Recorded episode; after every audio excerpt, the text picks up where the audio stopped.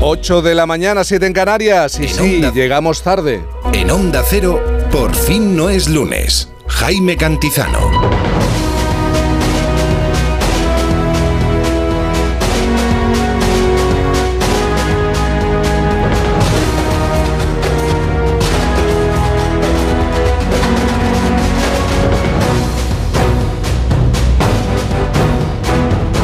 ¿Qué tal? Buenos días, ¿cómo se encuentra? Bienvenido a este, por si no lo sabe, sábado 27 de enero de 2024.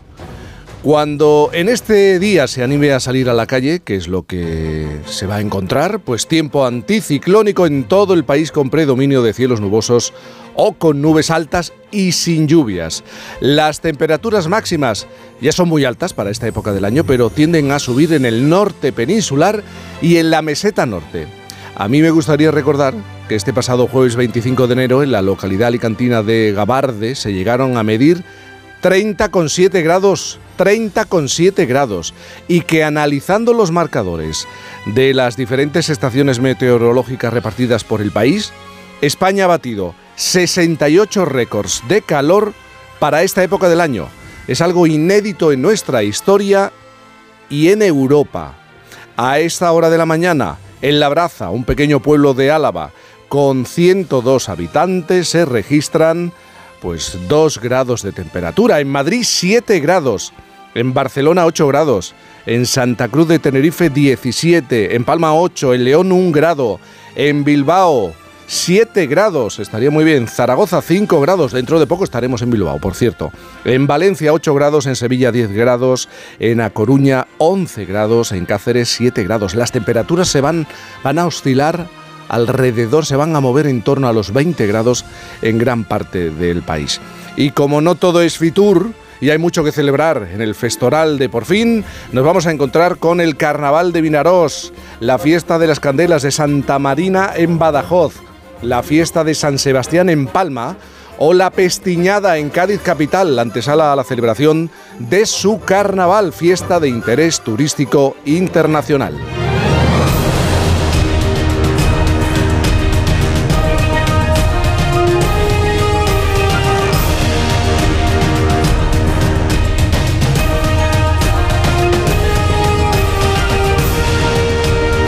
Decía anoche, pero ¿cómo es posible empezar con tanta energía un sábado y un domingo a las 8 de la mañana?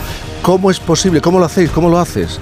Tú tienes la respuesta. Buenos días, Isabel. Buenos días, Jaime Cantizano, de Luz y de Color. Pues no, no tengo la respuesta. Pero bueno, a ver, mm, ya salen cerezas en enero. Raro entonces... Algo raro tenemos que Claro, claro. Es que si todo está así, es que estamos en algún cambio de época del que no somos muy conscientes, ¿eh?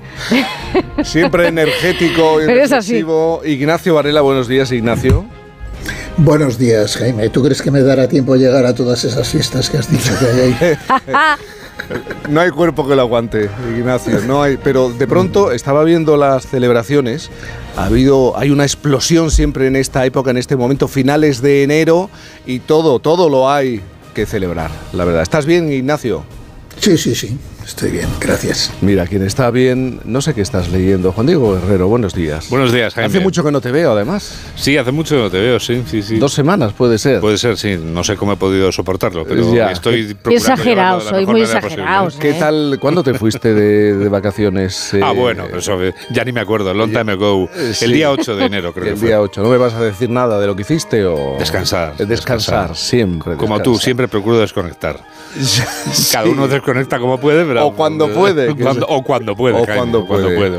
Algunas claves para entender, al menos tres, para entender esta jornada de sábado, ¿te parece? Sin duda, Jaime, me parece perfecto. Mira, se nota mucho que estamos en periodo electoral, evidentemente, porque los partidos políticos están centrados en actos importantes y llamativos. Por ejemplo, el presidente del gobierno viaja hoy a Lugo, donde protagoniza un acto de precampaña según el último sondeo, el, que hemos contado hace un instante, de Celeste Tel, eh, que les ha podido contar Onda Cero, repetiría mayoría absoluta el Partido Popular y los socialistas obtendrían el peor resultado de su historia. Eh, así que los socialistas están con un pie delante y un pie detrás. También hoy los alcaldes del Partido Popular de toda España van a reclamar que no haya terrorismo bueno en la ley de amnistía. Van a firmar un manifiesto por la igualdad de todos los españoles. Y la tercera pata de, este primer, de esta primera clave, Jaime, es que Vox celebra la Asamblea General Extraordinaria en la que Abascal sale reelegido, una asamblea convocada deprisa, con mucha rapidez, mm, para más que nada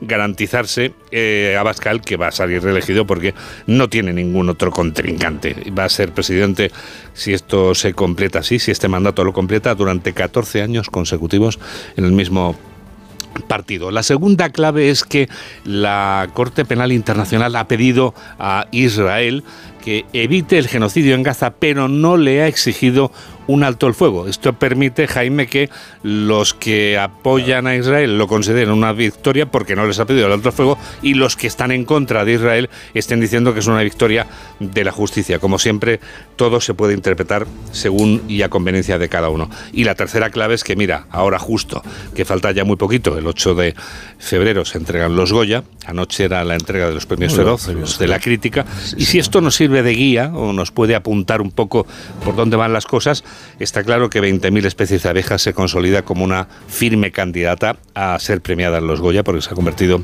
en la mejor eh, película. La Sociedad de la Nieve le ha supuesto a J. Bayona, Juan Antonio Bayona, ser el mejor director. Robot Dreams ha triunfado también. Hablamos nosotros hace Con ellos, sí, sí, sí, hace muy poquito. Hablamos de esta película. Un gran acierto porque además es una película también encaminada a los Oscars de Hollywood. Es una película que evidentemente tiene muy buena proyección. La Mesías triunfa en televisión y también ha triunfado la espectacular interpretación de David Verdaguer en Saben Aquel, que por cierto es una producción de A3 Media. No solo la transformación física del actor, que parece Eugenio, de verdad, es que lo ves en pantalla y dices, es que parece él realmente, sino la capacidad interpretativa que tiene este, este actor para convertirse en ese personaje. ¿Saben aquel que dio que con qué noticia te gustaría soñar o qué noticia te gustaría dar? Mira, me gustaría dar una noticia. Eh, he leído que eh, lo hemos contado hace un instante, que cada vez hay más humanos que recurren a los perros. Cada vez utilizamos más la presencia de los eh, perrunos para ayudar en los comportamientos de los niños que tienen problemas para relacionarse e incluso ayudan a personas que tienen problemas para la reinserción social, algunos eh, presos recién salidos de la cárcel. Me gustaría aprovechar todas las cualidades que eh, continuamente ponemos en boca y utilizamos para eh, definir a los animales, a los perros, me gustaría aprovechar para decir que me gustaría dar algún día la noticia de que el maltrato animal ha pasado a la historia. Y perdóname, voy a utilizar hoy este espacio que me concedes para insistir en que ellos nos dan tanto que no solo es impagable, sino que es honorable.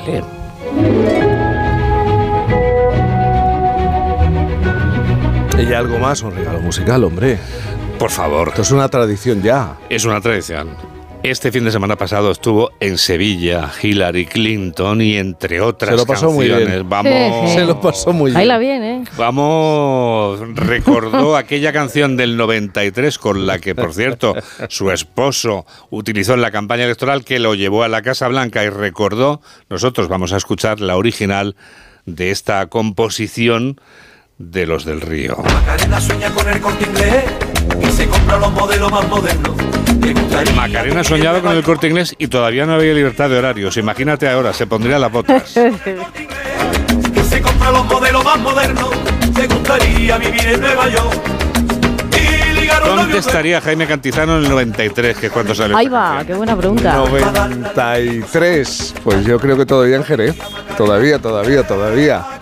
Estoy pensando, ¿en qué momento se te ocurre poner Macarena a las 8 o 9 de la mañana? ¿En, en qué momento? Pero es verdad que Hilary se lo ha pasado muy bien en Sevilla. Algún periodista le ponía el micrófono y, le, y ella decía, un país maravilloso, he bailado, he comido muy bien y me lo he pasado muy bien. Pues, pues es agradable, ¿no? Que tenga esa impresión de, de Sevilla en este caso. Claro, un lugar que te hace feliz, unas gentes o personas que te hacen felices, Ay. es lo mejor que se puede contar en esta vida.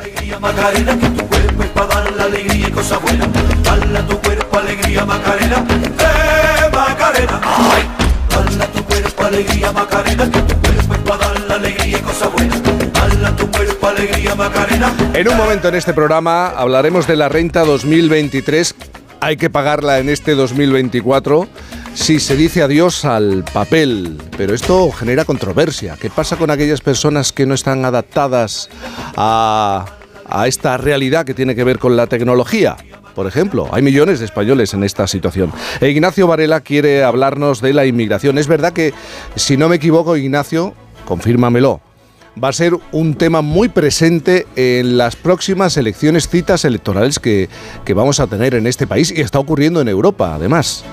En este país, en Europa, en Estados Unidos, es un tema central de nuestro tiempo, absolutamente. Y está empezando a decidir elecciones. ¿eh? Pues eh, en un momento Ignacio reflexiona sobre esta cuestión, pero antes ojos de lobo que se fijan en los híbridos, llegan a la huerta y no estás hablando de coches, damos la bienvenida a una nueva hortaliza. Pues sí, eh, mitad tal y mitad cual. Es mitad pepino, mitad calabacín. Quien no haya escuchado lo que es el zucchiolo, y no estoy segura de estar diciéndolo bien, pues no es ni un calabacín, ni un pepino, ni un tomate. Es una hortaliza incierta, ¿eh? está en ello. Pero es muy interesante porque eh, esa mezcla de las tres hace que se trate de una hortaliza que se produce en un lugar muy concreto, que es Andalucía, y que según los creadores pues es rica en vitamina y en fibra. Que se cultive aquí en la tierra y fuera de ella es el gran objetivo ¿eh? que el ser humano tiene, el poder cultivar verduras, hortalizas con las que poder alimentarse en las misiones espaciales. Para los más sorprendidos, en el mercado ya podemos también encontrar uvas que saben a gominola y, como decía antes, cerezas que empiezan a nacer en enero. Uvas que saben a gominolas. Sí, sí, cualquier otra Y guarrina no es al revés, buenas. uvas que...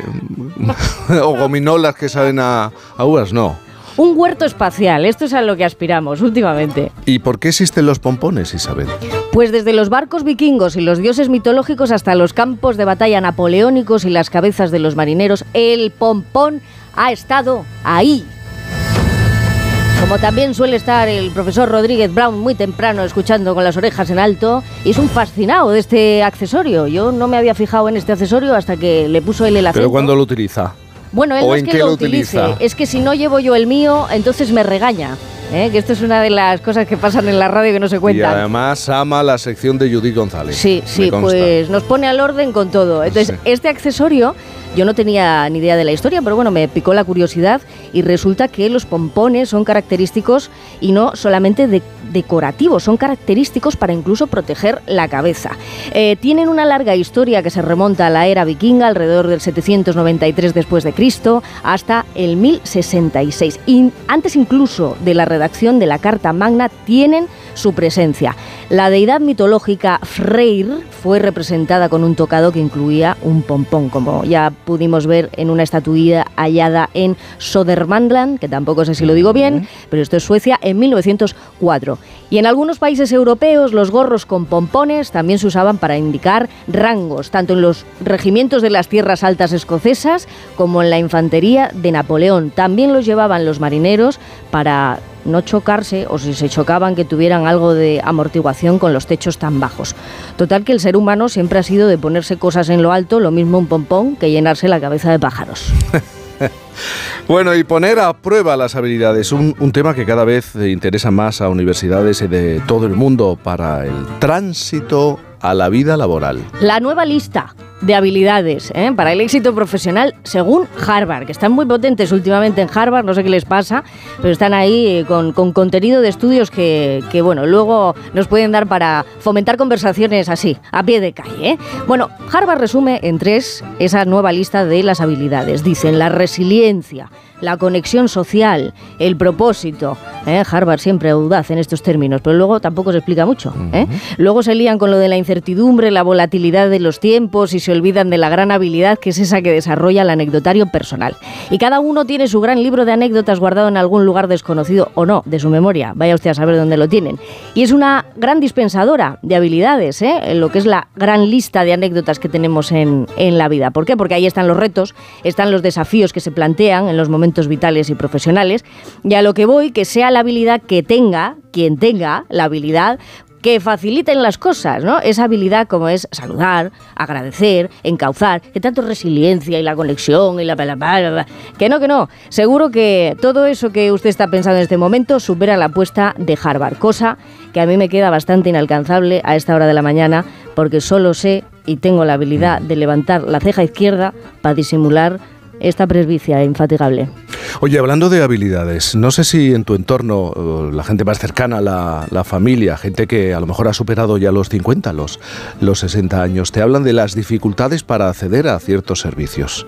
Me estoy acordando yo de mi padre que se maneja con el ordenador, que navega, que, se informa a través del ordenador, de las redes, siempre me, me dice, me lo están poniendo muy difícil, necesito hacer una gestión online y, y es como una carrera de obstáculos. Esto es un círculo vicioso. A mí me parece una que empresa eléctrica, Sí, sí. Hacienda, eh, el Pero todo lo que genera pereza en un determinado mm, eh, Segmento, segmento, sector. sí, todo lo que genere pereza y no tenga esas facilidades, aunque existan facilidades, ¿eh? porque una cosa es que pongan facilidades y que esas facilidades sean las que realmente tienen, tienen práctica, ¿no? Y se pueden utilizar y funcionan. Pero a mí me parece que el círculo vicioso ese es muy peligroso, ¿no? Si tú generas eh, esa pereza, eh, lo que vas a obtener es desidia y bueno, a lo mejor también hay un interés de que, de que muchas personas pues se rindan. Y si te rindes, pues entonces no, Me no vamos gusta bien. mucho la idea, rendirse. Hay veces que me parece, da la impresión que están intentando que te rindas sí, y que no avances en el proceso. De eso vamos a hablar. 8, 16, 7, 16 en Canarias. Este año la declaración habrá que presentarla obligatoriamente por Internet. Este cambio se debe a que el Ministerio de Hacienda ya cambió a su vez en diciembre la ley de IRPF y ahora ha sacado adelante el proyecto de orden por el que quiere decir adiós definitivamente al uso del papel, que está muy bien, la ecología, sí, claro, pero ya en julio del año 2023 el Tribunal Supremo anuló la orden que exigía a los contribuyentes a presentar la declaración de la renta por medios telemáticos. Y cuatro meses después, en diciembre de 2023, la Audiencia Nacional también dictó una sentencia en contra. Aún así, Hacienda insiste. De momento la medida no es definitiva porque ahora se abre un plazo hasta febrero, hasta febrero para presentar observaciones, por lo que podría haber cambios antes del inicio de la campaña el próximo 3 de abril. En cualquier caso, Hacienda ya ha avanzado que va a garantizar la atención personalizada a los contribuyentes que precisen asistencia. Pero, claro, ¿qué significa este cambio? ¿Cómo afecta a las personas mayores? Incluso digo, ¿y de qué manera se va a facilitar este, esta labor, este trabajo? A esta hora de la mañana quiero saludar a alguien, a una persona que se llama Inmaculada Ruiz, que podría ser un ejemplo eh, para muchos de nuestros oyentes. Tiene 79 años. Es la presidenta de la Unión Democrática de Pensionistas y Jubilados de España y la vicepresidenta de la Plataforma de Mayores y Pensionistas. Ella ha trabajado toda la vida en un colegio. Ha pasado por diferentes puestos. Profesora, secretaria, jefa de estudios. Inmaculada, buenos días. Buenos días. Buenos días. ¿Te consideras una mujer con habilidades eh, tecnológicas? ¿Te, te manejas con, con eh, las redes, internet, con el ordenador? Sí, me ha costado mucho, lógicamente, pero sí, sí suelo manejarme, aunque aunque a veces eh, me siento débil para estas cosas porque cuando he aprendido algo eh, inmediatamente sale otra novedad y, y- y tengo que volver a empezar, o sea que esto es un ciclo constante y, y nos cuesta, nos cuesta sobre todo a los mayores, ¿no? Que no estamos acostumbrados a esto, pero pero sí me suelo manejar, me suelo manejar. ¿Tienes la sensación, como decía Isabel, que hay veces que lo que pretenden es que te rindas? Sí, bueno, es que los mayores en realidad estamos casi casi olvidados de, la mano de, de los políticos, ¿no? Entonces sí que yo creo que, que lo que quieren es que seamos eso, mayores, mayores que no tengamos demasiada actividad, que nos entretengamos con los ordenadores, con el WhatsApp, con tal, pero ya está, que no metamos mucho las narices en, en todos los sitios. Entonces este es el, el problema que- que solemos tener. ¿Y qué te parece que Hacienda quiera obligar a presentar la declaración por Internet, solamente por Internet? Pues no me parece bien, no me parece normal ni correcto, ni me parece a mí, ni creo que parezca a ninguno de nuestros mayores, de los mayores, porque realmente, eh, mm, vamos a ver, eh, ¿qué, van a hacer ellos? ¿Entonces cierran Hacienda o, sigue, o siguen trabajando con el móvil? Eh, el único eh, permíteme que te lo diga, el único, la única vez que los ves trabajar en serio los funcionarios de Hacienda es cuando están en, la, en plena campaña. Si no vas y no encuentras, están cada uno a su labor, diríamos, ociosa, porque no tienen demasiado trabajo. O sea que y, te atienden como te atienden. Te dan cita cuando les parece. Yo no, no creo que esto sea necesario lo de online. En primer lugar, por eso. En segundo lugar, porque es muy enrevesado. Son muchas hojas, son unos, unos cuestionarios grandes que los mayores siempre que lo hacemos a través de online, que hay gente que ya lo hace, Sí. es, es con ayuda de los hijos, de los nietos, de, de algún amigo, porque no sabemos, no, no somos demasiado capaces para hacer nosotros esas declaraciones. Yo, yo creo, vamos, ni estoy de acuerdo ni, ni pienso estar. Creo que voy a protestar y, y voy a hacer que protestemos todos, porque no es correcto. No, no nos pueden obligar, tenemos unos derechos y no nos pueden obligar ni, ni pueden de- hacer que, que nosotros esos derechos no los ejerzamos. Y nuestros derechos son, si no quiero hacerlo por online, tengo otros medios, tengo la el presencial, tengo el medio presencial y tengo un medio que es bueno, yo, yo lo he usado, lo uso ya varios años y es la vía telefónica. Yo llamo por teléfono a un número que me da Hacienda y, y en cinco minutos me hacen una declaración de renta. Sí, claro, yo no tengo grandes mm, posesiones ni tengo nada, ¿no? Tengo una pensión y, y una casa y ya está. Pero, pero sí que me resulta facilísimo porque tienen todos mis datos, simplemente doy el carnet en mi documento de identidad y, y en cinco minutos tengo mi declaración y no tengo que desplazarme, ni tengo que pedir cita en otro sitio, ni tengo que hacerlo online, ni nada, simplemente por vía telefónica.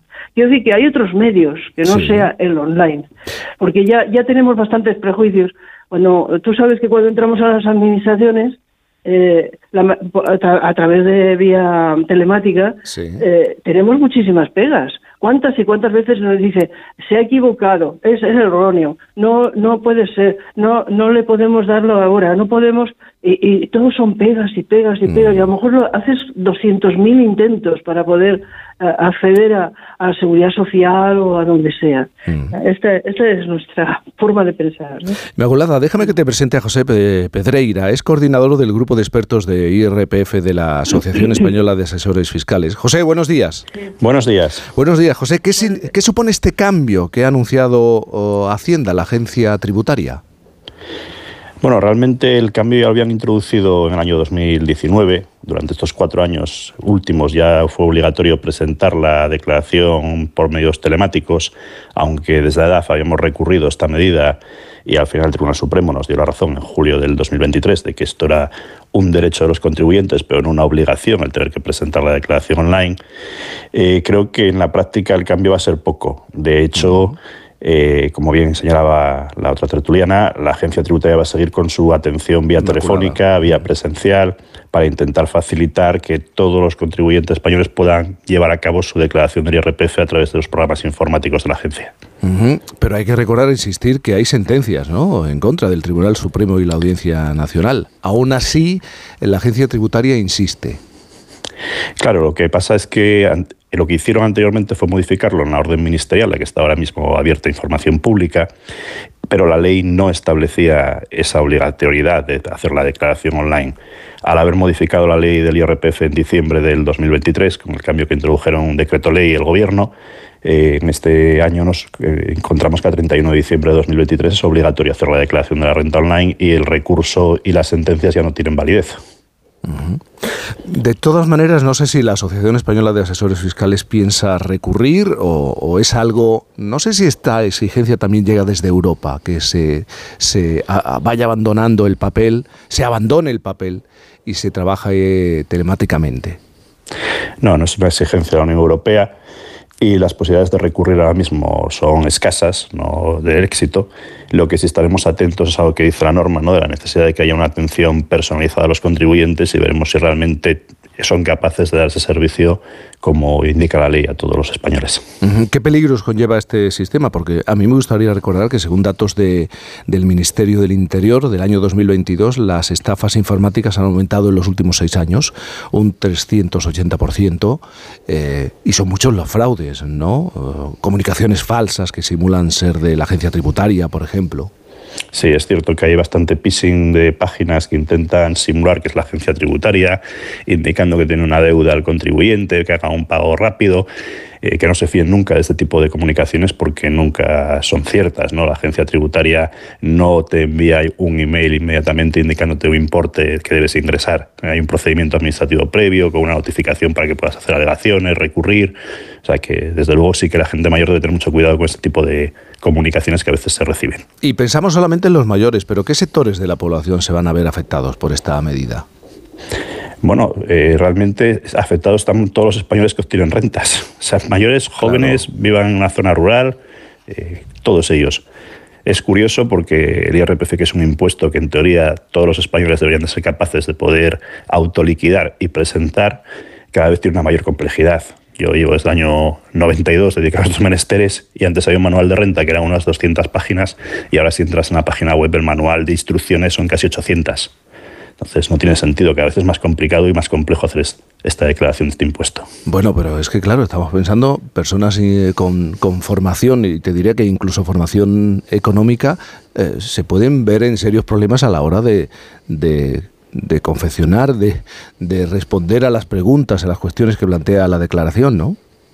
Totalmente. Además, es que los cambios son continuos. Hay una motorización legislativa en este impuesto que es casi imposible de seguir y ya uno no se atreve a contestar nada sin ir a mirar la norma o la ley que está en vigor en ese, día casi. De todas maneras, cuando finalice la campaña de la renta de, este año, se, va a hacer una evaluación de las medidas ¿no? y puede que se ofrezca el resultado al Consejo para la Defensa del Contribuyente. Eso es lo que vamos a intentar que sea así y que el Consejo de Defensa del Contribuyente, si realmente ve que ha habido un aluvión de peticiones o de quejas de contribuyentes que no han sido bien atendidos por la agencia tributaria, que adopte medidas. ¿no? Era un poco lo que estaba diciendo la tertuliana, de que ahora mismo la agencia se ha encerrado en sí misma y casi es imposible acceder dentro de las oficinas de la agencia tributaria o que te reciban o que te den una cita. ¿no? Yo creo que eso es una merma para la ciudadanía que debería de ser corregida. Bueno, Inmaculada, no sé si eh, te ha aclarado algunas ideas o, sí, sí, me ha aclarado que sigo en mi derecho de hacer o no hacer, o no hacer online la, la declaración de renta. Además, me parece, son, mm, me ha explicado, pues, yo he entendido perfectamente lo que quería decir mm. y, estoy de acuerdo totalmente con él. Eh, eh, nosotros no podemos, de ninguna manera, la mayoría de nosotros no vamos a poder acceder a la vía online exclusivamente con Hacienda. Yo no sé qué tipo de ayuda nos van a dar, pero, pero es que es prácticamente imposible, nos tiene que asustar. Y, y, de no tener un familiar, alguien entendido a nuestro lado, no sé qué vamos a hacer. Yo creo que, que esto es una barbaridad, es una barbaridad. Ya has dicho, haberlo pensado. preparando este tema, le has dicho a, mi compañera que los mayores os sentís, tenéis la sensación de estar arrinconados, pero no solamente por esta cuestión que tiene que ver con mm. la declaración, sino por otras medidas. Sí, no, no, es que es así. Es que eh, somos vulnerables, totalmente vulnerables. El mayor, el mayor hay que pensar que estamos viviendo en más años ya de los que hasta ahora se han vivido. Tenemos más esperanza de vida, ¿no? Pero eh, y somos muy activos, somos bastante activos, bastante no, constantemente. Queremos aprender, queremos ayudar, queremos compartir, queremos salir, eh, tenemos ganas de, viajar, de, ver cosas, de tal. es no hemos perdido, aunque eh, nosotros sabemos que nos, nos quedan muchos años, pero esos años los queremos aprovechar. Vivimos el presente, no vivimos futuro, no somos futuro ya. Entonces, eh, todas estas cosas eh, nos están llegando y, son como palos que nos están dando. Mm. Porque tenemos enfrente la brecha sociosanitaria, que, que es imposible, no, no, no podemos, no, no llegamos. Eh, para las citas de, de, salud, cuando vamos a un hospital, tardan meses en citarnos para hacernos unas pruebas. es, es esta cuestión y es una es una lucha constante que estamos pidiendo, por favor, que se nos atienda, igual que a, que a una persona menor de edad o a un niño. Si es mm. que somos otra vez como niños, pero somos como niños, pero inteligentes ya en cuanto al mm. desarrollo de la inteligencia ya lo hemos tenido, ¿no? Uy, qué interesante esto que está diciendo Inmaculada. ¿eh? Está, estás diciendo una cosa interesantísima, uniendo la línea del tiempo entre la infancia ¿no? y, la edad adulta y los mayores. Eh, le voy a rebotar esto a, a José, el que es buen asesor, para ver si nos puede explicar por qué las personas como Inmaculada se tienen que sentir como si el funcionario de turno turno le estuviera haciendo un favor cuando va a pedirle que eh, se pueda hacer o se practique la, la, la, declaración de la renta. O sea, ¿por qué no se entiende el, el, trato? ¿no? ¿Por qué se tienen que sentir con la constante sensación de ayuda, de ayuda, cuando a lo mejor lo interesante es aplicar un modelo en el que sean pues autosuficientes, pero con, mm. con herramientas, ¿no? con herramientas reales? No, sí, un poco lo que, lo que comentaba. Muchos eh, pensionistas, muchas personas mayores, lo que tienen es una declaración de la renta bastante sencilla. Su pensión es el inmueble que poseen, igual una segunda residencia y, alguna cuenta bancaria y algún posible activo financiero. ¿no? Creo que esas declaraciones tan sencillas la Administración Tributaria debería mandarlas hechas mm. y debería hacerse responsable de las mismas, porque ahora cuando envía un borrador te dice que tienes la obligación de revisarlo y que si hay algún error es, es obligación del contribuyente pienso que deberían de ser más flexibles, ese derecho incluso al error, ¿no? que hemos visto en una sentencia reciente, mm. debería de existir. ¿no? Y, claro, si usted me envía el borrador, yo me fío de lo que usted me dice, que tiene mis datos, yo lo confirmo y ya no tengo que estar con esa tensión de hacer la declaración. ¿no? Creo que deberían de intentar buscar vías mucho más sencillas para determinados contribuyentes con unas rentas muy claras y muy controladas por la Administración. ¿no? José, además de la obligatoriedad de presentar la renta por Internet, también hay que tener en cuenta otros cambios, ¿no? Si, si no queremos que nos multen o nos sanciones. ¿A qué otros cambios nos enfrentamos en esta campaña de la renta? Bueno, realmente cambios han sido pequeños, eh, casi tenemos eh, una ventaja para aquellas personas que obtienen pequeñas rentas, que no superan los 15.000 euros, que antes el límite estaba en 14.000, pues ahora si tienen hasta 15.000 y dos pagadores no tienen obligación de presentar la declaración. Sí que se ha creado alguna deducción, sobre todo por la compra de vehículos eléctricos, quien haya comprado un vehículo después del 30 de junio de 2023 puede tener alguna deducción por la adquisición de ese vehículo eléctrico, la rehabilitación y mejora de viviendas por eficiencia energética va a haber que ahora van a tener un mayor control de las criptomonedas desde este año porque las entidades que son depositarias o tienen eh, que actúan como exchangers de, criptomonedas tienen que dar información a la agencia tributaria de quiénes son los titulares. Por tanto, si alguien hace compra-venta de este tipo de moneda, que sepa tiene que declararla en el IRPF, que además Hacienda lo va a saber. Y los cambios, yo digo, este año han sido menores respecto a campañas anteriores. Pues José Pedreira, coordinador del grupo de expertos en IRPF de la Asociación Española de Asesores Fiscales, muchísimas gracias por estar esta mañana aquí con nosotros. Gracias. Muchas gracias a vosotros. Buenos días. Inmaculada, tengo una pregunta. ¿Y este año entonces tu renta, cómo lo vas a hacer? ¿Cómo lo vas a solucionar?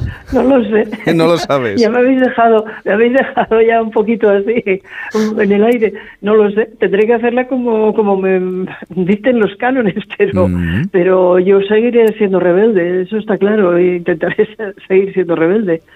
Porque no, no, es que no estoy de acuerdo con que vayan contra mis derechos y, y me obliguen a algo que yo no tengo por qué. Es que es como mm. todo.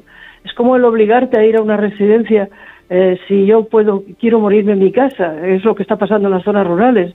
¿Por qué no hay más formación y cuidadores para que pueda yo vivir y morir en mi casa, que es lo que quiero? Porque soy, no soy dependiente, que tendría que ir a una residencia. Y como eso, montones de cosas que, vosotros sabéis y que eh, estamos pidiendo. Eh, ahora mismo estamos hablando de edadismo. ¿Por qué me tratan así a mí los funcionarios? ¿Porque soy mayor?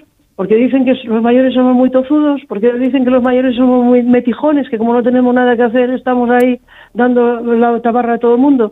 No, no es eso. Entonces, eh, tenemos muchos frentes eh, que tenemos que, ir despejando de alguna manera. Inmaculada, buena declaración de la renta. ¿eh? Inmaculada Ruiz, eh, presidenta de, la, de la Unión Democrática de Pensionistas y Jubilados de España. Muy buen día, gracias. Gracias, muchas gracias Jaime. bueno, Ignacio, Ignacio Varela, aquí hemos hablado muchas veces ¿no? de esa brecha profunda, muy profunda, eh, entre unos españoles que llegan a determinada edad y otros. Yo, según estabais haciendo la entrevista, he apuntado en la libreta esta que siempre tengo al lado hasta cinco motivos por los cuales este tema es fácilmente ganable en el Tribunal Constitucional. Sí. Pero lo que yo me pregunto, la primero que he escrito es por qué estos funcionarios y burócratas tienen la obsesión de reglamentar lo que de todas maneras va a ocurrir en muy pocos años. Es que este, este problema en 15 o 20 años va a estar resuelto por sí mismo. Entonces, ¿por qué tenemos que torturar a determinado tipo de gente? Ah, por cierto, digo yo que el dinero que hay que gastarse en un dispositivo digital para hacer esa declaración se desgravará, ¿no? Porque al que no, al que no le dé la gana tener un dispositivo digital, ¿por qué, eh, por qué razón hay que obligarlo? O incluso el que no pueda, que viva, por ejemplo, en determinadas zonas del país donde no hay cobertura, donde no hay red y donde no es posible eh, trabajar telemáticamente, por ejemplo, ¿no? Por no hablar del compromiso sobre la privacidad. Todos sabemos que todo lo que está en la red está accesible para cualquiera. Y no solo, es decir, hay un montón de motivos con los cuales está, quiero decir, es el afán reglamentista de la burocracia. Eh, y además es que se las dan de muy modernos y tal, cuando ya te digo que este problema en 15 o 20 años, por razones puramente generacionales, va a estar completamente resuelto. Entonces, pues, por favor, señores, que no, que no, que no nos tienen que demostrar lo modernos que ustedes son eh, a cambio de... Y por cierto, también, eh, si tan empeñados están en que todo el mundo recurra a los medios telemáticos, que le echen un vistazo a las webs de las administraciones públicas. Hemos hablado de eso, ¿Eh? sí, sí. Porque son, porque, porque son auténticos, eh, auténticas gincanas, ¿no? O sea, Sí. están hechas a mala leche, vamos. 8.35, 7.35 en Canarias, enseguida la reflexión de nuestro sospechoso.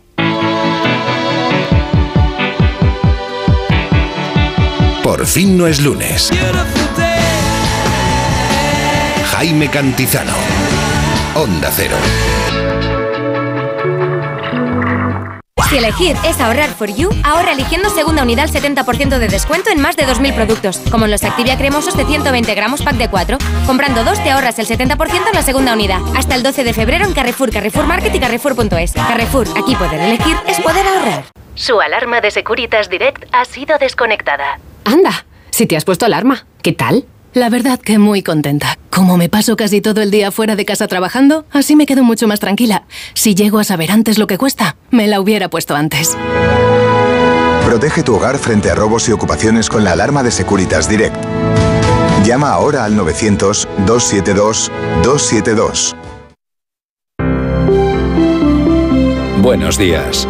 El número premiado en el sorteo del cuponazo celebrado ayer ha sido 97.963. 9, 7, 9, 6, 3, serie 91. Puedes consultar el resto de los números premiados en juegos11.es. Hoy tienes una nueva oportunidad con el sueldazo del fin de semana. Disfruta del día. Y ya sabes, a todos los que jugáis a la 11, bien jugado.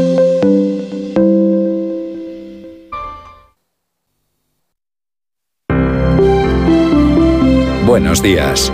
En el sorteo del Eurojackpot de ayer, la combinación ganadora ha sido 18, 23, 35, 37, 41, soles, 6 y 7. Recuerda, ahora con el Eurojackpot de la 11, todos los martes y viernes hay botes millonarios. Disfruta del día. Y ya sabes, a todos los que jugáis a la 11, bien jugado. La cuestión migratoria siempre, siempre ha estado sobre la mesa, pero yo tengo la impresión de que este 2024, en este 2024, aún más en las próximas citas electorales, en los diferentes parlamentos, en el Parlamento Nacional, la cuestión de la migración ha regresado a la actualidad a raíz del reciente pacto entre el Partido Socialista y Junts per Cataluña para acceder a la Generalitat las competencias sobre inmigración. Pero esta mañana nuestro sospechoso Ignacio Varela no quiere hablar sobre ese pacto que se ha hablado mucho, sino de la inmigración como uno de los grandes problemas de nuestro tiempo, uno de los que, según él, determinan que estemos ante uno de los cambios de era más trascendentales de la historia. Ignacio, ¿cuáles son los principales problemas de ese cambio histórico y por qué la inmigración es, un, es uno de ellos? Cuéntanos. Mira, he dicho muchas veces en este programa que estamos en el epicentro de un terremoto histórico, de una de esas transformaciones que cambian por completo la faz del mundo. Pensemos en la aparición del fuego y de la rueda, que hicieron posible el nacimiento de la agricultura, en la invención de la imprenta y la emergencia de las ciudades, o en la revolución industrial. Y ahora en el tránsito de la sociedad industrial a la tecnológica. Todos esos giros de la historia se presentaron cargados a la vez de oportunidades y de peligros, de esperanzas y de amenazas. Y lo que sucede es que sus contemporáneos tienen, tenemos en este caso, muchos problemas para comprenderlos y muchos más para manejarlos. Eh, Yo estoy seguro de que en el futuro se hablará de la primera mitad del siglo XXI como un gozne histórico y explicarán lo que nos está pasando pues mucho más claramente que como hoy lo vemos. Por eso vivimos un tiempo en el que la única certeza es la incertidumbre. Antes de entrar en el tema de la inmigración, podemos identificar tentativamente los siete rasgos más destacados del cambio. Los enumero y luego ya me centro la revolución científica y tecnológica, el cambio climático, las migraciones masivas, las crisis de las democracias liberales y los estados del bienestar, el control o descontrol de la inteligencia artificial, las crisis demográficas y las alteraciones del poder geoestratégico con el centro de gravedad del orden mundial desplazándose de occidente a oriente. Todos esos fenómenos están ligados entre sí y se, re- se retroalimentan unos a otros. Todos ellos, actuando combinadamente, pues ponen el mundo patas arriba.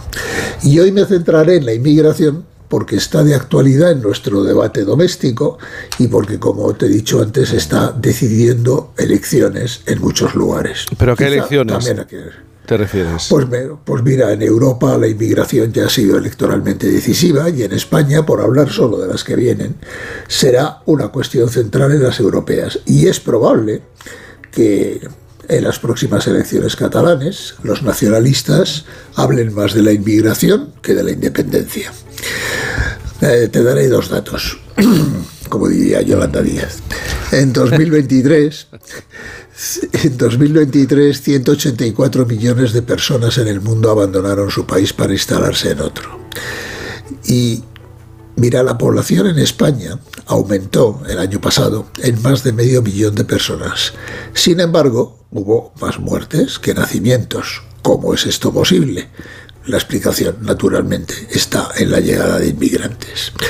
Sabiendo que simplifico mucho las cosas, porque esto daría para estar días y días, trataré de resumir la naturaleza del problema. Tenemos un grupo de países ricos, con alto nivel de vida, libertad política y seguridad, y sistemas fuertes de protección social. Problema, esos países se adentraron, nos adentramos en el, invierno, demográfico y se están muriendo de viejos, porque la gente vive mucho más tiempo y que porque nuestras mujeres han decidido dejar de tener hijos o tener muy pocos y muy tarde. La tasa de fecundidad en Europa es de 1,5 hijos por cada mujer fértil. En África es de 4,5 hijos por cada mujer. Tenemos pues sociedades envejecidas en las que la población autóctona, joven y activa no puede sostener los gastos gigantescos del llamado estado del bienestar. Sistemas de educación y sanidad gratuitos y universales, protección del desempleo y de la dependencia, millones de viejos cobrando pensiones durante un montón de años.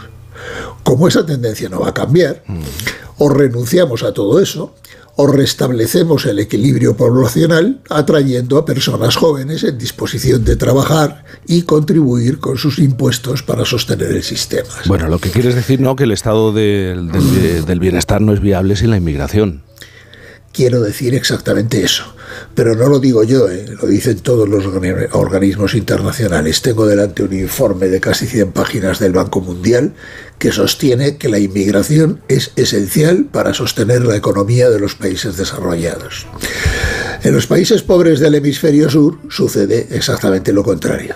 Tienen masas de gente joven a, las que no, a la que no pueden alimentar ni formar, los estados son débiles e inseguros, hay numerosos conflictos y dictaduras, y la mayoría vive en la pobreza. Por eso muchos están dispuestos a alargarse y buscar una vida eh, mejor en el mundo rico.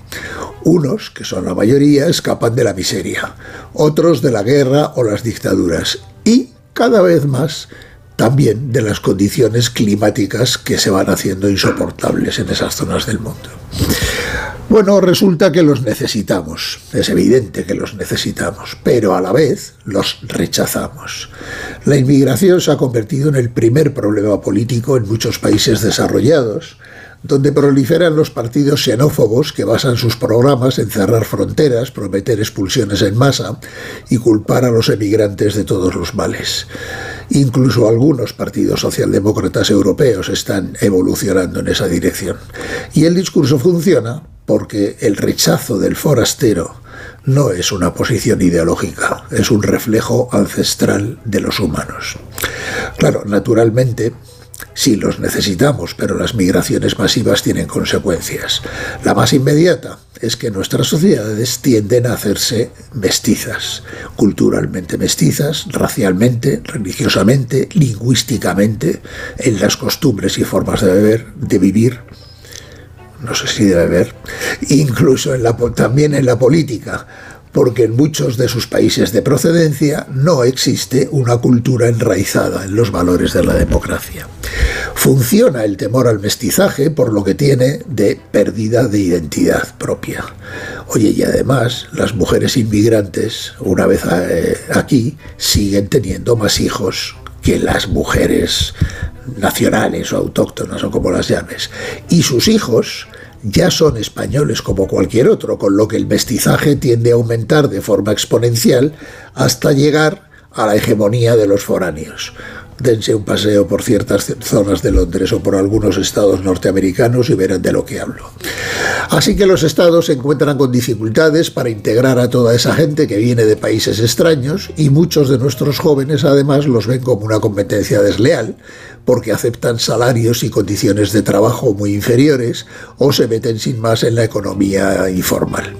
Lo que a su vez causa inquietud en los sindicatos y en otras organizaciones sociales, no necesariamente de ultraderecha. En todo caso, estamos hablando de un campo abonado para la demagogia. Así pues, estamos ante un problema gigantesco. No podemos vivir sin ellos y mucha gente no quiere vivir con ellos. Y los gobiernos no saben qué hacer con una ola que les sobrepasa y que puede hacerles ganar o perder unas elecciones, porque tratar de frenar las corrientes migratorias a base de muros y candados es tan inútil como poner puertas al mar.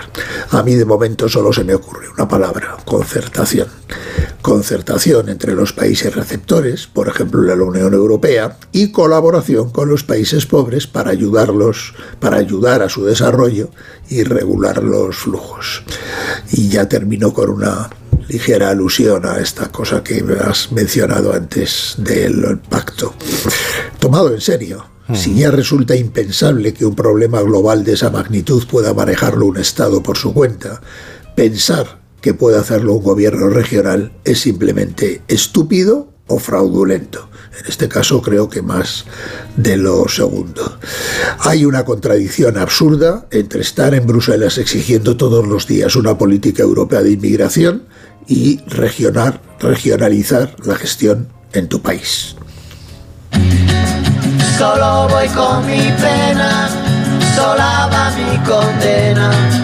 Correré mi destino para burlar la ley, perdido en el corazón de la grande Babilón.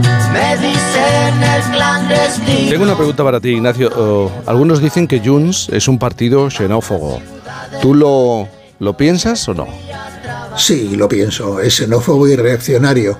Pero no solo él, es que resulta que nacionalismo y xenofobia son términos gemelos, porque todos los nacionalismos, como muy bien ha explicado Fernando Sabater, todos los nacionalismos necesitan un enemigo, y el enemigo siempre resulta ser el extranjero. En el caso de Cataluña, además, resulta que también se considera extranjero al catalán, que no es nacionalista papel perdido en el corazón de la grande Babilón. Me dicen el clandestino, yo soy el quebra ley. Mano negra clandestina, peruano clandestino. 8.51, 7.51 en Canarias. Yo creo, Isabel, que va siendo hora, si te parece, de tirar de- del hilo sin H, porque la H muda la va a utilizar la vas a utilizar para contar eso que no se cuenta tan a menudo Mm. sobre piezas musicales, partituras, escalas o historias de voces que se han perdido en el tiempo. Esta vez me he puesto didáctica, ¿eh? sé que es temprano, pero vamos a intentarlo. Vamos a tirar de un hilo que tira a su vez de la música absoluta y de la aplicada. No se pongan demasiado teóricos, de la música con letra y sin ella. Que empiece Mozart. Mozart, música absoluta, sentido por sí misma y en su creación. Enhebramos rápido ahora a la música práctica. Hans Zimmer. Te lleva más rápido a bordo de barcos piratas. Hay un hilo de descripción aplicada a una historia concreta, que aunque no vieras la saga de películas, esta música tiene una letra que recibimos desde el primer segundo. Es difícil diferenciarlas, lo sé, pero es fácil entender que el lejano oeste nos suene desde Morricone a silbido y a tres notas de flauta y arpa. El nuevo aire a todo esto se lo dio Max Steiner, con lo que el viento se llevó y en su momento volviendo a los clásicos fue Vivaldi el que se fue por la tangente y rompió con la música entendida como absoluta, recreando la naturaleza la primavera, en el invierno también. Y las otras dos estaciones, que todavía le faltaba el estío, pero esa se la perdió, ya se le iba de composición la cosa. Vamos a los pe- pespuntes, ¿eh? que tengo unos cuantos. Música absoluta, Johannes Brahms, el salvador del género instrumental y de la música pura. Fue el renacer de la tradición musical. En su contra estaban los que empezaban a aplicar la música como Franz Liszt. La música siempre fue encontrando su propio discurso y es a partir de Liszt cuando la música empieza a conquistar los salones de baile, el cine, las celebraciones, los musicales, la publicidad y en nuestros tiempos hasta los videojuegos. En la actualidad se enredan los hilos, es cierto, para diferenciar la música absoluta o la práctica, porque todo nos suena a la vez y encima suena muy bien, como Mario Bros.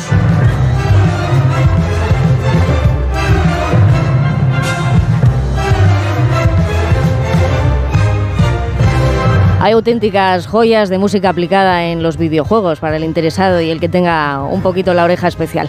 Voy a dejar de tirar ya y estiro del hilo que nunca oiremos porque no consta sonido, pero sí hay que remontarse al origen de la composición para resolver esta cuestión. ¿Qué fue antes, la música absoluta o la música aplicada? Me temo que la segunda.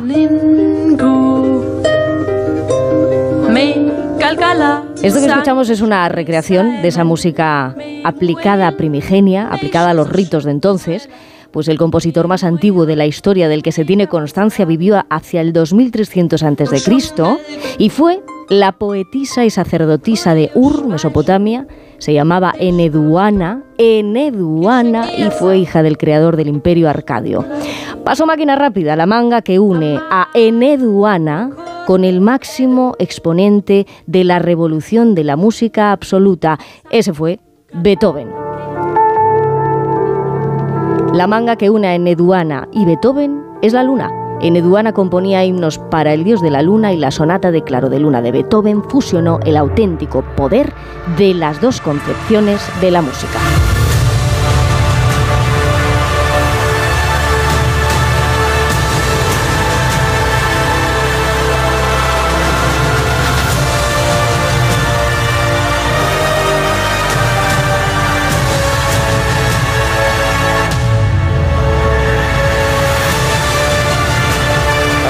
Hablando de Mozart.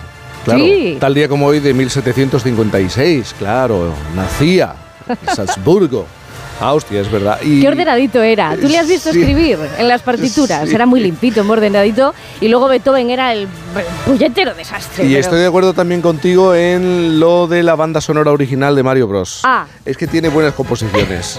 Eh, sí, estoy, me estoy aplicando mucho en los últimos tiempos. a- Fíjate, esta es una de las actualizaciones de la sonata en versión jazz. Creo que aporta mucho, ¿eh?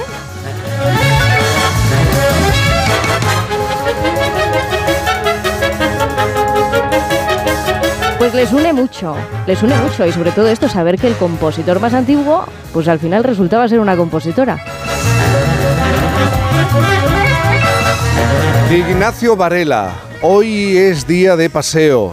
Recuerda que las temperaturas van a estar en torno a los 20 grados en gran parte de- del país, así que a disfrutar de esta jornada de sábado, si te parece. Es día de paseo y yo sé de alguno y de alguna que va a comer callos. Pero bueno, por cierto, Isabel, eh, te agradezco lo de Mozart, pero te la vas a cargar con alguno de los culturetas por no haber citado a un tal Juan Sebastián Bach. Bueno, pero es que ya le todo. citan ellos mucho. Lo queremos todo. Ignacio, un abrazo grande, cuídate mucho. Gracias. Nosotros enseguida llegamos a las 9, las 8 en Canarias. No sé en qué hora estamos. Me estoy dando cuenta, no sé en qué hora. Temprano.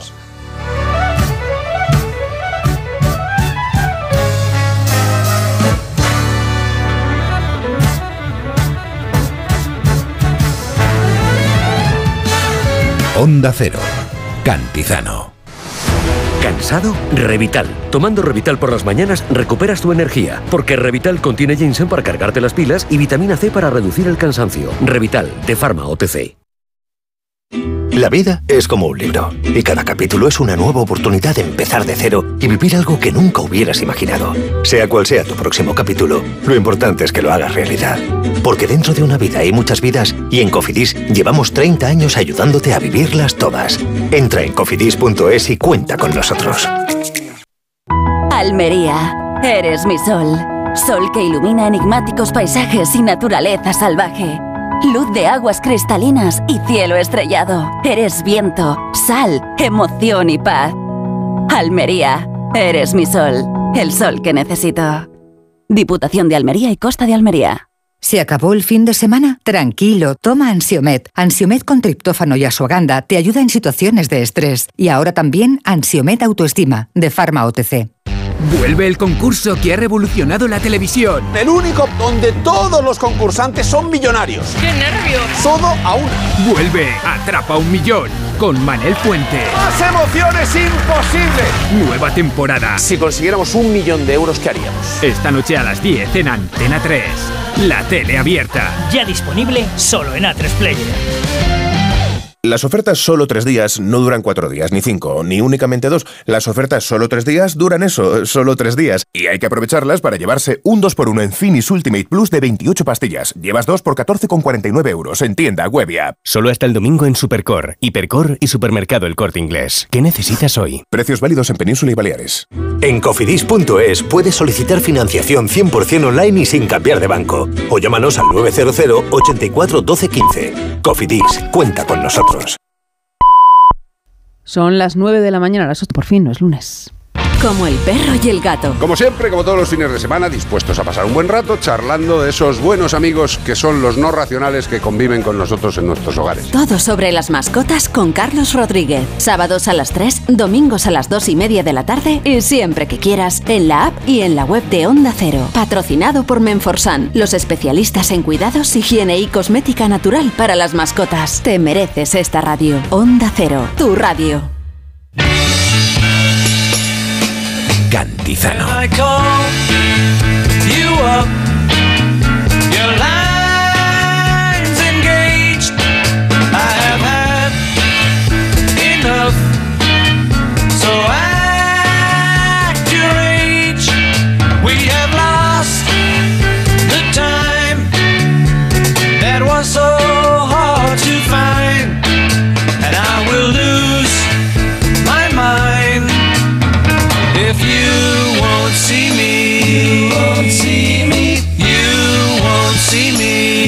Muchos defectos, pero nadie puede negar que este es el programa más optimista del fin de semana de la radio en este país. Por favores, Vamos, por favor. defectos todos, ¿eh? críticas todas, pero optimismo, ¿eh? pero no optimismo barato. ¿eh? ¿Verdad, Fernando Airas? Buenos días. Claro que no, del barato nunca. Del barato no. ¿Qué tal? Barato Buenos días. nunca. ¿Cómo Muy bien, estás? muy bien. Sí. Estoy barato. Estás barato. Judy González, buenos días. Buenos días, Jaime. Buenos días. Eh, ¿Pero qué invento es este? ¿Me vais Ah. a explicar qué habéis eh, ideado. ¿Esto qué es que me, eh, que- que me vais a presentar? Nos vais a presentar en tan solo unos minutos. Pues yo creo que te lo explicamos después de ver cómo sale. me dais las explicaciones después de, Mejor. de yo escuchar. Yo creo que mejor. Primero perpetramos el asunto y luego. Luego vemos qué cantidad de explicaciones son necesarias. Porque esto de la extrafilología Es un atraco. es un atraco. Es un cruce de trucha y mono. Pero me estáis contando entonces, adelantando, eh, Que, que la combinación es posible. Esto es Eh, es el maridaje es, posible. Es, posible, el maridaje es posible. La extraactualidad y la sección filológica. Es, de muy sencillo. Ella va a intentar poner un poco de cordura a, a todo lo que suelo traer. O viceversa. O- sí, o viceversa. Pero no, en este caso yo creo que. Pero no ha tenido que ser fácil. O sí, para eh. Pero sí divertido, pero Ha sí divertido. Pero No, sí divertido. A ver, es que las, pri- las primeras veces nunca son fáciles. Nunca son fáciles. sí. Pero eh, ya, ya se irá viendo, ¿no? Claro, claro. Pero ha sido divertido, sí. Bueno, pues en tan solo unos minutos, la extrafilología, la combinación juntos. Al fin, al fin juntos. Sí, al fin juntos de Fernando Eiras, reputado oh, guionista y director de programas de éxito en la televisión de nuestro país en los últimos 30 años, y Judith González, reconocida filóloga, admirada por muchos, entre ellos el profesor, nuestro profesor aquí de Onda Cero. eh, que la escucha atentamente. Eso va a ser, lo van a perpetrar eh, en tan solo un momento. Antes tenemos que contar una historia.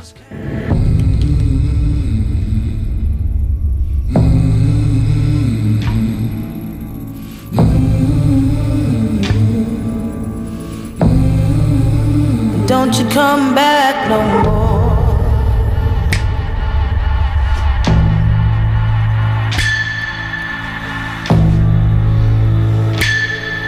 Hit the road, Jack, and don't you come back no more, no more, no more, no more. Hit the road, Jack, and don't you come back no more.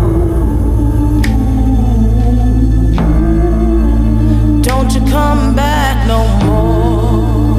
Una historia, Fernando, tú que eres guionista. Bueno, ni siquiera los que eh, trabajan, los mejores guionistas de Hollywood, pueden igualar la realidad. Una niña de 6 años de Guinea Ecuatorial es enviada por su padre a estudiar en el extranjero, concretamente Corea del Norte. Durante 15 años esta niña vive en un país ajeno, con una cultura distinta y con una apariencia, piel morena y pelo rizado, que le hace resaltar entre los demás. Cuando se hace adulta, a esta niña, de nombre Mónica, decide averiguar quién es. ¿Es guineana? ¿Coreana? ¿Española? Esta crisis de identidad le hace renunciar a la comodidad que tenía en el país asiático y recorrer el mundo para descubrir sus orígenes. Esta historia no ha sido escrita por ningún guionista. Esta historia le pertenece a Mónica Macías y el apellido ya nos dice algo. Mónica vive ahora en Londres y desde ahí ha decidido contar quién es. Mónica es hija del primer presidente de Guinea Ecuatorial tras la liberación española, Francisco Macías.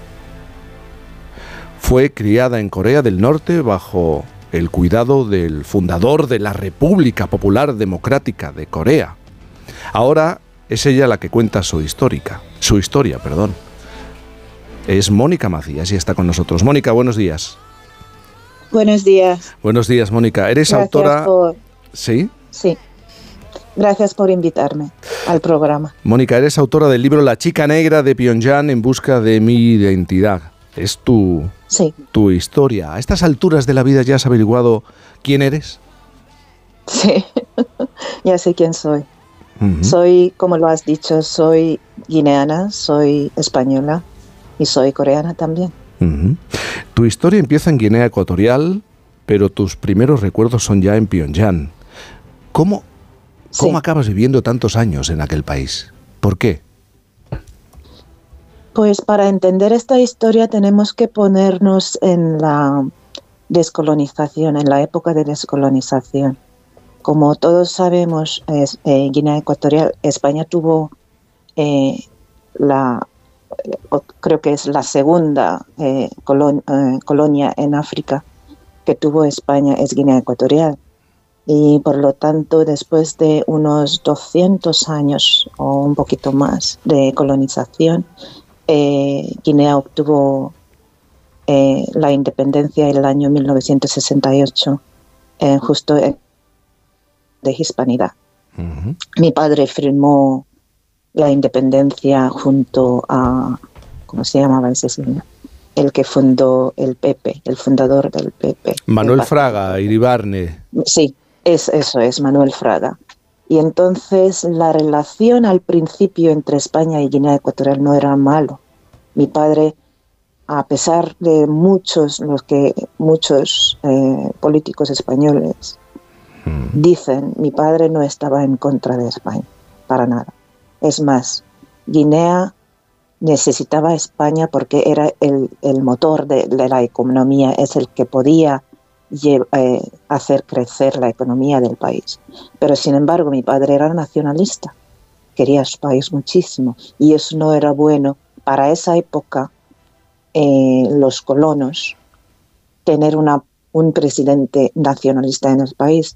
Pero para resumir, entonces la relación em- empieza a quebrantar, eh, empieza a ir mal y entonces mi padre y eso es una- un factor. Y el segundo en el país en esa época no había una institu- institución debido eh, propio para educar a los a los jóvenes guineanos. Y entonces mi padre decide enviar a, muchos guineanos eh, incluyendo a nosotros a mí y a mis hermanos estudiar fuera. Y, y empezó a, a mandarlo fuera, ¿sí? Sí, a Cuba, Pero a Corea del Norte, A ¿no? Cuba, China también y a Rusia, pero la razón por la que mandaba a esos países que son bloque de comunistas es porque en esa época eh, tenemos que entender que los, los países colon- que eran colonizados y los países que eran colonos, España, Francia, eh, Inglaterra, todos, la relación entre África y esos países eran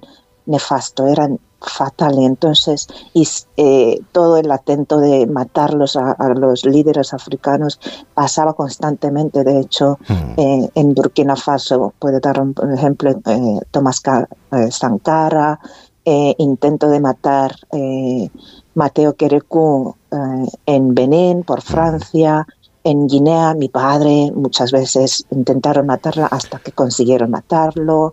Entonces, esa, esa relación Sí. tensa y mala hizo que mi padre mirase al otro lado, donde esos países de, eh, comunistas de los bloques llegaban a África con o- otra, otro, otra mentalidad y otra ayuda. Entonces él, para sobrevivir, pragmática, era una decisión pragmática, tenía que cogerlo y el país estaba hundiendo, la nación estaba yendo al carajo.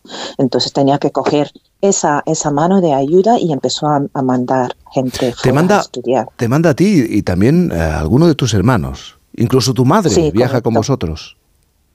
Sí, pero mi madre viajó con nosotros porque bueno, eh, ella estaba enferma.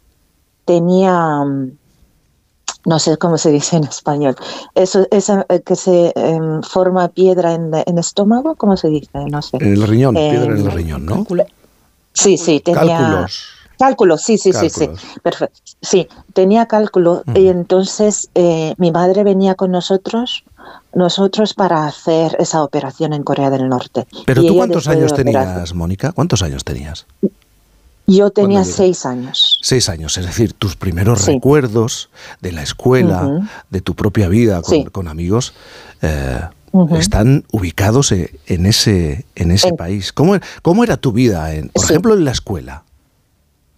En la escuela, pues mira, al principio me costó muchísimo porque es como si te plantan en una, en un, como lo has dicho antes, en una sociedad eh, nueva, con la cultura nueva, y no, no hablas el idioma y no sabes nada, todo es nuevo para mí, al mismo tiempo bonito cuando llegamos ahí, pero es extraño para mí, no entiendo nada, pero los primeros días eh, no eran tan difícil para mí porque mi madre todavía estaba.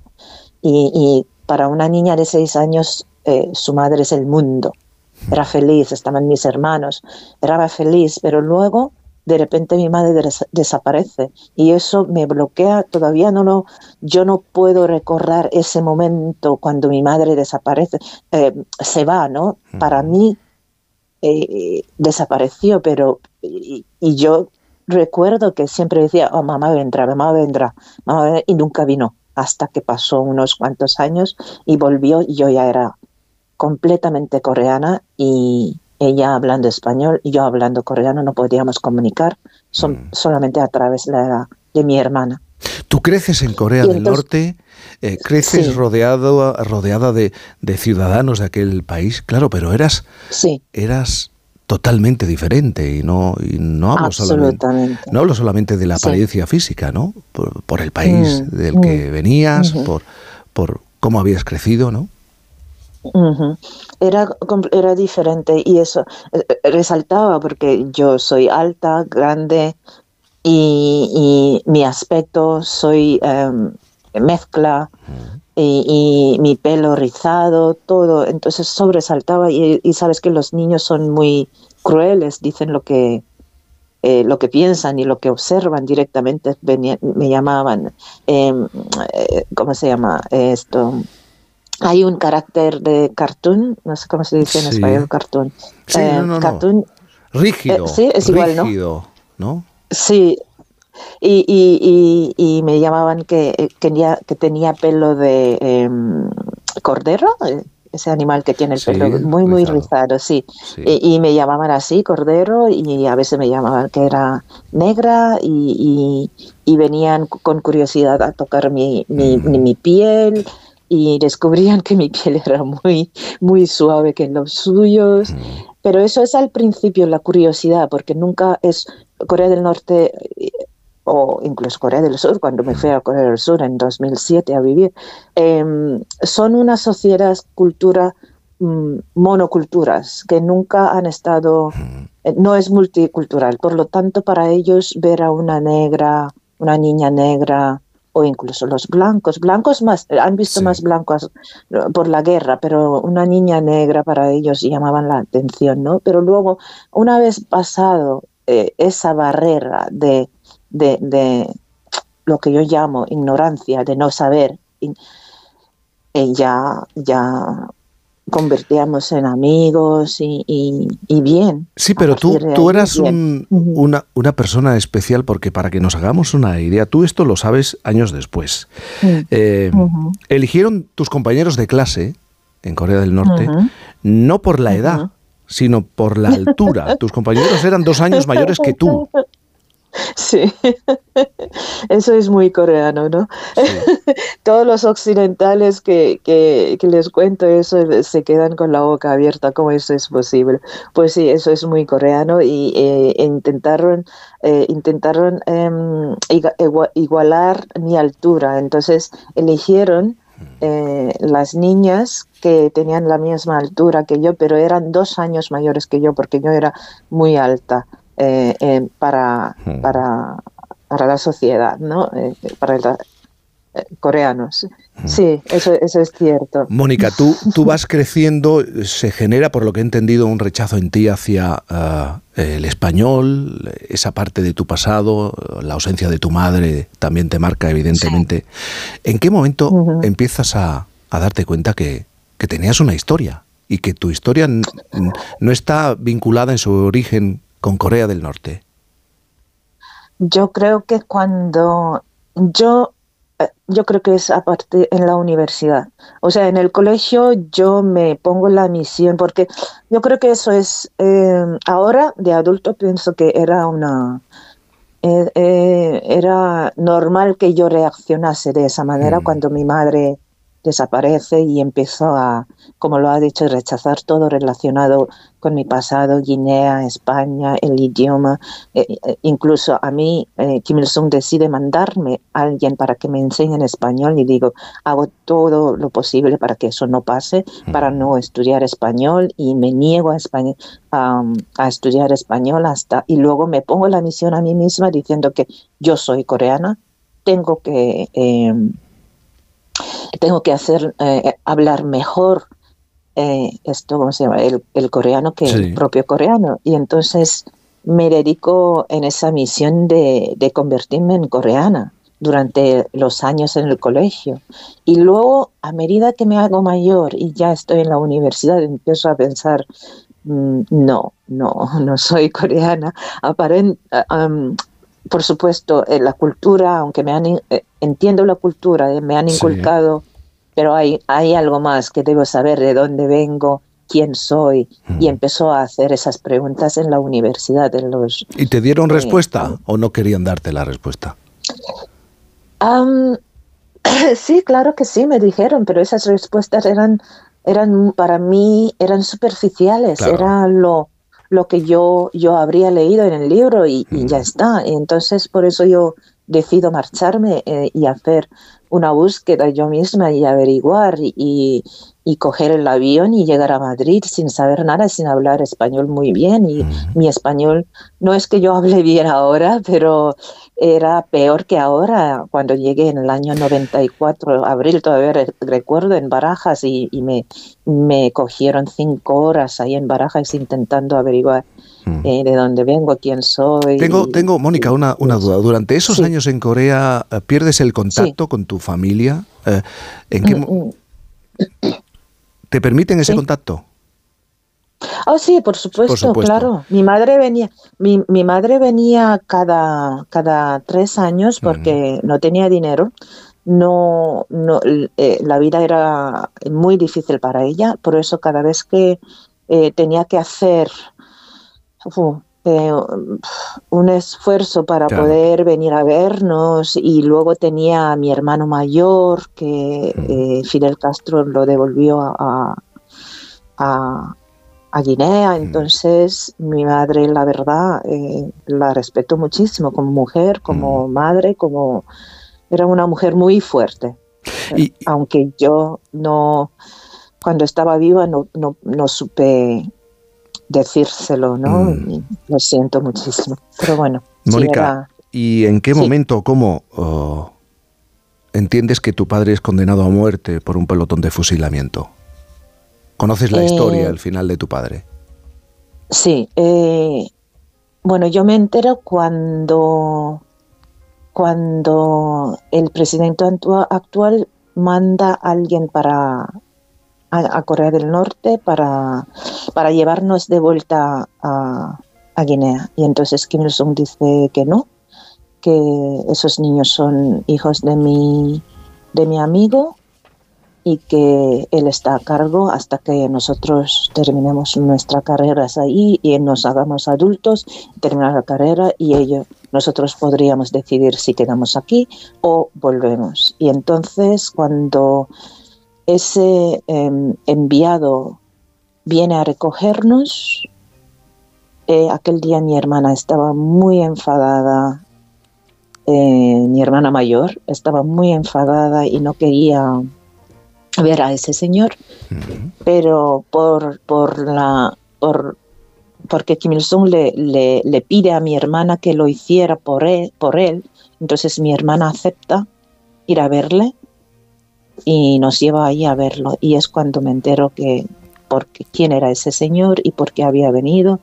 Y mi hermano mi hermano en el coche nos dice en el camino a ver a esos de vuelta al colegio me dice no que que son gente que nace sin- a, a nuestro padre. Y, por eso que mi hermana estaba furiosa y enfadada. Y, y así es como me, me- me entero. Pero no sabía de fondo no sabía nada. Todavía era niña no entendía ¿No sabías que Nada, había no sido el primer presidente de Guinea Ecuatorial No. de- después de, no no no. del el no tiempo? tenía en esa época sí en esa época yo no, te- no sabía Mm. nada pero a medida que me hago mayor ya em- empiezo a investigar y voy más sí Mm. eh, haciendo preguntas Mónica, haciendo preguntas, encontrando respuestas, encontrándote a ti misma, reconstruyendo tu propia vida.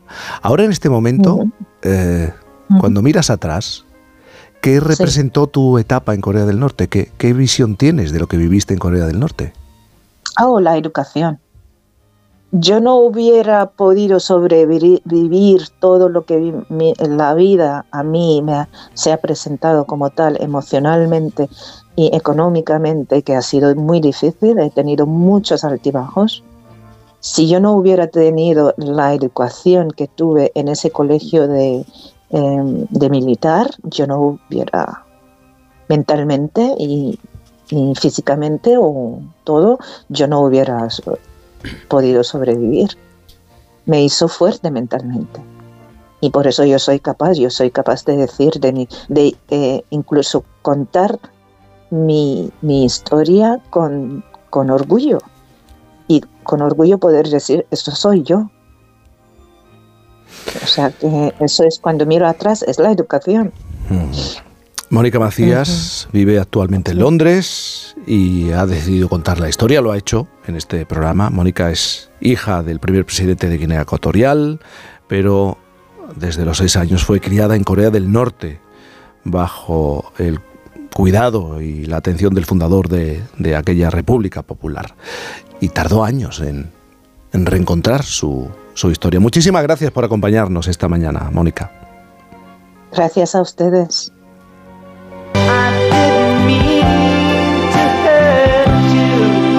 Por fin no es lunes.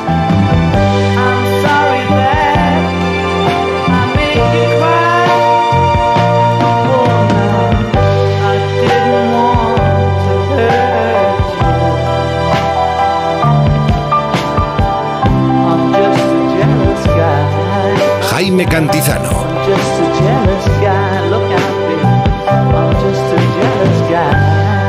Onda Cero. Así sabe el mundo con Lidl. Disfruta de la mejor variedad de sabores asiáticos.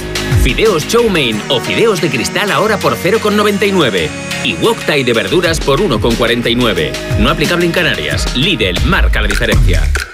Su alarma de Securitas Direct ha sido desconectada. Anda, si te has puesto alarma, ¿qué tal? La verdad que muy contenta. Como me paso casi todo el día fuera de casa trabajando, así me quedo mucho más tranquila. Si llego a saber antes lo que cuesta, me la hubiera puesto antes. Protege tu hogar frente a robos y ocupaciones con la alarma de Securitas Direct. Llama ahora al 900-272-272. El Pacto Verde Europeo insiste, el transporte debe reducir de manera drástica sus niveles de contaminación. En Iberdrola somos líderes en la transición a la movilidad eléctrica, con más de 45.000 puntos de recarga instalados en nuestro país. Únete a las energías limpias de la mano de un líder mundial. Iberdrola, por ti, por el planeta. Empresa colaboradora con el programa Universo Mujer. Vía.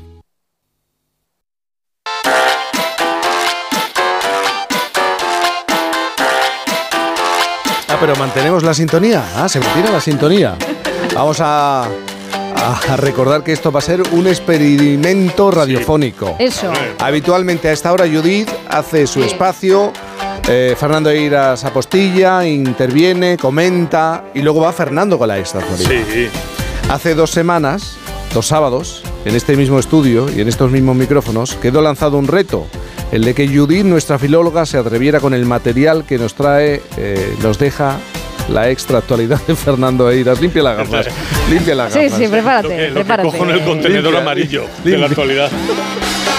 Así fue, Jaime, en efecto. La verdad que, oye, ese reto quedó ahí planteado. Yo creo que si queréis un poquito lo Sí, retomamos y vemos en qué términos lo comentamos aquella semana.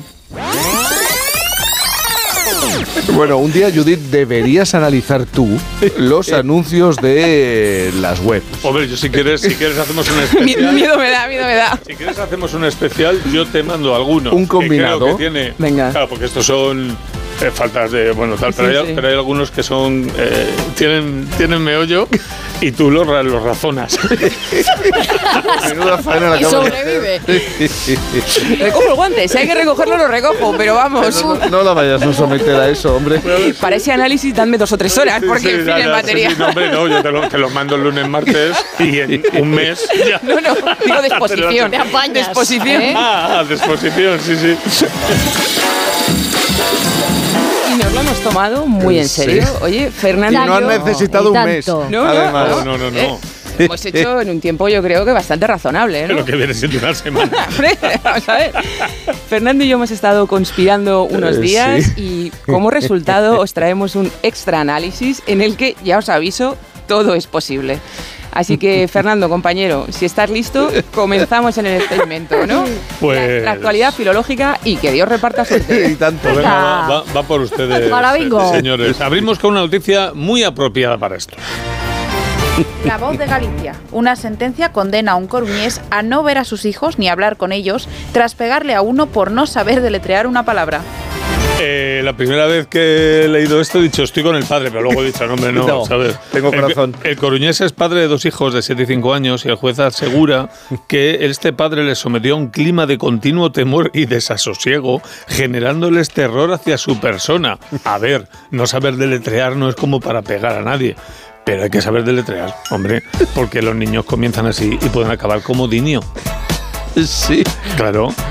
¿Dónde está Dinio? Pues eso. Porque recordemos aquella vez en la casa de Gran Hermano, en la que tras una bronca entre Hugo Castejón y Noemí Salazar, Noemí, pues tras la bronca, Hugo Castejón le confiesa en una parte a su amigo Dinio, voy a nominar a una persona que no soporto cuyo nombre empieza por la N, acaba por la I y en el medio tiene la O, la E y la M. Y llega Dinio y responde, coño tío, a mí no me andes con adivinanzas, dime quién es. Porque a él juntando las letras le salía Carrefour. Oro parece plata no es, Dinio no lo pilla ni pensándolo un mes. A ver, la M con la MA, la P con la PA, oye, pues no sé, la N con la O. y ¿Esto la va a empezar así? no, eh, mi. En este nivel empezamos, chicos, no puedo estar más abajo, pero no pasa nada, no pasa nada. Yo con un punto de apoyo levanto la filología o lo intento, lo intento, ¿vale? Y si este es el nivel, como el, si este nivel como el de Dinio, oye, pues es el tuyo, yo tengo una obra de referencia para ti. La cartilla de Micho. Para, para mí. La cartilla de Micho, qué nostalgia, qué nostalgia. Y lo digo totalmente en serio, ¿eh? porque es una obra que a mí me permitió leer después todas las demás. Oye, ya más despacio no puedo ir. Dice que este es el nivel. Cuando creas que el nivel está bajo, piensa que siempre se puede excavar un garaje. ¿Me Sí, entiendes? ¿no? Vamos con otra noticia. En esta ocasión, una exclusiva. Lecturas.com, exclusiva. Anabel Pantoja revela los planes inmediatos para ser madre junto a su nuevo novio. Que se acaba. Que bueno, en fin. eh, me alegro muchísimo por ella. Solo le recomendaría que cuando sepa cómo va a llamar al hijo o niña que quiera tener, acuda a una profesional como Judith para que le asesore, porque si quiere grabar una joya con su nombre, o peor, tatuárselo, puede meter la pata. Porque recordemos aquella gala de supervivientes en la que soltó. Es un gilipollas con todas las letras, de la J a la S. Porque si no sería guili, gilipollas. Gili, gili, gili. Que también podría ser de la H aspirada a la H aspirada. Gilipollas. bueno, así que cuidado, Anabel, si quieres llamar a tu hijo o hija Héctor, Hilaria, Enar o Germán, no vaya a ser que te, te lo tatúes y la cajes con G. Pues fíjate que yo pensaba, a ver, ilusa de mí, que los insultos, oye, que al menos los insultos eran algo que se nos iba a dar relativamente bien. No sé. No, tampoco, ¿no? Pero bueno, yo creo que la G y la J Da que son, no, son ¿eh? siempre un reto, ¿no? A ver, este calificativo que todos hemos empleado alguna vez tiene una de esas eh, falsas etimologías que hace las delicias de los aficionados a estos paseos tipo conocer Madrid. Y es que Ahí nos vamos de paseo, sábado por la mañana. Y es que eh, cerca de la Ronda de Segovia hay una pequeña calle que se llama Travesía de Gil y Mon. Baltasar Gil y Mon fue, a finales del siglo XVI, el fiscal del Consejo de Hacienda. Y según se cuenta, tenía dos hijas que por lo visto, bueno, pues no conseguía casar en aquella época, ¿no? En aquel entonces también polluela y polla se empleaban como sinónimos de chica joven. Ha dicho polla. Es un sentido que aún tiene en el diccionario académico. Y como Baltasar No, no, seas les crío. No seas crío, Fernando. Sigue, Judith. y como Baltasar, digo, no les empleaba, no les encontraba ahí como plan a sus hijas, pues solía ir siempre eh, paseando con ellas, ¿no? Entonces, bueno, pues se decía, por allí va Don Gil y sus pollas, Fernando. Lo que, dado que ellas no debían ser muy listas, pues nos acabó dando la palabra gilipollas, que se escribe con G como el apellido Gil. A ver, esta es una historia popular para su origen, pero otra, pues menos prosaica, es que procede del caló gili, que significa tonto. Sea como sea, la otra parte de la palabra, sus últimas dos sílabas, estas que te gustan, Fernando, tienen 10 acepciones más en Vale. el diccionario académico. Diez. 10 y solo una es malsonante, aunque sea esa la única en la que siempre pensamos. En Chile, por ejemplo, Polla es el nombre de la Lotería Nacional, un juego de azar similar al nuestro, en el que ya sabéis, pues se compran billetes y se obtiene un premio ahí si los números coinciden. Y que nos ha regalado al español de nuestro lado del Atlántico eslóganes publicitarios como Sáquese la polla y haga feliz a toda la familia. En Chile entonces la polla es la primitiva. Debe ser porque te toca por los cojones. Arregla, arréglalo. Eh, a ver, hemos pasado por Dinio, por Anabel Pantoja. Para esto del me falta uno para la Santísima Trinidad del deletreo. uno me falta. Te voy a poner Por él, a fácil. por él, a por él. Te voy a poner fácil. Jesús de los Gemeliers. Eh, recordemos, en algún momento les pareció buena idea ir a pasapalabra. No sé cuánto pagarán, mil, mil quini. Dice, venga, vamos, y hacemos el ridículo para todo lo que nos queda de carrera. Bueno, pues eh, en una participación suya le preguntan, con la H, aparato que se usa para asar alimentos. Y soltó. Olla. Jesús de los Gemeliers no ha visto Ay. una H en su vida, se piensa que todos son hashtags. Igual es que para él olla se escribe con H y horno no. Pues mira, yo esta respuesta la pleiteaba. Anda. Porque la pregunta, la pregunta no precisa a qué época nos estamos refiriendo. Y en otras etapas del español, y esto es comprobable en el corde, era posible encontrar algún caso, 32 concretamente en 16 documentos, en los que podemos leer cosas como y poner dentro de la olla con H, anís e hinojo sin H, que es un ejemplo de 1494 época en la que, bueno, pues la ortografía no estaba tan, tan ajustadita como ahora, ¿vale? Estaba Gemelier. Era el- Estaba un poco gemelier. Dicho lo cual, hoy siglo XXI, no me escribáis olla con H, por favor, os lo pido. y nos lo tatuéis, sobre todo. Entonces, si a este eh, le indultamos, tenemos uno que hemos perdonado, uno con etimología popular y otro que hemos mandado a leer la cartilla de Micho. Fernando, eh, ¿qué más tienes para que, Tengo mandanga, para que Judice luzca? Tengo mandanga de la buena. Ah, Otra, sí. no- otra noticia que la semana ha sido pródiga. El país, Timothy Sider, es tabú decirlo, pero nos estamos volviendo menos inteligentes. Snyder. Sideral. Te has tirado a la piscina. Parecía Timothy Sidra. No se había notado, Fernando. Bueno, eh, estamos, nos estamos volviendo menos inteligentes, pues no sé por qué lo dice, ¿verdad? Porque Es que no, no. El historiador norteamericano lanzó esta reflexión en Davos a tenor cuidado del manejo político de las guerras de Ucrania y Gaza. ¿No le parece que es el manejo político se esté Sí. llevando con la Inteligencia. inteligencia que habría sido debida o que se podía esperar de la gravedad de los asuntos? Pero vamos, que para probar que estamos perdiendo Magín no hace falta irse a las guerras. Tú te pones un día el concurso Agárrame si puedes en Castilla-La Mancha Televisión y te puedes encontrar con cosas como la de hace unos días. La escuchamos. ¿Quién fue la primera escritora española en ser candidata al Premio Nobel de Literatura? Estoy dudando entre tres o cuatro. Te voy a decir una por. Tres o cuatro. Te voy a repetir la pregunta. Sí, por favor. Queremos saber por 25.100 euros, Salva. ¿Quién fue la primera escritora española en ser candidata al Premio Nobel de Literatura? Te diría. Saramago.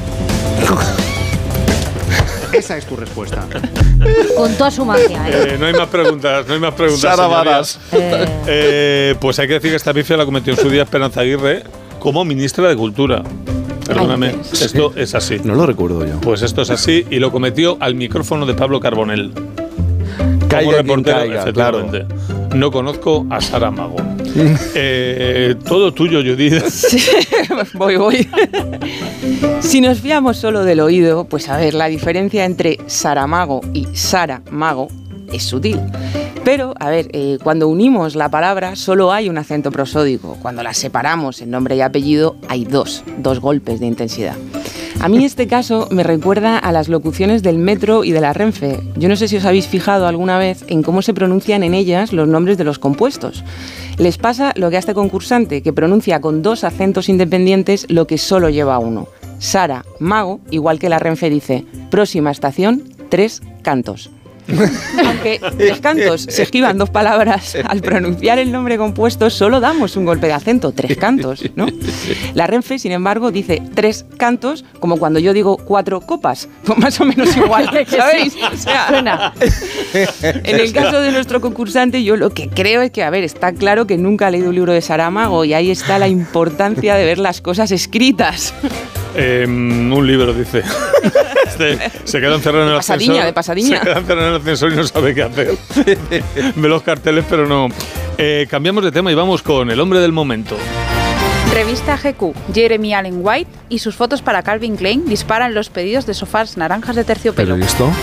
Como si comprándote el sofá naranja de terciopelo te pusiera la tableta de chocolate que tiene el Ay, señor Jeremy Allen Ah, porque aparecen No sé las si la- fotos. no sé si lo habéis visto, claro, claro. Está en una azotea en, en Manhattan, en el Midtown, con todos los rascacielos detrás, y él está con unos Calvin Klein que se asoman por el pantalón, la tableta de chocolate, ese cuerpo que Dios le ha dado y que se ha labrado, su trabajito le ha costado, tiran un sofá naranja. Y a vender claro, sofás. eso, a vender sofás. Eh, por cierto, Judith, eh, y hablando de sofás, escucha esta afirmación que hizo el prestamista de Mallorca del programa Los Gypsy Kings y nos sacas de dudas. Va. Si son tres, se llaman sofares. Si es uno, sofá. Y si es uno pequeñito, sofín. Sofín, sofá, que cada día te quiero más. Morfología creativa, ya veo, ya veo. Morfología creativa, vale. A ver, es que estamos muy encorsetados en el español normal, normal y normativo, Sí. claro. Y yo veo que hay espíritus libres, corsé. espíritus libres. Sí, sí. Corsín. Entonces, en este español normal y normativo, pues tenemos singular y plural y para de contar.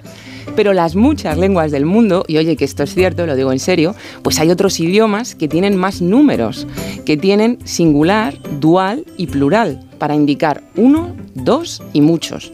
E incluso los hay que tienen lo que se conoce como número paucal, que sirve para indicar unos pocos, solo cierta cantidad, ¿vale? Entonces aquí yo creo que este genio del sofá, el de la morfología creativa, no el de la tableta, ¿vale? Pues lo que nos propone es un nuevo número, ¿no? Para indicar cuando es uno, pero pequeñito, el sofín, El el, sofín. sofín. A mí me gusta. Entonces a partir de ahí, pues el paradigma cambia. Los sofales, los chándales, oye que nos reímos, pero que son registros reales del Sí, sí. español. Pues es que en esta esquina no me cabe. Un sofín, compramos un sofín y me cabe. Sofín. Hablamos ahora de gastronomía. Diario de Lo Córdoba. que quieras. La cofradía del rabo de toro renueva su directiva y nombra tres nuevos embajadores. Estuve buscando ahí a ver que cuando iba a hacer la renovación de la cofradía del rabo del toro. Presentas, pendiente, a candidato. Estaba, ner- Estaba. estaba nervioso para que se produjera, se ha producido ya, podemos estar tranquilos. La asamblea de la Asociación de Esteguiso Cordobés. El concilio. Eh, sí, se juntaron del ahí. rabo de sí. toro. Sí, sí, sí, sí, sí, tú ríete, pero para ellos es cuidado. Bueno, pues también ha aprobado la celebración del aquí esto, eh, cuidado, del tercer simposium sobre el plato rabo de toro y el ya tradicional concurso amateur de rabos de toro. Eh, espero que no les ocurra lo que a este restaurante en el que se anunciaba el siguiente menú. Segundos platos. Pulpito en salsa americana, rabo de otro en salsa. Ah, Una de dos, o es una rata o es la sociedad de la nieve. pues el rabo de toro. de- pues de poder. Hostia, los memes de, perdón, los memes de la Sociedad de la Nieve son lo mejor del mundo. Bueno, déjalo, Que hay de postre frigopié. No. Y de ahí para arriba. Bueno, eh, Judith, eh, ¿qué te parece este temita? A ver, yo creo que este mal no iba, porque tenía todas las letras, Fernando. O sea, tenía la O, tenía la T, tenía la R, las tenía todas. Está claro que, a ver, pues eso, la O, la T y la R te dan para formar la palabra toro, te sirven también para componer otro, claro. Es de esas erratas desafortunadas que el corrector pues igual no te señala porque entiende que es un término válido, ¿no? Yo, mirad, en lugar de corregirle, creo que lo mejor que puedo hacer es darle más posibilidades para sus equivocaciones. Porque con las mismas letras también puedes formar palabras como tiro, orto, oye, rabo de orto en Rabo, salsa, sí. ¿no? Pues es un plato mucho más completo, Fernando, ¿no? ¿Dónde va a parar? Y también puedes formar roto, que sea de quien sea el rabo, oye, pues para hacerlo en salsa, roto seguro que estará, ¿no? No sé. Pues eh, seguro que sí. Eh, vamos con un poquito de política nacional. Venga. La voz de Almería. La Junta Electoral rechaza la candidatura de Izquierda por Almería para las elecciones gallegas. Juan Andrés Ruiz, el almeriense que quería ser parlamentario gallego, no podrá presentarse a las elecciones autonómicas por Lugo. que si conozco yo la retranca de mis- los paisanos de mi padre, te digo que muchos le votarían. Eh, aunque solo fuera por después de un oligos café, venga, pumba, toma. Y no entiendo por qué no dejan presentarse a izquierda por Almería en Lugo, si Galicia es una tierra abierta, de concordia, ya lo dijo Núñez Feijó. Yo reivindico la Galicia cordial, la Galicia donde hablamos español y castellano. Contra el licor, ca- contra el licor café son capaces de hablarlo incluso con acento de Almería. Mira, siguiendo con esta lógica, yo debo ser trilingüe, porque date cuenta que hablo español, castellano y me dedico a la filología hispánica. Pues, sí, oye, ni tan mal. Pues vamos a seguir con un poquito más de política. El debate. Pedro Sánchez cita a Aristóteles para eludir sus mentiras. La única verdad es la realidad. Una cita aristotélica que ya Eh. usara Emmanuel Kant ¿verdad? ejemplo, y el ¿verdad? general Perón. Y no es tanto una ilusión de mentiras como una irónica justificación de su actitud. Y en este terreno, en el de justificarse con argumentos tautológicos que no aportan nada, pues vamos con una declaración del que fuera ministro nuclear francés Jacques Leblanc, esta me gusta mucho, que dijo al respecto de la bomba atómica. No me gusta usar la palabra bomba, no es una bomba, es un aparato que puede explotar. En rigor, en rigor aquí hay varias posibilidades. A ver, si puede explotar, tenemos toda la pirotecnia, los airbags de los coches explotan, porque oye, liberan una pequeña explosión ahí controladilla, los asientos eyectables de las aeronaves, cuidado que no los tenemos en mente, pero ahí están, ¿vale? En fin, ahí esa carga explosiva nos libera al piloto, Fernando. Oye, eh, ¿cómo os habéis sentido? ¿Eh? Yo bien. ¿Bien? Sí, yo, eh, eh, eh, o sea, eh, es- se puede. Se puede. La combinación de un reputado guionista y director de programas puede. de éxito de televisión y la sección de nuestra filóloga, Pero Judith fíjate, yo creo que se puede más que yo lo que yo traigo, ¿sabes? Porque yo puedo, yo puedo mezclarme, pero lo que yo traigo se puede. No, pero el trabajo difícil lo tiene Judith, reconócemelo. Pero vamos, pero ¿Cómo me- lo lleva la Es que, os voy a- os voy a filología? decir la verdad, toda esta mierda eh, me la quiero cargar, pero desde dentro. A ver, Quieres eh, reventar tu empezado. sección. Estoy, estoy en la radio. ¡Ay, qué buena es la filóloga! Ok, pues se va a acabar eso, esa mierda ya, hombre. Me voy a meter en tu sección y te la voy a reventar desde dentro. Bueno, chicos, eh, no sé si tenéis alguna serie favorita, eh, serie de la infancia favorita. Sí. Tú lo tienes claro. De, pero de, que de, de, De animación, ah, sí, perdón, yo- de yo sí. animación. Mazinger. Mazinger, yo Oh. también Mazinger. ¿Y tú, Judith? Yo de dibujos era muy fan de Roger Rabbit. Mm, Vale, vale.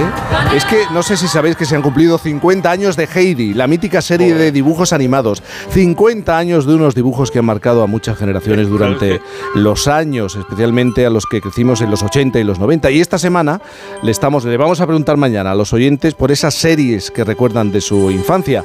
Adelanto ya el WhatsApp para que vayan enviando sus mensajes. 620 621 991 620 621 991 para que nos expliquen, nos hablen, recuerden con qué series se quedarían. Muchas de ellas venían de estudios japoneses, como Heidi o Marco, o de Estados Unidos, pero en España también tenemos tradición y hemos creado series míticas que luego se han visto en todo el mundo. ¿Quién no recuerda la vuelta al mundo de Willy Fogg? 80 días son, 80 nada más, la muy recordada cabecera de otra serie mítica como Don Quijote de la Mancha.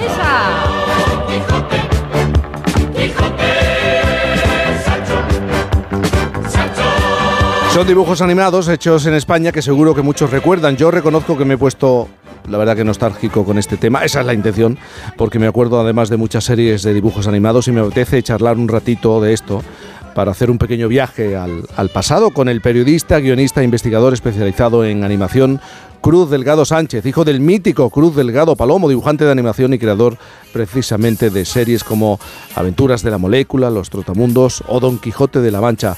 Cruz Delgado Sánchez, buenos días.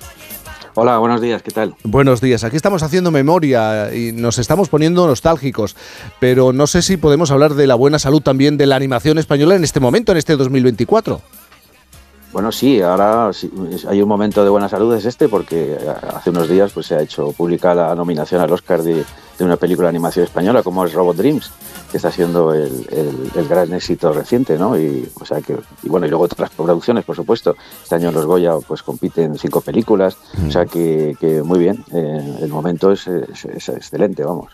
Cruz, esta, esta pregunta es personal. ¿eh? ¿Tú qué recuerdos tienes de la mítica cabecera de Don Quijote de la Mancha? Porque tú lo viviste de otra manera, muy distinta Claro, claro, al resto de los que estamos claro. aquí sentados en esta mesa, entiendo, ¿no?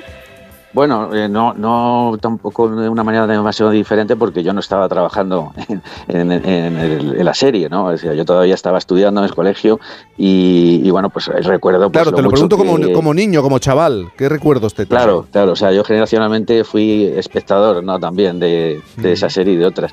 Pero bueno, claro, evidentemente recuerdo como, bueno, mi padre pues eh, estaba muchísimo tiempo dedicado a, a la realización y dirección de la serie Sí. y alguna vez yo visitaba el estudio y veía ahí cómo trabajaba la gente y, y bueno, pues eh, evidentemente cuando en cuanto yo pude, pues también me, me apunté a ese mundillo, ¿no? ¿Y, y cómo de importante es la sintonía, la música que acompaña, la cabecera de las series de televisión? Es, eh, Sí.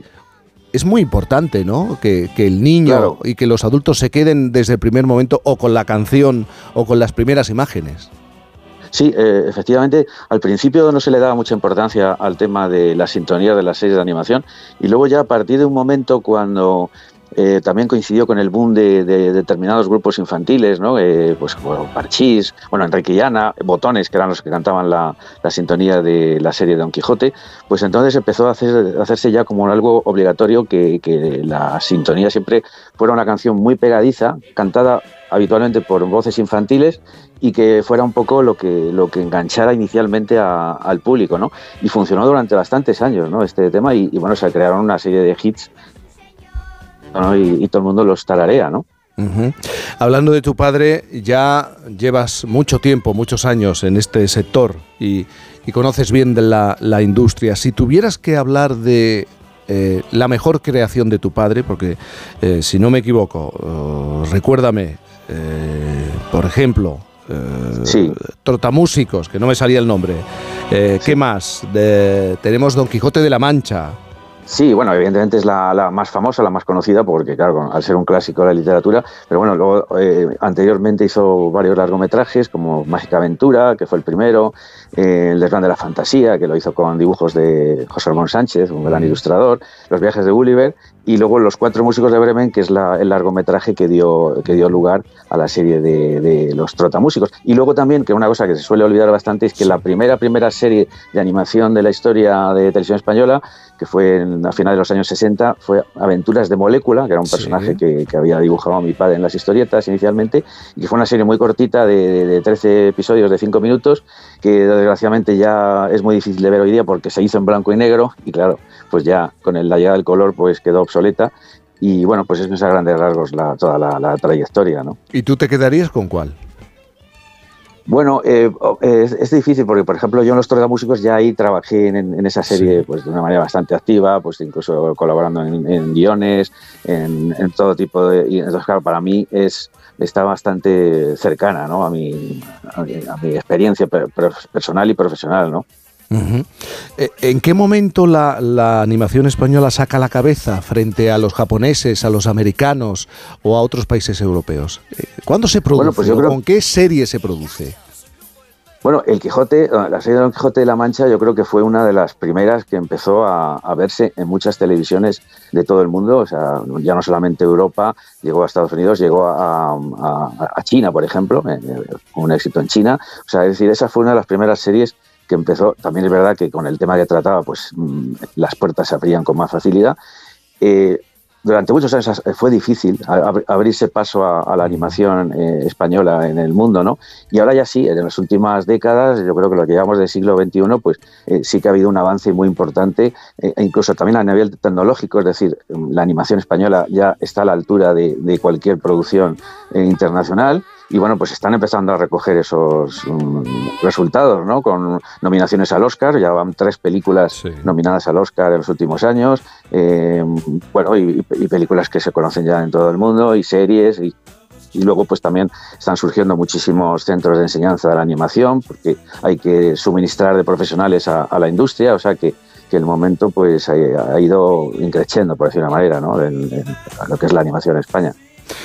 Nos hemos puesto nostálgicos, pero es una industria eh, con poderío, con poder en este momento en nuestro país, eh, dentro del ámbito cinematográfico. Cruz eh, Delgado Sánchez, gracias por estar con nosotros en esta mañana. Gracias a vosotros. Gracias. Encantado. Bueno, Mazinger, habías dicho... Muchos, de verdad. Willy Fox, por ejemplo, me Willy encantaba Fox, también de pequeña. Pues se lo vamos a preguntar mañana y vamos a hablar con los oyentes. Eh, primero hay que enviar un WhatsApp, si os parece, contando vuestra relación con alguna serie mítica cuando erais pequeños. 620-621-991. 620-621-991 para empezar a recibir esos mensajes ya. Bueno, es que la Heidi hay muchas preguntas ahí que hacerse, ¿eh? Bueno, es que... O sea, ¿por qué las cabras saltaban tanto? Sí. ¿Por qué en los fondos la Heidi... ¿Y por qué tanto drama con Marco, no? ¿Dónde estaba, ¿Dónde estaba el columpio? Claro. ¿Dónde ataron La- el columpio?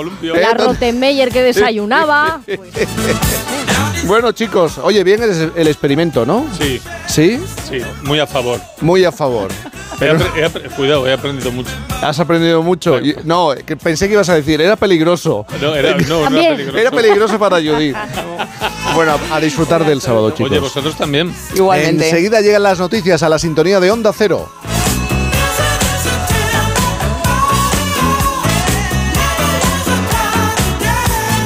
Cantizano. Por fin.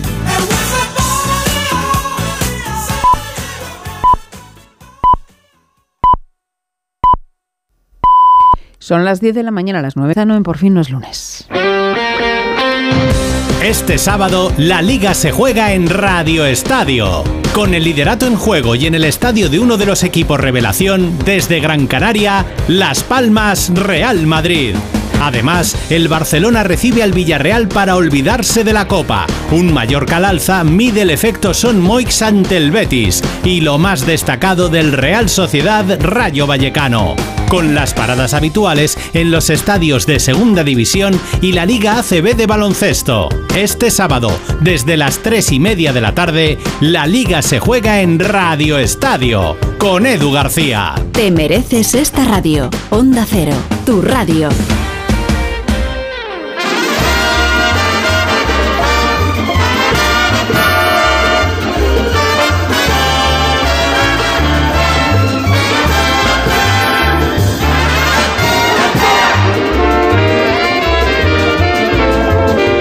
Boris, ¿cómo estás? Buenos días. Muy bien, estupendo. Ay, buena voz, estupendo, aunque buena de voz. repente, bueno, es que siempre arrancamos de esta manera. Sí. Pero estoy bien porque aunque ayer fui a los premios Feroz, Ay, donde por cierto, que contar. donde por cierto Nacho, la Mesías se llevó seis Justifica, premios. justifica. No empecemos. Creo que son todos los premios a los que estaba. Nacho, buenos días. a nosotros, ¿qué tal? Buenos días. Ahora, gracias, gracias, que hemos hablado gracias, tan bien de la serie que Es fíjate, Ahora final entramos en el debate, pero primero la crónica. ¿Qué tal te lo pasaste? Bueno, es que es increíble. Yo creo que por lo menos una vez en la vida todo el mundo debería ir a ver los premios. ¿Pero por qué? Bueno, porque son unos premios completamente inauditos. No, no- no- no- son unos premios que cumplían 10 años ayer, su, su décima entrega, pero son unos 10 años estupendos porque no tienen, no tienen ni el protocolo, ni la prosopopeya, ni, ni el peso de, la, de, de los Goya. Y eso yo creo que es, la- es una, su razón de ser. Entonces, claro, es verdad que que, no son uno- tan coñazo, no quieres son decir. para nada coñazo, no son para nada coñazo, porque estás todo el tiempo como impactado de lo que va a pasar. Entonces, claro, ya el hecho mismo de que no sabes quiénes son los presentadores hasta el momento que lo son, y ayer el presentador fue Bryce F., que como sabéis todos, Qué es bueno. uno de los descubrimientos de los Javis Sí, a través de Paquita, Paquita Salas. Salas. Y uno de los grandes momentos de la gala anoche fue cuando Bryce va saludando como a los invitados entre la mesa, que mismo dice, él dice, eh, ese es el momento típico en toda gala, que el presentador de la gala baja un momento a hablar con los invitados. Hace chistes con Entonces, los entonces todo el invitados. mundo estaba como muy pendiente de ver cómo iba a ser el encuentro con sus directores, los Javis. Y en efecto, cuando sucede el encuentro, pasan a hablar todo el tiempo en femenino, que ya era muy simpático, ¿entiendes? Y entonces él le dice, bueno, los Javis, ¿cómo estáis? ¿Cómo estáis, amigas? Y entonces les dice, les dice, bueno, vuestra mejor serie es Paquita Salas, ¿entiendes? Entonces, claro, todo el mundo inmediatamente se la hace reír. Entonces dije, pero yo no vengo a discutir si la Mesías es buena o mala, que ya está, que, que la verdad que la con Mesías está bastante bien. Pero lo que sí os vengo a, a dar consejos para los Goya. Le dijo, porque él también, porque Bryce también tuvo un monólogo muy celebrado en, en esos Goyas terribles que presentaron eh, Sevilla y Joaquín Reyes, que fueron terribles para Joaquín y para Sevilla. Pero para él no, para él fue como el principio, para él fue como el principio realmente de- del momento Bryce F. Entonces todo ese tipo de cosas forman parte de lo feroz. También el hecho mismo de que de repente entras a lo feroz, que ayer eran en el Palacio de Vista Alegre, y esta es por la razón por la que yo fui, porque Daniela Bosé, directora del Palacio de Vista Alegre, Sí. que es una idea de su su tío Luis Miguel Dominguín. Esto siempre hay que recordarlo. Que es, esa, es, es, es un lugar para, para toros, o sea, es una. Eh, eh, iba a decir pista de toros, pero no es la palabra que quiero decir. Es una arena de, de- Sí. de toros que se, se, se techó y se ha convertido en un recinto festivo para conciertos y ayer para los feroz. Entonces, claro, Daniela nos invitó y entonces, claro, es la única manera que tienes de acceder a los feroz. Porque si no eres o académico, que próximamente lo va a hacer Nacho Gay, sino también eh, si, no, si, si no estás nominado o, o- o eres, o eres miembro de la industria cinematográfica audiovisual. Yo no soy ninguna de esas cosas.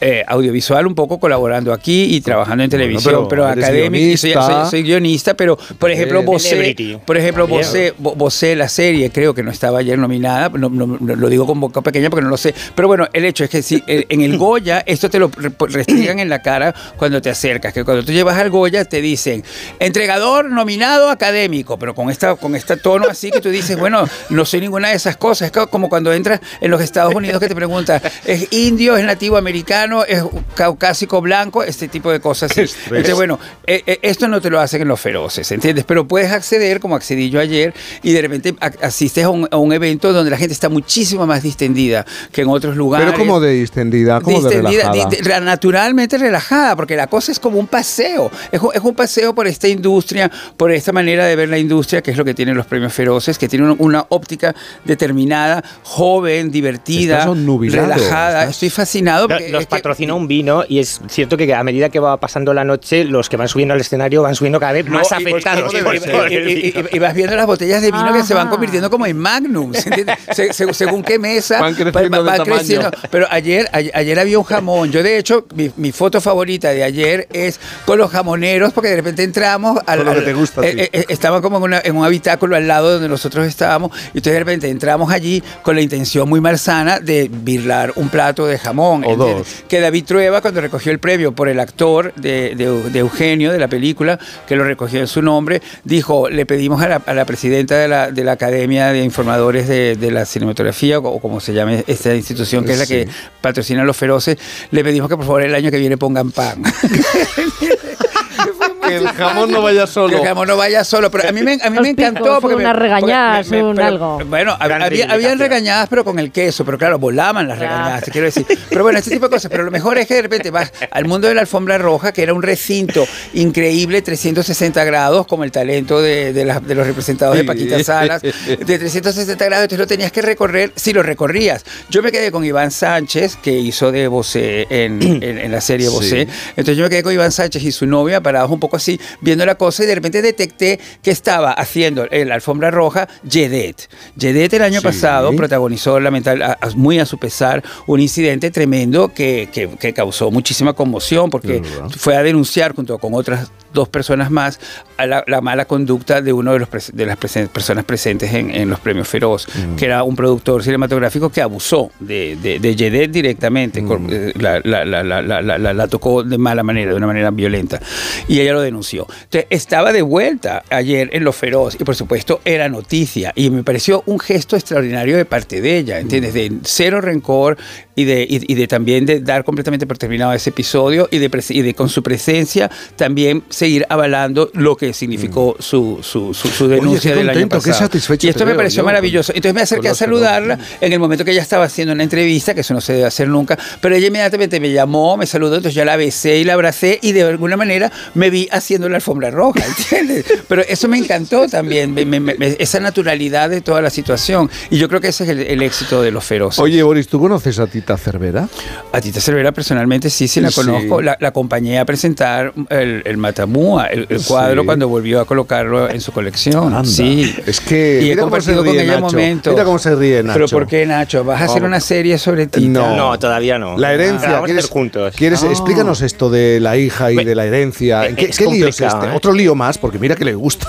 un, un lío a lo largo de los Y por años. eso a mí me Es verdad. encanta Tita, me encanta como personaje porque se va reinventando a sí misma, va reinventando máximo. su propia biografía, de modo que las cosas que cuenta un día se contradicen normalmente con las que cuenta el día siguiente. Es, es guionista, es, guionista. La contrabiografía es que. Pero está muy bien nuevo. ser guionista de tu propia Eh, vida. Sí, sí. De hecho, hay tres eh, escritores que han intentado hacer la biografía autorizada Anda, de Tita y sí. los tres han acabado existiendo Sí, sí, sí, a lo largo del proceso, incluida Nieves Herrero, que ha sido Uno la de ellos no serás tú, ¿no, Boris? el- no, yo Boris no. el cuarto, a- a- a mí nunca me han el llamado para. Eh, eh, ella un día sí me dijo, cuando estábamos haciendo lo del Matamú, así que me dijo, me encantaría que un día tuviéramos un tiempo y conversáramos los dos tranquilamente. Entonces yo le dije, bueno, cuando usted quiera, porque realmente siempre, me parece que he conversado tranquilamente con ella. Nunca Bueno, entonces la herencia, la hija, ¿qué, ¿Qué va a pasa? pasar? Sí, ¿Pero qué bueno, pasa? eh, ella ha dicho a lo largo de esta semana en una entrevista que ha concedido a un programa de esta casa de A3 Media, Espejo Oh. Público, eh, que ve como heredera a su hija Carmen en lugar de a Borja. Esto es sorprendente porque sí que es cierto que sabéis que la relación entre Borja y Tita mía, pero de es verdad. tremenda a lo largo de, Esto de sí los años, feroz, pero se vieron, se vieron este año en Navidad y lo que ha resultado extraño para Borja es que 20 días después de hacer un poquito esa pequeña reconciliación Sí. en Año Nuevo en la estación suiza de Gestac, de Bum. repente, ¡pum! Una Uy, entrevista. Una avalancha, una avalancha en Gastad. Total. Una avalancha en Gastad, de verdad, verdad. A mí me encanta esta historia porque la gente cree que es solo dinero, pero en realidad es otra, otra cosa. ¿no? Es, una, es una historia de amor y de expectativas. Eh, él se enamora de una chica hace 25 años. Que es adorable y es Una enfermera de de clase media eh, que además estaba trabajando co- como camarera en verano para ganarse unas perrillas para luego afrontar los estudios y demás. Y, y él va, no se ha contado nunca, yo creo, él va a tomar un café a una eh, terraza de Sitges y le sirve. Esta chica, Blanca Cuesta, Brava. y de repente Brava, empiezan a Blanca. tontear, se cambian el teléfono, él tenía entonces 19, ella como 25, y 25 años después tienen cinco hijos. ¿Qué quería Tita? Tita quería para Borja una princesa, pero de manera literal. Bueno, Es decir, invitó alguien esto- de la realeza europea, una noble. O, o- odio interrumpirte porque esto lo sé yo de, de su propia boca. Tita invitó una vez a Rocío Carrasco a que fuera a jugar con Borja. A mí me lo contó Rocío Carrasco y yo lo, lo cuento de nuevo porque creo que yo lo he contado. Porque eran aquí. niños. Porque eran niños, son de la O misma jugar edad, como son- Son más o adultos. menos de la misma edad. Entonces los invitó. Entonces, claro, Rocío contaba que, claro, que la, la mamá la vistió, la arregló un poco así, como, como que si fuera princesa. Palaciego, Disney, como estilo palaciego. Y ella llegó a esta casa de la Moraleja. Claro, porque y era- al lado. y, y- y- y dijo que por cada ventana había un guardia de seguridad. Esto me lo contó a mí Rocío Carrasco. Me puede llamar por teléfono y decirme que a lo mejor no le gusta que lo vuelva a contar. Pero es así. Entonces te quiero decir que dentro de las candidatas estuvo Rocío Carrasco. Es que lo- los niños de la moraleja normalmente tienen una infancia muy solitaria, después por Mm. las tardes, entonces se relacionan entre ellos y se van buscando entre las casas. Y se Pero Nacho, una cosa. Boris también, todos fuimos testigos. Hace 20 años, la batalla entre Borja y su madre por esta relación. Bueno, tú sí que fuiste testigo. Claro, llegó muy lejos. Llegó muy Sí, lejos, sí, muy sí, sí, lejos. sí, sí. Pero luego, luego ellos están muy bien. Hemos hablado Sí. acá que, por ejemplo, cuando hicieron la exposición. Que, están muy bien. De, de- de Picasso, la inauguración, la, la inauguración de, la, de la- de la exposición de Picasso del Thyssen, que Sí. está todavía, yo creo que eh, eh, expuesta, eh, estaban Borja y Blanca. Sí, y yo de repente estaba con, con mi amiga Irene paseando por la exposición y Borja y Blanca me llamaron porque ellos a su vez estaban haciendo en otra ala. Tiene o- su colección. o- o una, una parte de su colección Claro. con un artista de su colección que es muchísimo más contemporánea, Mm. como también lo va a ser lo de la hija del varón, Francesca, que tiene una fundación que apoya artistas completamente del siglo XXI. Boris es muy, siglo benevolente XXI. con Sí, esto y de que se allí. llevan bien, en realidad no tienen prácticamente ningún tipo de relación en los No, últimos pero- años y más sobre todo en el último año, donde sabes que después del intento de biografía de Nieves Herrero, que luego se tuvo que echar hacia atrás, Vaya. ella tuvo que guardar una serie de capítulos que están en su ordenador, En ordenador una de serie de Nieves. capítulos Ya. polémicos que Borja no quería que saliesen. Ya, ya, ya. se- ya, que ya. se cuentan una serie de cosas de la Anda. intimidad familiar y que finalmente no se han contado, se ha podido frenar esta, esta historia. Y en realidad ese es el punto de inflexión de su relación a lo largo del último año, ¿no? Es decir, no han tenido, si ni siquiera Tita ve a sus nietos, porque has dicho ahora que se llevan muy bien, es que no les ve hace un año y pico que no, les se ve- relaciona bueno, con ellos. Pero en el museo, en el museo las cosas sí son más agradables. ¿entiendes? Que es la parte que a mí me corresponde un poco decir, porque es la que veo. Es una burbuja. Es una burbuja. El museo es una burbuja. Es una burbuja. ¿Entiendes? Claro, es verdad. Pero me parece como que. Pero entonces, no- no- la herencia entonces. ¿Para quién va a ser? es que Claro. se la quieren quitar, arreba- pero a Borja no se la pueden arrebatar porque la parte de Borja, Claro, como es eso no se puede. Toda, como eh, es todo eso está ya organizado desde aquel famosísimo tribunal en las Bahamas que mandaron a reconstruir el, El, tribunal. pacto de el Basilea, tribunal- que es como un armisticio Exacto. de guerra. De Lo que ellos. ocurre, que cuidado, porque Tita se hizo un pantoja. En el Pacto de Basilea. ¿Qué es un Pantoja? Pues ¿Qué es convenció, Pantoja, que- o no sé si os acordáis que hubo una lucha por la herencia entre Pantoja y su hijo, Kiko Rivera, Oh. porque ella en la herencia había intentado tapar un poco los derechos hereditarios de Kiko Claro. y protegerlos, ¿no? Sí. Protegerlos entre comillas. Y Tita hizo lo mismo en el Pacto de Basilea, de modo que parte de la herencia de Borja quedó en sus manos, Ajá. porque el varón entendió que una vez que terminase la vida de Tita iba a recaer en Borja porque no tenía más hijos, pero aparecieron dos hijas más por vientre de gestación subrogada Ya. que han sido utilizadas por Tita como método de presión hacia Borja porque ya no solo me hay un gusta, heredero. me gusta la idea. eh, Tita se Es un hizo Crest, una pantoja, se hizo un pantoja. No, la- Estaría y la- muy bien que Pantoja se, se hiciera un Tita. Hombre, ¿eh? y la y la y, Y y- y la, y y paternidad de estas hijas, que también es un porque no son hijas del varón, nacieron con el varón ya fallecido. Quizá esos son los capítulos que desaparecieron. Es, qué historias de Palacio. Hacemos una pausa. Nacho, y ¿cómo eres, de ¿Cómo eres, de verdad? Que vienes aquí a polemizar. Por fin, no es lunes. Con Cantizano. Vuelve el concurso que ha revolucionado la televisión. El único donde todos los concursantes son millonarios. ¡Qué nervios! Todo a una. Vuelve Atrapa un Millón con Manel Fuente. ¡Más emociones imposible! Nueva temporada. Si consiguiéramos un millón de euros, ¿qué haríamos? Esta noche a las 10 en Antena 3. La tele abierta. Ya disponible solo en A3 Player. Cuando buscas, no siempre encuentras. Pero en las rebajas del corte inglés, siempre encuentras lo que buscas. Ahora con un 20% de descuento adicional en marcas como Lee, Timberland, Gap, Chantel, Guess, No Lover o Napa Pifri. Del 25 de enero al 4 de febrero, las rebajas del corte inglés. En tienda, web y app. Aprovecha los últimos días de Chin Chin de Aflelu. Llévate dos gafas más por un euro más. Y con la tarjeta regalo, las terceras para ti o para regalar a quien tú quieras. Chin Chin de Aflelu. Dos gafas más por un euro más. Solo en Aflelu. Ver condiciones. Puede que la vida nos mueva de un lugar a otro, pero hay rincones que se quedan grabados, a los que siempre quieres volver. Lugares que forman parte de ti, en los que vivir y compartir historias que quedarán para siempre. Para mí, ese lugar es Vera. Vera. Historias para toda la vida. Dosificación perfecta. Mientras cuido del planeta. Tú solo compras muy sencillo. Y el dinero a tu bolsillo. Ahorra programando tu lavadora con autodosificación con el asistente de energía y con el reembolso de hasta 150 euros. Bosch. Bienvenidos a otra dimensión de cruceros con Royal Caribbean y Viajes El Corte Inglés. Aprovecha la salida desde Barcelona del barco más grande de Europa, Oasis of the Seas. Reserva con hasta 300 euros de descuento, niños gratis y los mejores espectáculos incluidos. Consulta las condiciones de tu crucero Royal Caribbean en Viajes El Corte Inglés. El ser humano ha enviado naves a Marte, pero sacar las legumbres cocidas del tarro nos sigue costando. Hasta ahora. Con el nuevo tarro ancho de Legumbres Luengo todo es más fácil. Salen intactas muy rápido y con su sabor único. Legumbres Luengo, la nueva pasta. Almería, eres mi sol. Sol que ilumina arena dorada y playas salvajes. Luz de cine, cielo estrellado, paisajes infinitos de color azul siquier. Eres vida, historia, arte y tradición. Almería, eres mi sol. El sol que necesito. Diputación de Almería y Costa de Almería. Con este estrés no consigo concentrarme. Toma Concentral. Con su triple acción de lavacopa, rodiola y vitaminas, Concentral consigue aliviar el estrés ayudando a una concentración más estable y duradera. Concentral. Consulte a su farmacéutico o dietista.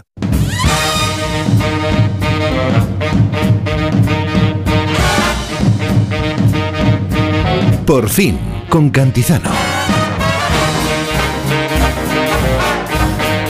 Vamos con otras cosas. Antes hemos hablado de la historia de Mónica Macías, una vida que ni la mente de un guionista, Mm. del guionista más loco de Hollywood, puede idear, Boris. Yo la escuché, me, me dejó completamente apasionado. ¿Qué te parece la historia Sí, sí, de esta chica? sensacional, extraordinaria. Desde los seis años en Corea del Norte. Increíble, y siendo guineana, siendo guineana, con- cuando explicó esto de que la gente la tocaba para ver cómo era la piel, la curiosidad que ella habla, me pareció extraordinario. Es que tú no crees que la vida siempre supera la ficción. La vida siempre supera la ficción, pero la ficción es mucho mejor que la vida. Eso siempre hay que tenerlo en claro. Ay, porque eh. hay que defender la ficción. Mira lo bien que le ha ido a los, a los, A los Javis Javis con la ficción. con la ficción. Bueno, esto lo sabe, esto de la vida supera la ficción muy bien José Manuel León, que lleva más de 20 años recopilando las historias más locas que ha podido encontrar sobre los agentes de la Guardia Civil. Todo empezó Mm. cuando decidió plasmar lo que a él eh, le habían contado bueno, y vivido en sus 14 años de servicio en el cuerpo. Después de, aquellos, de, de aquella experiencia, de aquellas anécdotas, muchos compañeros le empezaron a contar sus propias aventuras, algunas rozando la ciencia ficción y se animó a escribir una segunda parte y una tercera y una cuarta, porque José Manuel tiene yo creo que, y también las historias de la Guardia Civil, mecha para rato. Ahora José Manuel nos presenta su quinto libro, Historietas Beneméritas, en, la que mezcla, en el que mezcla la Guardia Civil con las monjas, los frescos y los despistados. Eh, es sin duda una oportunidad para sonreír en esta mañana. José Manuel León, buenos días. Hola, buenos días. Buenos días, José Manuel. Para tanto da la Guardia Civil, José Manuel. Pues sí, hombre, mira que la- el cuerpo ya va a cumplir el, eh, este año 180 años de existencia, ¿eh? pues fíjate si hay para cuerda para rato, ¿eh? Eh, y, y de qué manera llegan estas historias a ti? Porque en tu anterior libro, Diario de un Guardia Civil, sí que hablabas de tu propia experiencia, ¿no? Sí, bueno, en el primero que hace precisamente ahora, 20 años que, o bueno, el año pasado, 20 años que se, que se editó, pues contaba mi, mi experiencia profesional durante los 14 años que permanecí en el cuerpo y entonces, bueno, pues para que fuera un poquito más ameno lo rodeé de, de anécdotas, ¿no? Y entonces, bueno, pues propias y de algunos compañeros que me habían eh, contado las suyas. Y entonces cuando el trabajo vio la luz y llegó a manos de algunos compañeros, pues me dijeron, ay, qué pena no haberlo sabido para, para haber aportado también las mías y tal y cual. Y bueno, y, y me fueron haciendo llegar las suyas. Yo tengo que decir que pertenezco a la Asociación Unificada de Guardias Civiles. En cada provincia hay un delegado. Yo cuando quiero hacer un nuevo trabajo contacto con el delegado provincial y le digo, oye, haz el favor de mandar esta reseña a vuestros asociados diciéndoles que, que inicie un nuevo trabajo y que quiero que me, que me surtan. También tengo que decir que cuento con la suerte de, de, de los ciudadanos de a pie. ¿eh? Yo cuando cojo un poquito de confianza con alguno le digo, oye, ¿te ha pasado algo curioso o gracioso con la Guardia Civil? Pues bueno, ellos me lo cuentan, tomo nota y luego lo plasmo en, en mis trabajos. Pero la mayor fuente de inspiración y de anécdotas yo creo que son los controles de alcoholemia de la Guardia Civil, ¿no? ¿No, lo- no lo piensas tú? Sí, hay, hay de todo, ¿eh? Sí, sí, sobre todo las- eh, lo que hace la, la gente cuando le, le, dan el alto y pues pues la cantidad de, de cosas que, que dice o, o- o excusas que pone, pues o para no someterse a la prueba o, o para de alcoholemia o, o para justificar el que hayan dado positivo, ¿no? Lo más increíble que, que te han explicado, que te han contado. Eh, como anécdota, me sí, comentas. sí. Bueno, es que no sé yo, eh, que siempre que hago o, o publico un nuevo libro, pues siempre destaco alguna, ¿no? Que, mm, que son las que más más me parecen como inverosímiles, pero que son son reales. ¿eh? Como, has dicho antes, pues muchas veces la, la realidad supera la ficción. Y este libro consta de 115 anécdotas, todas tienen su, su título. ¿eh? Y te- si quieres te puedo, os puedo contar una que la titulo La, la mascota. Y dice así, la- muy rapidito, ¿eh? dice, la historieta que a continuación se narra acaeció un pueblo de la provincia de Gerona, donde a finales de la década de los 80 se hallaba destinado Valdenarros, un solterón cuarentón adscrito a la agrupación de tráfico. Cierto día, alrededor de la una y cuarto de la tarde, mientras el susodicho y un colega transitaban por la Nacional 2 a lomos de sus cabalgaduras de hierro, decidieron hacer un alto en el camino para tomar un refresco. Hacía un calor de justicia. El lugar elegido fue el Paraíso, un club de albergue que permanecía abierto las 24 horas del día. Dada la proximidad de la frontera con Francia, el hotel contaba con mucha clientela. Al cabo de media hora de estancia en el puticlub, tras tomar el último trago de su segunda cerveza, Valdenarros le dijo a su colega, si no queremos llegar tarde al cuartel, será mejor que nos vayamos. Sí, será lo mejor, convino este antes de apurar la última calada de su cigarrillo. Cuando a las 14 horas los motoristas hicieron acto de presencia en su unidad de sillas, el guardia de puertas no daba crédito a lo que estaba viendo. Sentada detrás de Valdenarros y agarrada a su cintura iba una mona. ¿Se puede saber de dónde habéis sacado esa mona? Le preguntó de sillas al solterón. Estaba en el paraíso, le hice una carantoña y se vino conmigo, respondió este antes de dirigirse al garaje. Transcurrida media hora, se personaron en el cuartel varias veinteañeras de muy buen ver. Buenas tardes, ¿en qué puedo servirles? les preguntó el guardia de puertas. Una pelirroja de inmensos ojos verdes, en clara alusión a la mona, solicitó Queremos que nos devuelvan a Lisa, la mascota del paraíso. Un cliente nos ha dicho que la vio salir del club en compañía de dos motoristas de la Guardia Civil. Luego Oh, de escuchar vaya. a la joven, de sillas contactó con Valdenarros por medio del interfono. Oye, ¿dónde está la mona? le preguntó el primero al segundo. Está en mi pabellón. Ahora mismo nos disponíamos a comer, le hizo saber su colega. Acercándose un poco más al aparato, el guardia de puertas le pidió, tráela ahora mismo, varias señoritas la reclaman. Si bien de sillas era una persona muy recta y seria, no pudo evitar que se le escaparan unas risitas cuando, cinco minutos más tarde, vio aparecer por el vestíbulo a Valdenaros y Lisa cogidos de la mano. No estaban de igual humor las prostitutas. Después de arrebatarle la mona al motorista, la pelirroja le recriminó su reprobable comportamiento. Pero- Le hice una carantoña y se vino conmigo, acertó a decir el agente. Dice, Claro. por suerte para los motoristas, las jóvenes no presentaron denuncia por lo ocurrido. Ni tampoco la Igualmente, mona. la, diosa Fortuna La mona se alió La- con la ellos. mona muda. puesto- La mona Sí, flipó. digo que igualmente, eh, igualmente la diosa Fortuna se alió con ellos, puesto que ningún superior se enteró Pero- del hecho. Pero José Manuel, vamos, básicamente la montaron en la, en la, en la La, secu- motocicleta. la- la secuestraron del puticlub, porque era, la- era la Sí. mascota de ese terrible lugar. Pero, oye, eh, los nombres reales no los utilizas, ¿no? Supongo que cambiarán los No, no, nombres de los eh, agentes, ¿no? A ver, yo sí, yo me muevo entre las, mm,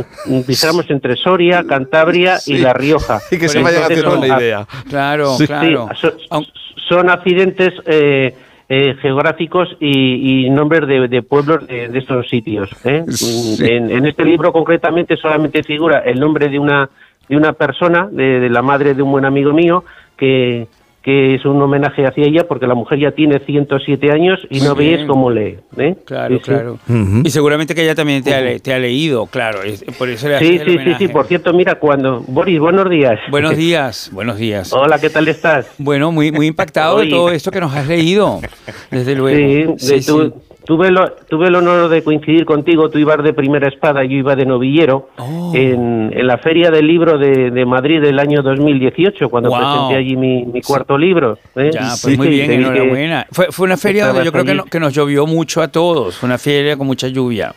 La recuerdo, Sí, y esta- y- 2018. y es- sí, la del 2023 también fue bastante tormentosa, Pero, estuve también por allí. José Manuel, eh, yo creo que esta Dime, anécdota de los guardias civiles, del guardia civil que monta la mona en su motocicleta y la lleva al cuartel. Que la además, roban, la roban, eh, la sí, sí, sí. Bueno, la invita, la invita y la mona La no presenta denuncia claro. ni las amigas. eh. Claro. Es lo más increíble que, que te ha- que te han contado. Pero, ¿y a ti, así, lo más llamativo que hayas vivido durante 15 años, ¿no? Bueno, Estuviste pues, en el cuartel. Sí, no, 14, sí. 14. Bueno, pues mira, yo salí de, de la Academia de Guardias de Úbeda en, en, en marzo del, del 83, Sí. de 1983, y vine destinado a, a, mi, a mi tierra, a, Lo- a Logroño, Sí. aquí a la comandancia móvil. Y un día recuerdo que estaba yo prestando servicio en la, en la puerta principal, la entrada del acuartelamiento, y estaba en compañía de- del sargento responsable del, del servicio, ¿no? Y entonces en un momento dado, mientras estábamos charlando, pues vimos que que se acercó hacia nosotros una, una chica, que va, una joven veinteañera que mm, llevaba bajo el brazo un- una caja de zapatos. Y cuando, cuando estaba a unos seis metros eh, antes de llegar a nosotros, pues se detuvo y nos la arrojó, ¿eh? nos la arrojó allí al, a- a- a- ante nuestro. El, el- sargento cuando vio la caja volando por los aires empezó a gritar una bomba, una bomba y corrió a refugiarse al, al cuerpo de guardia, ¿no?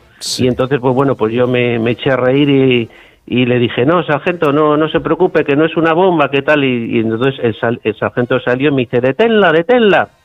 Y yo pues dejé que la chica pues eh, se fuera por donde había venido, pues porque sabía que, que era una chica que, que el- el- lo que había hecho lo había hecho en, en plan de despecho, había estado saliendo con, con un compañero una Ah, temporada oh, y cuando, vaya, cuando él cuando él decidió romper la, la relación, Claro. pues ella, ella en señal de despecho metió sus utensilios de aseo en una caja, de la caja de zapatos y nos la arrojó a nosotros. A la puerta del ¿eh? cuartel. Entonces, Vaya. A la puerta del cuartel. sí. El peine, el cepillo de dientes. Un despecho. Bueno, es Sí, como la, como la canción de Beyoncé. To the left, to the left. Porque eh, se trata de que tiene que recoger una caja con sus pertenencias. Pero si po- tengo una duda, si una persona hace eso ante el cuartel de la Guardia Civil, ¿puede Ya. ser detenida?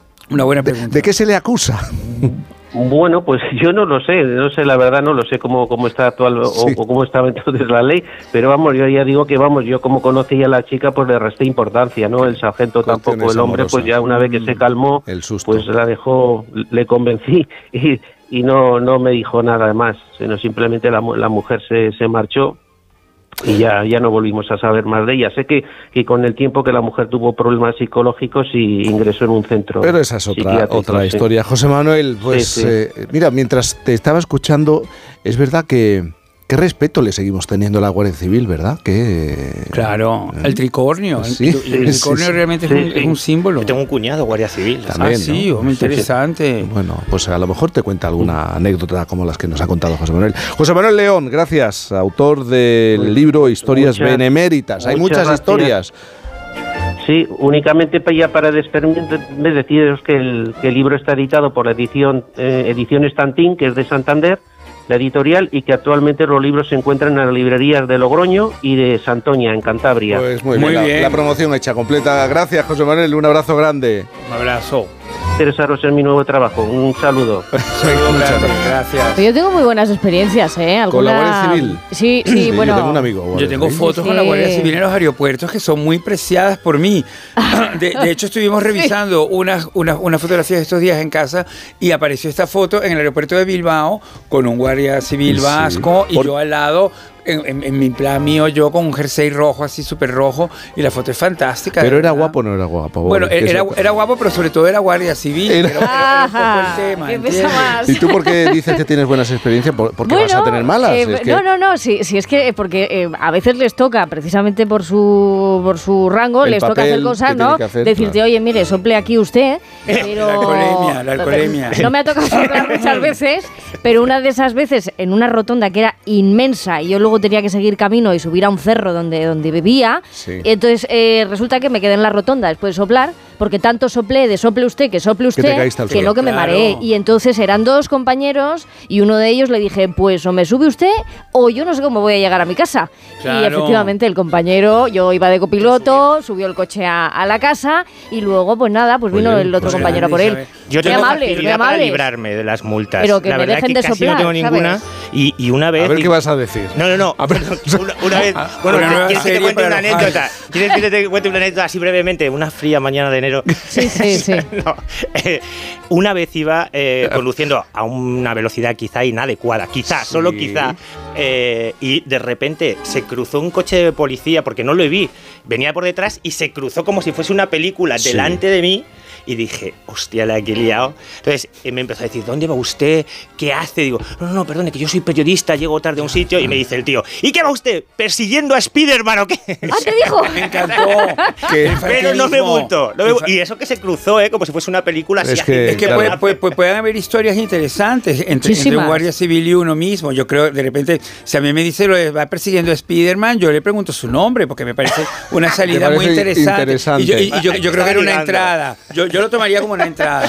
Yo tengo también la propia mía, porque a mí una vez nos pararon eh, un control de alcoholemia en Colón con Cecilia Bayonas y Millán Salcedo, que veníamos Bueno, juntos. Y entonces Ahí paraba mucho. No sé si lo eh, siguen eh, haciendo. Sí, sí, no, paraba mucho. y Lo siguen haciendo porque hay varias noches de, ma- de madrugada que yo vengo de programas de televisión que terminan a esa hora y entonces de- me, me encuentro con el control ahí. Y siempre me acuerdo de este momento increíble porque el señor de repente cuando descubrió a Millán, bueno, era martes y 13, Eh, sí, entonces claro, claro. se quedó como muy, muy impactado. Y entonces yo también estaba como muy preocupado de que fuera a ser un problema para, para Millán. Y al final el señor se fijó también en mí muchísimo. Entonces yo empecé a hacer mis cosas y hablar y todo Mis eso. cosas. Yo no sabía Monerías, televisión ni nada, ¿eh? pero mis monerías y todo. Y entonces de- desvié el centro de atención de la, de la Lo aturdiste, todo- aturdiste a la todo- gente. Todo el mundo estaba más bien más preocupado porque el que realmente había consumido alcohol de los tres que estábamos era yo. O sea, pero claro, pero yo no conducía. Tú no conducías. Claro, es que, ¿sabes lo que te pasa? Que tienes cara de sospechosa. Yo entiendo que te Ay, pare sí, la Guardia ¿qué Civil. dices? Eh, Ah. eh, yo, yo soy guardia y te veo conduciendo y digo, esta es una delincuente. Es que tienes una cara de delincuente pues que, no, nada, que no puedes con ella. Hacemos una pausa. Por fin, con Cantizano.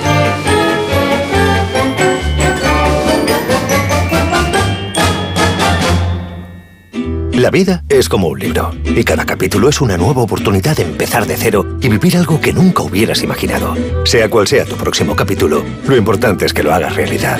Porque dentro de una vida hay muchas vidas, y en Cofidis llevamos 30 años ayudándote a vivirlas todas. Entra en cofidis.es y cuenta con nosotros. En CaixaBank estamos presentes en más de 2.200 municipios y contamos con ofimóviles en 783 poblaciones y más de 1.600 gestores senior para que nadie se quede atrás. Porque estamos comprometidos con la inclusión financiera y queremos estar cerca de las personas para todo lo que importa. CaixaBank, tú y yo, nosotros. Si elegir es ahorrar for you, ahorra todas las semanas con ofertas como el salmón noruego entero a 9,99 euros el kilo. Hasta el 28 de enero en hipermercados, market, web y app. Carrefour, aquí poder elegir es poder ahorrar. ¿Cansado? Revital. Tomando Revital por las mañanas recuperas tu energía, porque Revital contiene ginseng para cargarte las pilas y vitamina C para reducir el cansancio. Revital, de Pharma OTC. A ver esa foto, decir patata. ¡Hijolusa! En el supermercado, dale la vuelta al envase y encuentra nuestra marca para garantizarte una gran calidad en tu mesa. Patatas Hijolusa. Amamos las patatas. Empresa colaboradora del Plan 2030 de apoyo al deporte de base. En cofidis.es puedes solicitar financiación 100% online y sin cambiar de banco. O llámanos al 900 84 12 15. Cofidis, cuenta con nosotros. Arranca una nueva edición de los premios Ponle Freno para reconocer las mejores iniciativas que hayan contribuido a promover la seguridad vial en nuestro país. Consulta las bases en ponlefreno.com y envía tu candidatura antes del 4 de marzo. Ponle Freno y Fundación AXA Unidos por la Seguridad Vial. Si elegir es ahorrar for you, ahorra todas las semanas con ofertas como el salmón noruego entero a 9,99 euros el kilo. Hasta el 28 de enero en hipermercados, market, web y app. Carrefour, aquí poder elegir es poder ahorrar. Su alarma de Securitas Direct ha sido desconectada. Anda, si te has puesto alarma, ¿qué tal? La verdad que muy contenta. Como me paso casi todo el día fuera de casa trabajando, así me quedo mucho más tranquila. Si llego a saber antes lo que cuesta, me la hubiera puesto antes. Protege tu hogar frente a robos y ocupaciones con la alarma de Securitas Direct. Llama ahora al 900-272-272. Onda Cero. Cantizano.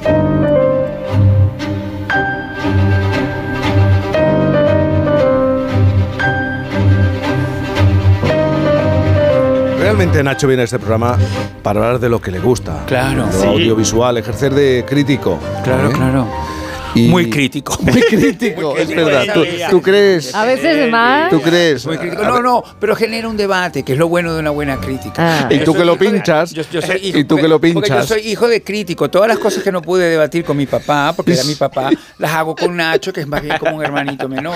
¿Entiendes? Oye, si tuvieras que decirme qué representa Valenciaga para todo, todo. ¿no? Bueno, todo, todo y sobre todo una gran interpretación de Alberto San Juan en la serie de Disney, que yo también hablo de esto hoy en mi columna, Sí, lo que, sé. que titula Gays de antaño, porque es una manera también de aproximarse a, a- a- la, a la importancia de la sexualidad en la creatividad de una persona. Y yo creo Mm. que eso es uno de los em, elementos importantes de la serie. No sé si realmente es su elemento más eh, pensado, ¿no? Eh, Yo- yo creo que Fíjate, es- le es- pregunto es primero a. Boris para ver cuál es tu reacción y qué vas a decir a continuación. Pues lo contrario, como siempre. Eh, no, no, no. Eh, es una serie que me ha gustado. No es una serie para todo el mundo, ¿vale? Porque probablemente es para amantes de la moda, sobre todo porque la parte realmente buena de esta serie es cómo reconstruye eh, la alta costura en París Sí. entre los años 30 y 70 aproximadamente, con nombres como Dior, Coco Chanel, Balenciaga o Hubert de Givenchy, ¿no? Y la relación que existe entre ellos, esa relación permanente que es de admiración, pero de traición, de miedo. Este mundo lo, lo- lo gestionan muy bien, lo trazan muy bien y además estos tres directores que son los de La Trinchera Finita, Andía, que han tenido muchas nominaciones a los Claro, Goya, claro. también tienen un clasicismo formal, eh, una eh, dirección de producción, Que le viene dirección de le viene artística. de perras a Es- la serie. Todo eso es maravilloso. Y el, y el vestuario han contado además con la asesoría de Miran Arzayuz, que es eh, eh, Arzayus, perdón, que es la mayor experta probablemente de Valenciaga, es eh, hija del ex político Xavier Arzayus. Y, Y la propia y toda vestuarista, que esta es parte es, absolutamente maravillosa. Tengo otra relación con la parte de la película que habla de la homosexualidad, que creo que es eh, el- la peor trazada. Creo que igual que te Demasiado- asesoras... demasiado discreta, ¿te no, parece? lo que pasa es que creo que igual que te asesoras para hacer unas cosas, como un buen vestuario y demás, te tienes que asesorar para hacer otras. Yo no creo que nadie viva el conflicto eh, eh, gay eh, como lo trazan ellos en la, en la pe- en la serie. eh, Bueno, Si es un punto de vista muy comentado, pero también, pero también tienes que entender que muchas veces la figura de Valenciaga, que es un señor que está en la etapa más terrible de la Sí, represión, sobre todo hacia la homosexualidad, desde luego hacia cualquier tipo de libertad, tenía esta cosa del gay discreto, que eso, es- que eso Sí. es, es una cosa que ha formado él, y que de alguna manera también te, te- te topas con que muchas veces estos gays de antaño, que digo yo, la, la- la homosexualidad es como que si no existiera, porque sus propios eh, herederos, sus fundaciones, sus preservadores intentan siempre esquivar este tema. Borrarla. Y- Eh, Viviana, borrarla, ¿qué, qué- borrarla. qué querías decir? Perdón. Buenos días, Viviana. Buenos días, buenos, Buenos días, días. buenos días. Precisamente llevo un abrigo que es reedición de Valenciaga que hizo Brava. Nicolás de la Chesquier. Con lo cual me alegro mucho porque no he visto la serie y me muero de ganas. Te va a gustar. Hay que verla, hay que verla. Sí, sí, sí. yo Antes sí. le preguntaba a Boris, ¿qué representa Valenciaga para la moda? Pa- Valenciaga para yo ti? creo que es el maestro por excelencia maestro. de Sí. la costura. Yo creo que sí. Ha habido grandes como desde Paul Poiret hasta Madame Lambin, pasando por el Schiaparelli. Que no están vigentes, que- que, es lo- que no que es lo grande de Valenciaga. Valenciaga está vigente. Valenciaga tuvo la cosa de tener algunos buenísimos diseñadores después. Qué Mm. pena que él, que hubiera querido que Humbert de Givenchy fuera quien heredara un poco esa casa. Mm. Porque de alguna manera había sido su discípulo, el que hizo que. Su discípulo y algo más, porque cuando bueno, veas la algo más, serie, algo más, la sí. serie, Tú- no, la serie igual no lo deja claro, pero yo creo que sí que es posible. porque además la admiración de. No, insinúan un, un enamoramiento de Valenciaga y que Pero por que eso le acogió como en una relación de competencia directa, porque ya eran competidores en el mercado. Él le presta incluso sus propias costureras Eso para su taller para que haga sus colecciones. Entonces esto se interpreta como que evidentemente ahí Valenciaga copió, copió, sí, copió, copió y abusó, copió y abusó. No, Esto- no, esto- creo es tal el amor que tiene Humbert de Givenchy que el Museo de Guetaria se funda Por porque, él, porque claro. Humbert de Givenchy se, se empeña en, En, en- en- en- en en- llevarlo en a que se- el legado de Valenciaga no se pierda y se establezca aquí. Tú estás muy callada y tú... No, porque es que eh, automáticamente cuando decís Valenciaga me voy a, a dos momentos. Uno, con la marquesa de Llanzol, hija, Sí. ¿no? Claro, Efectivamente. claro, mundo y las tardes de, de café y té y, y las cosas que, que- que cuenta y que sigue vigente la, la vida de Valenciaga en su vida y también el Museo de Valenciaga. Que poder estar en el Museo de Valenciaga en un momento en el que hay poca gente Mm. eh, abruma y te mete en una intensidad muy bonita, ¿eh? Porque, Bueno, porque cada traje él- cuenta él- una historia, desde luego. Él, era muy intenso, pero por esa represión. Yo creo que en ese sentido la serie rescata este Volcaba personaje, todo este, este personaje increíble que es Blasio Datanville. Blasio Datanville ¿Y era su un, señor- socio? un, un- un- un hijo de unos eh, escapados rusos que vive en París y que ya en, en- en- en el momento Valenciaga Vasco ya están juntos. Esto es muy importante de definir porque Sí, cuando siempre, él monta la sie- casa de San sie- Sebastián. siempre, siempre se esconde como esta cosa, porque él no solamente eran socios creativos, eran amantes, ¿entiendes? Y, y luego en París, en 1967, son notoriamente una pareja. Reciben, un poco así como Rubén y yo, te quiero decir, que reciben en casa y reciben en casa todas esas amigas, Chanel, Schiaparelli, todo ese universo. Ento- Entonces, es- eran todos como cómplices de esta historia, ¿entiendes? Entonces, sí es que es verdad que cuando yo, por ejemplo, descubrí la, la vida de Datanville para un artículo que escribí para Vanity Fair, me encontré con que eh, el Museo de Valenciaga no veía con muy buenos ojos que uno intentara sexualizar esa relación, que era una relación sexual también, ¿entiendes? Porque era sentimental. Fíjate, parece mentira que el tiempo haya hecho, haya permitido que afortunadamente ahora podamos hablar de esto con normalidad. Es lo grande, es lo grande. Que ellos tuvieran que vivir con este sentimiento como de pecado y Exacto, como de... bueno, los gays de antaño, que es lo que, te, lo que te refiero, pero que también es verdad que hay esta manera, esta manía siempre como de querer por dejar esta cosa como inmaculada Pero de si la es persona inmaculado. que es Pero, como asexuado, ¿Sabes entonces qué no es pasa, asexuado. Boris? Eh, que que este- esto es verdad, han afrontado eh, eh, esta relación homosexual que no se había hecho nunca en el caso de Valenciaga porque además eh, sus herederos no habían querido hablar de, Sí, este, de estos nunca, capítulos sí, sí. de su vida privada, pero eh, esa relación entre lo público y lo privado está muy bien llevada, que tú lo estabas diciendo, Mm. como esa represión luego hace que él ni siquiera se quiera enfrentar a los medios de comunicación, es decir, que Mm. lleva ese tipo de vida también hacia el exterior y que de hecho es uno de los grandes conflictos de, de Valenciaga en la creación de su marca, Claro. porque Dior que era un modisto inferior a Valenciaga, le acaba superando en ventas y todo por la creación de la marca que tiene que ver con eh, saber comunicar, que él no quería Que lo hacerlo. explica muy bien Pero en la el serie. conflicto homosexual que vive Valenciaga está reducido a una serie de flashbacks al pasado en los que es un niño que Con hace un vestido a su madre y que de repente los niños se ríen de él. Y esta reducción del conflicto que vive un homosexual es terrible. Pero Creo que ahí se deberían entonces, haber porque tenemos que avanzar, entonces ¿te ha gustado o no te ha gustado? Me ha gustado bastante. Pero este la serie me ha gustado difícil, bastante, pero creo que hay conflictos que deberían haber resuelto mejor. Bueno, Me oye, gustan va- las imágenes de archivo. Ojalá haya una segunda temporada. Una segunda temporada. Hacemos bueno, una pausa, una pausa, hay mucho que contar. Valenciaga continúa. Aprovecha los últimos días de Chin Chin de Aflelu. Llévate dos gafas más por un euro más. Y con la tarjeta regalo, las terceras para ti o para regalar a quien tú quieras. Chin Chin de Aflelu. Dos gafas más por un euro más. Solo en Aflelu. Ver condiciones. Thank you.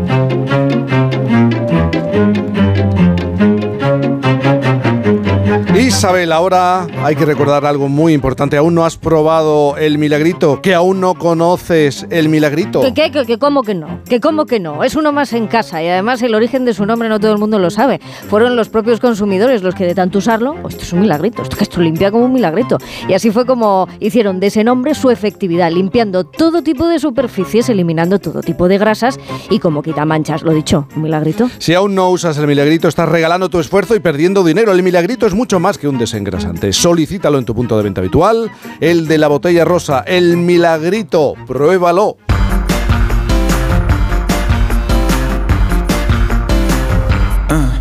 I got $22 and a couple of smokes. I got 15 minutes and a couple Y seguís hablando de Valenciaga, fijaos. Hombre, claro. la importancia, claro. Lo- lo de la que huella Viviana- que deja, porque tú estabas hablando de una tienda De- bueno, de, el- eh, Eisa era, era, era, era la, la sucursal que tenía eh, la, la marca en, en- en España. y tú te probaste un abrigo que tenía. Yo, yo me probé un abrigo de Lucía Eisa, Bosé. de Lucía Bosé, porque Lucía me dijo, mira, este es mi Valenciaga, es de Eisa, pero es un Valenciaga. Y yo me lo puse y era así como en, en- rollo jirafa, Eh, sí. ¿entiendes? Con, con grandes cuadrados blancos y negros. Hay una foto todavía de eso por ahí. Viviana está salivando del gusto, pensando Es en el abrigo. Es yo, que la- en sí, el sí. abrigo y en todo lo que he visto de, de Valenciaga, quiero decirte, realmente es una cosa que es como Zurbarán. Claro, decirte. era, era su gran inspiración. Cla- pues Claro, es que su- su- Zurbarán era su gran Pero inspiración. fíjate que mal nos, vendemos los españoles normalmente, que ha sido el gran maestro de la alta costura en toda la historia. Lo han reconocido los otros. Quizá la única que nunca lo reconoció fue co- Coco Chanel. Ya. Todos los demás Pero Coco han Chanel hubo una época que sí fue muy admiradora de Sí, ella. sí, admiradora sí, pero después nunca reconoció que la superó. Pero el resto sí, todos reconocían que eran inferiores y sin embargo, si tú preguntas a la gente, al pueblo llano, por diseñadores, siempre te van a decir antes Coco Chanel, Sí. Christian Dior, otra serie de nombres. Es increíble cómo nos vendemos mal los españoles normalmente. No Lu- sabemos hacerlo. Bueno, Lu- mira Lu- cómo Lucian venden Lelo. los Bueno, pero, el pero es que, pero- pero es que el problema es Y que, es él también, es que también tienes que entender que él es de nacimiento español, vasco, pero en realidad Valenciaga, el nombre del creador, es francés. Es un- esto es una gran realidad. ¿entiendes? Pero Es un- ya, bueno, pero era Picasso español. también, Pi- Pi- Picasso Picasso también, Dalí también, porque tuvo la suerte que el papá lo, lo envió a estudiar francés y dominaba el idioma. Pero que esto es muy decir importante. que son catalán, malagueño Ya, y vasco. y vasco, pues muy bueno, España. Y que, y que, y que, claro, la, la refrendación es Francia. Bueno, es, Cosía sí, también, también, también que tú te podías poner algo del al derecho o al revés que te quedaba igual de bien. Ya, Y eso no es se lo veía la costura. Sí, sí.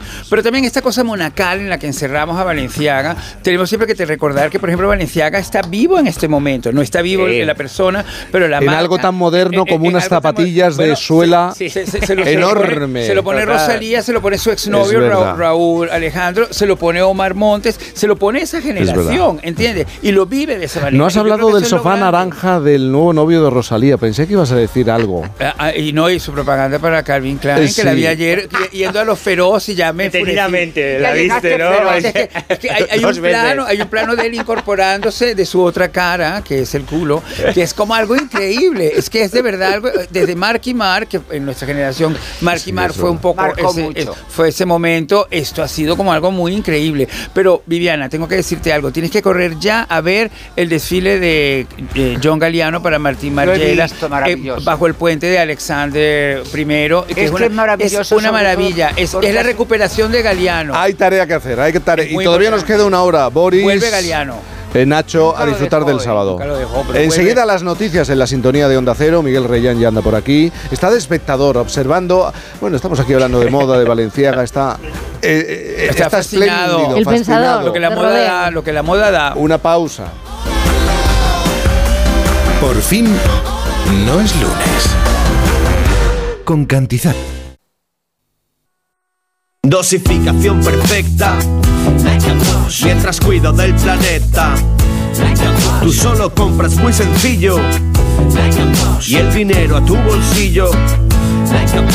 Ahorra programando tu lavadora con autodosificación con el asistente de energía y con el reembolso de hasta 150 euros. Bosch. La avería del coche, la universidad de Ana. No sé cómo voy a llegar a fin de mes. Tranquilo. Si alquilas tu piso con alquiler seguro, puedes solicitar el adelanto de hasta tres años de renta para hacer frente a imprevistos económicos o nuevos proyectos. Infórmate en alquilerseguro.es o en el 910-775-775. Alquiler Seguro, la revolución del alquiler.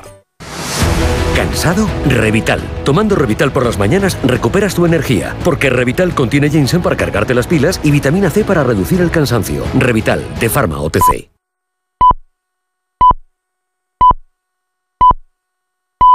Son las 11 de la mañana, las 10 en Canal, por fin no es lunes.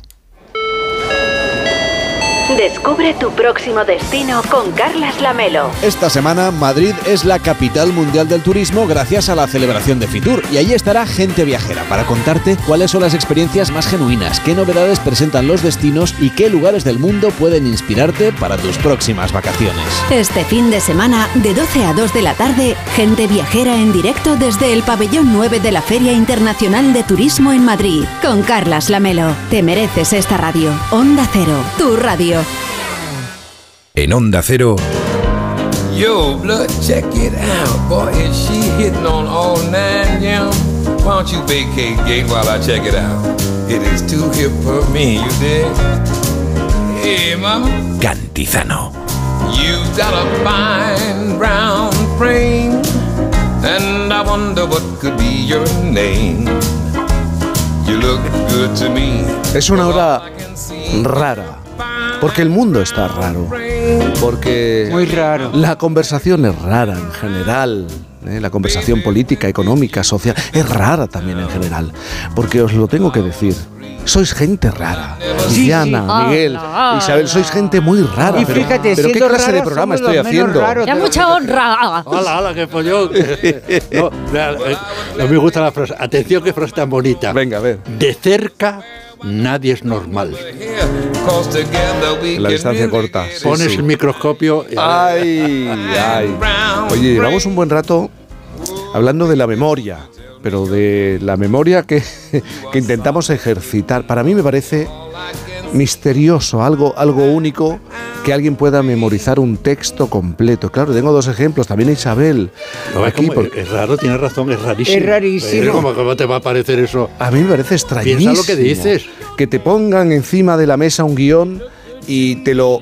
¿Tú cómo lo haces? Pues igual que tú, querido. Te lo coges y no te acuestas hasta que no te lo sepas. Ya, pero es que yo tengo muy mala memoria. Nunca he tenido memoria. No, lo- todos tenemos memoria. que Sí. Lo que pasa, como todos tenemos bíceps. Y tú, por lo que veo, músculo. los- ¿Los ejercitas Claro, o no? Hay que ejercitarlo. ¿Tú desde cuándo no te aprendes medio folio de memoria? ¡Buah! Pues entonces, como me dice, no tengo Buah. bíceps, ¿desde cuándo no hacer pesas? Yo, Claro. ¡buah! Pero te sabes el principio del Quijote y te sabes Sí. Aspronceda y te claro. Lo que hemos... Pues, querido, está. de- nada. Es un ejercicio. Eso es un músculo y se ejercita. O sea, Pero tú, por ejemplo, ahora se lo pregunto a Viviana.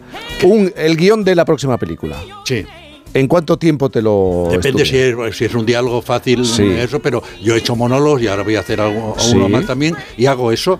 a- eh, mm, cojo medio folio y hasta, atención, esto es duro, claro, hasta que no lo digo, por ejemplo, 20 veces seguidas, si a la 18 me equivoco, 20 veces seguidas no me acuesto.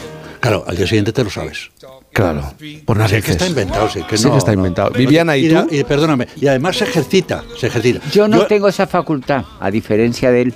Yo necesito tener a alguien que sea como una coach, que me ayude, que me dé los Cada pies. maestrillo tiene su librillo. Claro, Sí. y no, sobre todo porque me pone una disciplina, quiero decirte, yo soy una mujer que no soy disciplinada, pero en cambio, cuando tienes una persona contigo con la que estás trabajando por una cuestión de respeto, tú estás haciendo ese ejercicio de estudiar, de decir, de repetir, y después ya vendrá el trabajo con el director, vendrá la entonación, vendrán los matices, pero primero es aprenderte el texto, es que sin, sin saberte el texto es muy difícil después Sí. mover la función, tú empiezas a leer y te pones de pie y ya no sabes de aquí a allí dónde va la Sí, lo- frase. Lo, lo fácil es lo que vas a decir, lo difícil es cómo lo vas a decir. ¿Cómo lo vas a decir? Porque eso llega después.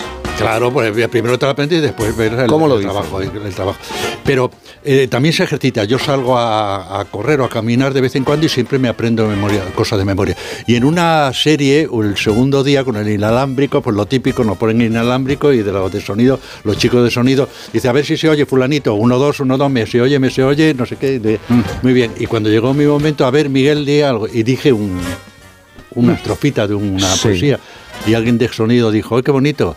¿Eres capaz de decir una distinta todos los días? Por favor. Y yo, a mí, no me tendrías que haber retado. cuatro años y pico diciendo una de todos los, sé miles. Pero tú ahí estabas, con esa, ¿no? En concreto. No, no, cada día dijo uno a Una partir distinta. de entonces. Una distinta todo. Ah, cada día una distinta. Sí, Claro. distinta, Le chorrada, dijo, tú serías chor- capaz de... Sí, sí, chorrada como la vaca es un animal todo cubierto de pelo, con cuatro patas tan largas que le llegan hasta el suelo, por ejemplo. Pero también, por vos, señora, me veo sin Dios, sin vos y sin mí. Sin Dios por los que os deseo, sin mí porque vivo en vos, sin vos porque no os poseo. Anda. Ahí te quedas. Y la primera que recordáis, la primera poesía, estrofa que recordáis, siendo pequeños. Antes yo decía, con 100 cañones por banda. Pues es que esa yo creo que no la sabemos todos. Todos, ¿no? Hasta ahí. ¿Eh? A ver quién es capaz de seguir. No corta Ah, el eso sí. mar, sino No vuela, vuela, un un velero. bergantil. Pero Como un soneto me pirata, manda... ¿qué? Llaman por Ah. su bravura. Un soneto me manda a hacer violante. A ver quién, a ver quién sigue. Bueno, Yo- vamos. Yo, yo sí, pero bueno. Tú sí. Sí.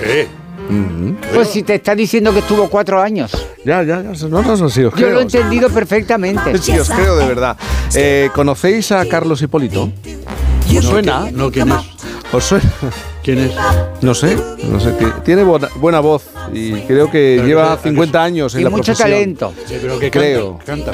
También, también lo hace. También canta, Ah, también. lo hace. Un rapero, ah, yo sé que Es, es un rapero. ¿Has, has coincidido alguna vez? ¿Habéis coincidido alguna vez con él? Yo que no, lo- no lo conozco. No lo He conoces, ¿y coincidido, no he tenido la, la fortuna de trabajar con él, pero sí he coincidido con él. Que me Sí. disculpe, pero que no sé quién es. ¿Cómo son, eh? Pues- es que es que es mal, ¿Qué puñetero es?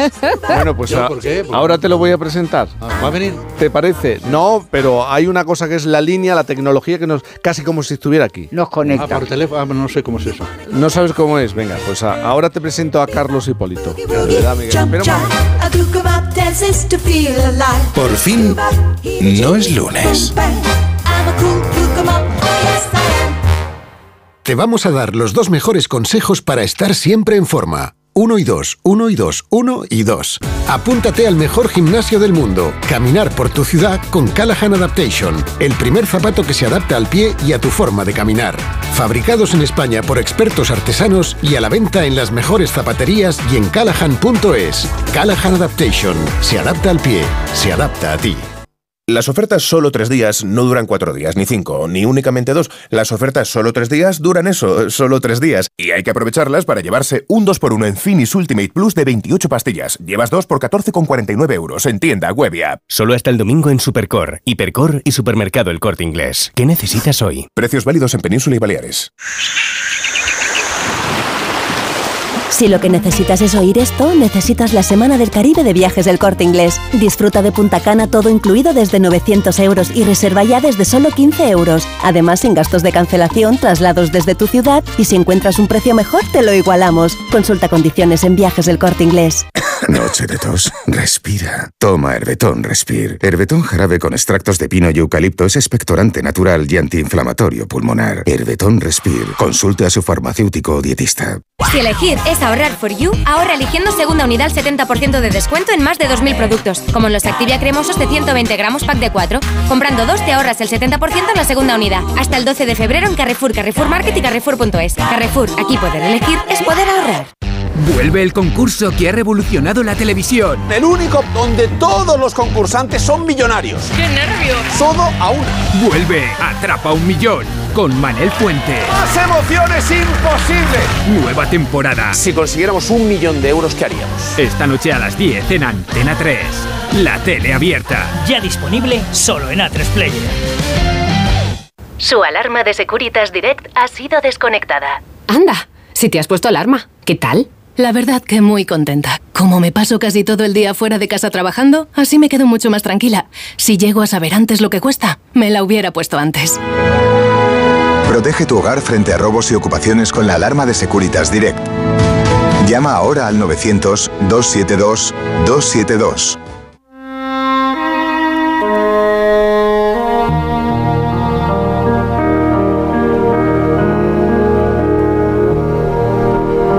Cantizano. Por fin. Isn't it rich? Are we a pair? Me here at last on the ground, you in midair, ascending the clouds.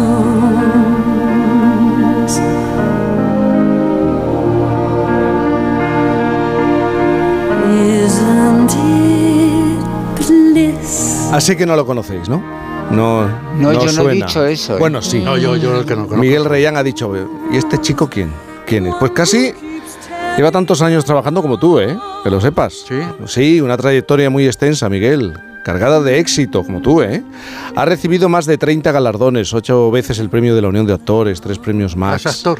Sí, premio de Cultura de la Comunidad de Madrid, medalla de oro al mérito en las bellas artes, entre otros muchos. ¿eh? Miguel es una persona que ha sido, por ejemplo, durante más de 20 años la voz que narra la historia de España en Cuéntame. Lleva casi cinco décadas viviendo de la interpretación. ¿Cuántos, a- ¿Cuántas décadas llevas tú, Miguel? ¿Cuántas décadas llevas tú? Vuelvo un poquito atrás. Querido, hay tres clases de memoria. Buena, mala y conveniente. La, mía es conveniente. La tuya es conveniente, vale. Él considera que esto de la interpretación es un privilegio y aún así sigue sintiendo esas mariposas en el estómago cada vez que se sube el telón delante. Ante lo, de- lo debo conocer, ¿no? Yo, bueno, chico, no sé, pues es que... No sé, tanta. Sí. Lo hace, lo hace bien, tiene tantos premios. o es de Sí, esos que le dan premios. y es tan raro como nosotros. ¿eh? Antes os decía, es que soy muy raro. Pobrecico mío. Estoy hablando de Carlos Hipólito y, sí, queremos hablar con él de muchas cosas, de todos sus éxitos, pero también queremos charlar de lo que está haciendo ahora, de su función Burro, una obra que narra la historia de un asno atado que le habla y le canta a su sombra para intentar entender y explicar el mundo. Platero es pequeño, peludo, suave, tan blando por fuera que se diría todo de algodón, que no lleva huesos. Solo los espejos azabache de sus ojos son duros cual dos escarabajos de cristal negro. Es tierno y mimoso igual que un niño, pero fuerte y seco por dentro, como de piedra. Cuando paso sobre él, los hombres del campo se quedan mirándolo. Tiene acero, tiene acero, acero y plata de luna al mismo tiempo. Es tan igual a mí, tan diferente a los demás, que he llegado a creer que sueña mis propios sueños. Los lirios del remanso. Es bueno, ¿eh? Es bueno. Una representación escrita por Álvaro Tato que está basada en textos clásicos sobre el asno, entre ellos, como no podría ser de otra manera, Platero y yo. Y si Juan Ramón Jiménez le dio vida al burro en España, Carlos Hipólito ha sido sin duda la voz que ha unido a generaciones y que ha narrado la historia reciente de este país gracias, insisto, a la familia Alcántara. Carlos Hipólito, buenos días. Hola, buenos días Jaime, ¿cómo estás? Buenos días. Oye, que estoy aquí con gente muy rara, Carlos. ¿Qué te parece? Viviana Fernández, Isabel Lobo y Miguel Reyán. Que no te conoce Miguel Reyán, dice. ¿Eh? Creo que ¿Qué, qué valor tiene? ¿Qué valor tiene? Claro. Sí, hemos coincidido, perdóname, no me acuerdo. ¿Hemos coincidido? No, perdona, no caigo. Eso de la memoria selectiva será. Sí. Pertenecerá a esa Viviana, tercera- dile, Viviana, hola, dile, dile a, a Miguel que se tiene que revisar esto de tomar fósforo para la memoria. Pero perdona, que nos conocemos entonces. Sí. Hombre, nos conocemos bastante, a ti y a tu chica, nos conocemos pero, mucho. pero ahí dame algún detalle que no caiga. Ay, no te hagas el interesante, Miguel, hombre. eh, A ver, a ver, ¿qué detalle te puedo dar? Eh, pues mira, cada vez que me llamas para estas cosas que haces tú en el Ateneo, yo voy corriendo. ah, ya sé quién eres. Ya sé quién- ¿Cómo Oye. estás, insensato mío? muy bien, muy contento. ¿Y vosotros qué tal? Muy bien. aquí, entre gente rara. Carlos haciendo, haciendo el burro, ¿no? Y además. Sí, ha- mira, es- estoy feliz, la verdad, porque es que este burro me está regalando momentos maravillosos. Es, una, es un texto precioso que ha escrito Álvaro Tato, Mm. donde recoge fragmentos de todos los textos clásicos que se han escrito sobre asnos, que por cierto son muchísimos. Y bueno, ahí van a una historia en la que, como tú bien contabas al principio, pues un burro está en una finca atada a un, atado a una cuerda, en una finca abandonada, y un incendio forestal se acerca. Y entonces el burro asustado empieza a contarle a su sombra la historia de su vida. Y la historia de su vida pasa por toda la historia de la humanidad, porque nos cuenta que es un burro milenario que tiene 6.000 años y que lleva en el planeta desde antes de que los monos raros conquistaran el mundo a palos. Y entonces nos cuenta primero cuando vivía salvaje y luego hace un recorrido por la historia de la humanidad, desde el Imperio Romano, la Edad Media, el siglo de oro, el siglo de las luces, la revolución industrial hasta nuestros días, a través de los ojos de un asno. Entonces es una historia preciosa, la verdad. Preciosa, pero oye, interpretas a 14 personajes distintos, aunque en el Claro, escenario te acompaña la música, que Sí. es importante, ¿no? Sí, sí, ya lo creo. Mira, yo, claro, al hilo del relato van apareciendo personajes que yo voy incorporando, que son algunos otros burros de su familia, personajes humanos que le han cuidado, que le han tratado y tal. Y al final hago 14 personajes que el otro día me encontré con Carlos Latre, que es amigo, y le dije, cuidadito que te estoy quitando el sitio. Porque, claro, estoy ahí haciendo voces y voces. Y luego tenemos la música en directo, como tú dices, que es maravilloso, una partitura preciosa que ha escrito nuestro director Yayo Cáceres, que es preciosa y me dejan cantar. Y como yo en cuanto me dejan un poco me pongo a cantar como loco, pues me lo estoy pasando bomba, la verdad. Pero puede ser que tu primer papel fuera en el proceso por la sombra de un burro. Claro, cuando yo estudiaba en el TEI con William Layton y José Carlos Plaza y tal, eh, ellos hacían una obra que fue mítica de ese grupo que se llamaba, un montaje que fue mítico que se llamaba Proceso por la sombra, un burro de Eddie Remat. Y entonces había un personaje de un burrito que cuando les fallaba el que lo hacía, eh, cogían a alguien de la escuela. Y entonces me cogieron a mí, fue el primer papel que hice, que era un burro que no hablaba nada, estaba todo el tiempo en escena, pero no decía nada más que al final unas frasecitas. Entonces he subido en el escalafón porque ahora ya es un burro que habla todo el rato. Oye, por cierto, por cierto, Carlito, que no, que los millones de oyentes de este programa universal, que lo sepan, que nos conocemos hace muchísimos años y que te quiero, Claro como que sabes, sí. y que te admiro y que... Oye, pero qué, casualidad, a propósito de lo que dices de la- de- del Ateneo, porque el día 11 voy a, vamos a hacer la sección de trato de Ateneo, el proceso a la sombra de un burro. No me digas, ala, pues el que haga el burrito, dale recuerdos de Pues no, no sé, no, y- no sé, aquí me reco- eh, pues eh, efectivamente está todo el tiempo en escena y hasta el final dice, ahora voy a hablar yo. ¿Quién Claro, ¿quién es el pues eso burro fue de lo- esta historia? Eso fue lo quién es el burro de esta historia, me acuerdo que decía. Pues fíjate, ese fue el personaje que decidió que yo dejara la carrera de arquitectura, porque yo estudiaba arquitectura a la vez que, que, que para hacer para ser actor. Y cuando me dieron ese papel, yo pisé el escenario y dije, yo ya no me bajo de aquí. Carlos, antes lo apuntabas, claro, a, a lo largo de la historia de la literatura hay muchas referencias y muchos escritos que hablan del burro. No sé si Sí, eso a ti mismo te ha sorprendido.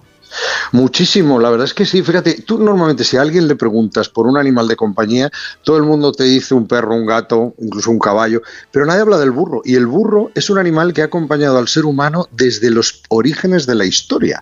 Eh, lo que ocurre es que al burro le hemos tratado como una herramienta, como la clase obrera de, la, de, la, de los animales, y le hemos tratado en régimen de esclavitud porque era un animal fuerte que podía cargar. Entonces los otros animales entraban en la casa, pero el burro no, el burro se quedaba fuera. Entonces este burro se lamenta de eso y curiosamente en todos esos textos clásicos que hablan de burros, que hay muchísimos, ya te digo, casi más que de otros animales más cercanos, como puede ser el perro o el gato, eh, es curioso que hasta Juan Ramón Jiménez Nunca ninguno de esos burros de las fábulas de Iriarte, de Samaniego, del asno de oro de Apuleyo, de no sé qué tal, tenían nombre. Es decir, incluso la literatura los ha vilipendiado, ¿no? Es decir, hasta que llegó Juan Ramón y escribió Platero y yo, que humanizó al burro y le dio esa imagen de ternura que todos tenemos, el burro, el pobre, y este burro se lamenta de todo eso. ¿Y, y- y qué burros aparecen en esta representación? Bueno, mira, aparece el rucio de Sancho Panza, por ejemplo, que es un personaje divertidísimo, porque la obra tiene momentos muy, muy emotivos, como el de Platero, que también aparece, por supuesto, pero, pero también tiene momentos muy divertidos. Aparecen los burros de las fábulas de Iriarte, de Samaniego, que son burros divertidísimos, muy graciosos. Aparece el burro que tiene una discusión en, la, en una misa medieval la Edad Media con Fray Anselmo de Turmeda sobre quiénes son mejores, si los hombres o los burros. Aparecen montones de burros. Aparecen los padres, eh, los padres de este burro narrador que nos cuenta la historia de sus padres, que es un momento precioso, donde resulta que nos cuenta este burro que su madre era una asna salvaje del monte y su padre era un asno salvaje de la llanura y se llevaban muy mal unos y otros. Y entonces la madre que se ha enamorado de ese, de ese burro, de ese onagro de la llanura, tiene una escena en el balcón como si fuera Julieta Sí. diciendo onagro, ¿por qué eres tú un onagro? Entonces de repente es muy bonito. Es muy gracioso. Hay, hay cosas muy divertidas, muy bonitas y luego ya te digo, las canciones son preciosas. El público se lo pasa maravillosamente bien. De verdad, es- es un- estoy feliz. Estoy Qué feliz. bien, qué bien. Eh, Carlos, antes lo, lo comentaba con Viviana, con Isabel, con, con Miguel. A mí me ha Mm. sorprendido, es que llevas casi 50 años en la interpretación. Pues 46, en 46 realidad, sí, años. porque imagínate, sí, porque eso del proceso por asombrar a un burro, la verdad es que, o sea, si contamos desde ahí serían 50, pero como, como eh, realmente eso fue una cosa muy esporádica que luego ya hasta tres años después o así no, no empecé de verdad de una manera más eh, profesional esta cosa de ir todos los días al teatro, no tarde y noche y tal.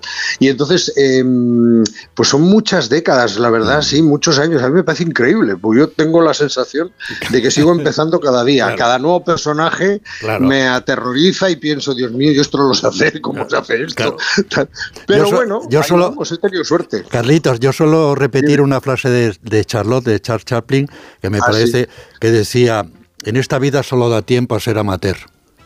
¿Ves? Qué maravilla, qué maravilla. Pues ahí yo Cuando te, crees que sabes tocar, cuando te crees que sabes tocar el violonchelo, te dicen, "Ten- tiene usted 92 años, abuelo. es que me vais a perdonar, pero eh, os estoy comparando los dos, eh, Carlos y, y a Miguel. Es que tenéis un componente infantil en el mejor sentido de la palabra, ¿eh?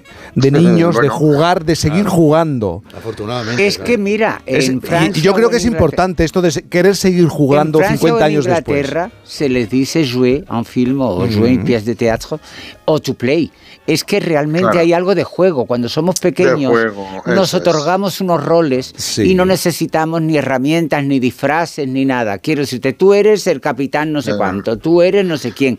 Y tú Claro. inmediatamente entras en el juego. Esa capacidad de jugar que, que- que- que perdemos cuando somos adultos es, Es que la nos ponemos el traje serio de mayores, de, de adultos. Total, acuérdate Viviana de Sí. esa cosa maravillosa que decía Fernán Gómez cuando le preguntaban por qué se dedicaba a una profesión tan rara como la de ser actor y dijo, no, perdone, la profesión de actor es la más normal del mundo porque es lo que todos hacemos de pequeños.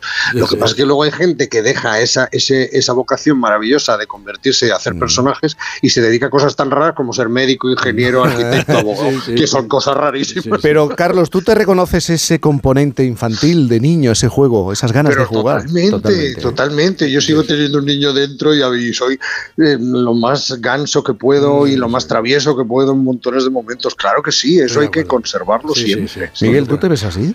Yo tengo, yo muchas veces digo que tengo 57 años, digo 17 años y 59 de experiencia, pero yo creo que tengo 7, 7 años, sí, sí. Y estoy de acuerdo con Carlos, no hay que perder el niño, no, no, no, hay que, hay que cuidarlo al contrario, ¿no? Bueno, nuestro amigo Javier Gómez, que estuvo aquí, hablaba el otro día de la ingenuidad bien entendida, Ah, que no hay que perderla. No hay que Claro, perderla. Claro, exacto. Sí, sí, yo creo que eso es fundamental. Porque además eso nos mantiene también más despiertos, más vivos, más curiosos, más inquietos, ¿no? Eso siempre es bueno. Y la, eh, eso es la curiosidad. Carmen Martín Gaite, cuando perdió a su madre y a su hija, Mm. también decía que le había salvado la curiosidad. El, el saber qué hay después, a pesar de, de esa pérdida tan tremenda que significó para ella. Pero tenía la sensación de que la curiosidad siempre de qué va a pasar, qué me espera, qué me queda, qué, eso siempre es como un motor que te mueve hacia adelante. Carlos, eh, este tiempo de conversación, la hora de las 11 de los sábados, eh, tiene Sí. un nombre, diálogos raros, la cosa está muy rara. Ellos, ellos Está todo muy raro. Está todo muy raro. Ellos pusieron el, el nombre a, a estos, a estos minutos. Si yo te preguntara, en este momento de, de tu vida, cuando te Sí. levantas, ¿qué es, ¿qué es lo que te hace pensar que es raro? ¿Qué hecho, qué noticia, qué acontecimiento, qué eh, de las cosas que, tienes a tu alrededor, qué te hace sentir que, oye, que esto es muy raro? Pues mira, a mí lo que me parece que es raro y que además me entristece enormemente es que la gente no se escucha, que la gente está enquistada en sus, bueno, esto que estamos hablando permanentemente de la polarización, de lo que está pasando, de que la gente está absolutamente radicalizada en lo que piensa y le importa un bledo lo que piensa el de al lado y solo quiere luchar contra él porque quiere imponer lo suyo. Esto me parece rarísimo, porque una de las cualidades que tenemos los seres humanos yo creo que es la posibilidad de comunicarnos, de entendernos, de aprender unos de otros, ¿no? Y eso se está perdiendo y me parece rarísimo y peligrosísimo, por Mm. cierto. Esto de escuchar al, al que, al, al que piensa diferente. Al que piensa diferente, Oh, bueno, claro, bueno, distinto. eso, eso demuestra la existencia de Dios, eso antes monja. Hombre, que va, claro, no. Ponerte. ¿Os imagináis algún coloquio de televisión o en algún sitio que alguien esté escuchando a un oponente y diga. Pues tiene que- razón. sí, Me parece que Claro. tiene usted razón, voy a Bueno. revisar lo que yo pienso. A ver, repítamelo, que creo. Le echan del sitio. Eso se ha perdido, pero hasta tal punto que yo muchas veces, que las personas que vivimos solas, eh, tenemos la radio o la tele puesta siempre, continuamente como fondo, eh, hay veces que yo, si no fuera por horario, no distinguiría un programa de otro, Ah, porque el tono es muy parecido. Lo- de lo que se habla, no, es distinto. Uno puede ser de deporte, ¿me entiendes? sí. Y otro puede ser eh, de política y otro puede ser de corazón, me da igual. Pero el tono el enfrentamiento, la crispación, siempre es la misma. Y entonces yo digo, ¿qué, qué estaré? Porque igual el- la, el- la tele está en el cuarto, quiero decirte, yo estoy en la cocina. Entonces, eso es una cosa que es común, que es la- eh, el enfrentamiento. Quiero decirte, yo entiendo que en un, en un programa de radio, de televisión, tiene que haber opiniones distintas, diversas, y que la gente. Pero entre discrepar y discutir. Quiero decirte que muchas veces yo pienso que los oyentes o los espectadores se están convirtiendo en clientela. Ya no escuchamos a los programas que no nos gustan. No, Claro. no leemos los periódicos que no compartimos sí, ideología. Queremos Y que- también es interesante, aunque solamente sepas con lo que no estás de acuerdo. Bueno, seguramente Pero a, toda la razón. a mí me alimenta más alguien que piense distinto a mí. Claro. Porque Que- Claro, si, si me alimento solamente de los que Claro. piensan igual que yo, Claro, pues eh, claro. tampoco se avanza ni Eso es. se aprende. Pues no os parece raro esto. Y sí, no sé sí. cómo hemos llegado a esta Sí, sí. posición tan absurda, ¿no? Pues sí, no sé y- si estamos y muy la- manipulados. y la- no sé. Sí, y además Viviana tiene razón, pero, a- a- pero una cosa, y es que eh, yo lo que noto es que no argumentan.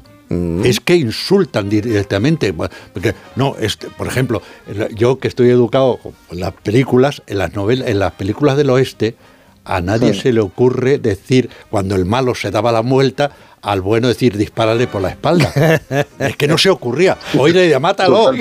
Aprovecha. aprovecha. Había dos cosas que no se podía decir en las, nove- en las películas del oeste. Eres, Mm. ¿Es usted un cobarde? ¿Eres un cobarde? ¿O eso que has dicho es mentira? Chan, saca. Ahora dice, miente, usted miente y sabe que miente.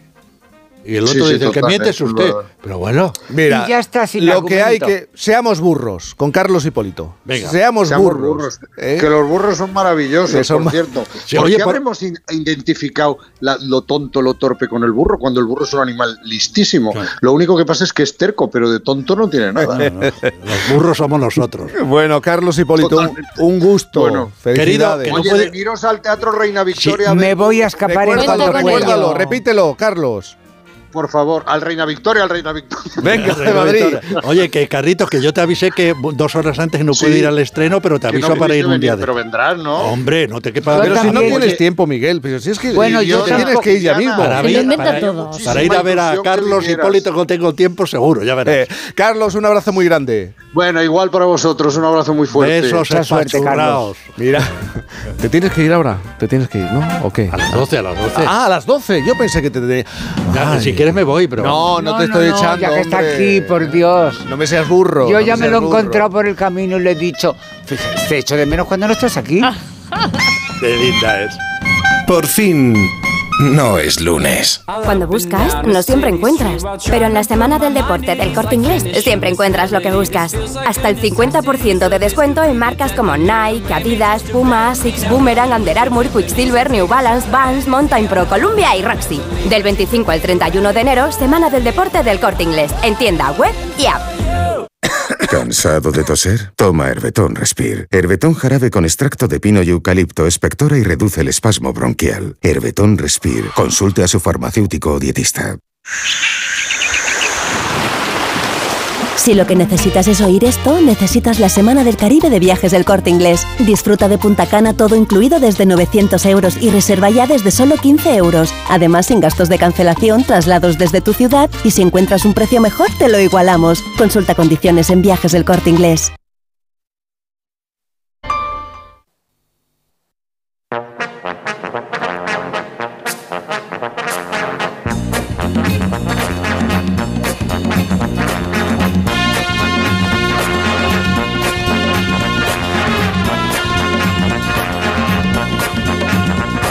Mañana, por cierto, vamos a hablar con los oyentes de series de animación, de dibujos animados en la, en la tele o en el cine. Esa serie eh, de D'Artagnan, eh, Mazinger Z.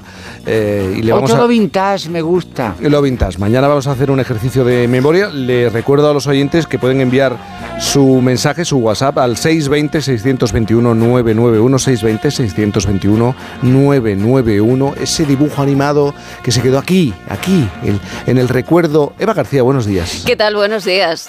Tu serie de dibujos animados Pues sería... mira, a mí me encantaba Willy Fogg. Willy Me gustaba Ah, claro mucho sí. dar la vuelta por ahí por el mundo, me gustaba y además eh, entonces se coleccionaba también cromos y yo hacía la colección, o sea que guardo buenos recuerdos de, de esa serie y de esos dibujos. Eso me suena a mí también. Y esto te va a sonar, cada semana rescatas un sonido que encierra una historia. Creo que en esta ocasión tiene que ver con el misterio. Pues sí, en realidad tiene que ver con la maestra indiscutible del crimen. La dama del misterio. La escritora más famosa de novelas policíacas. Monsieur Poirot, Buen trabajo, joven. Vaya a lavarse. Sí, sí. ¿es tu fular? Lo había perdido el día que fuimos al templo. Cierto, no sabíamos dónde estaba. Ha vivido una aventura en su ausencia. Su fular tiene ahora agujeros de bala. Con él amortiguaron el ruido del disparo. Y un pañuelo manchado de sangre y la Derringer 22 que pertenece a Jacqueline de Belfort. Bueno, no diréis que no os he dejado con la intriga, ¿eh? Bueno, pero...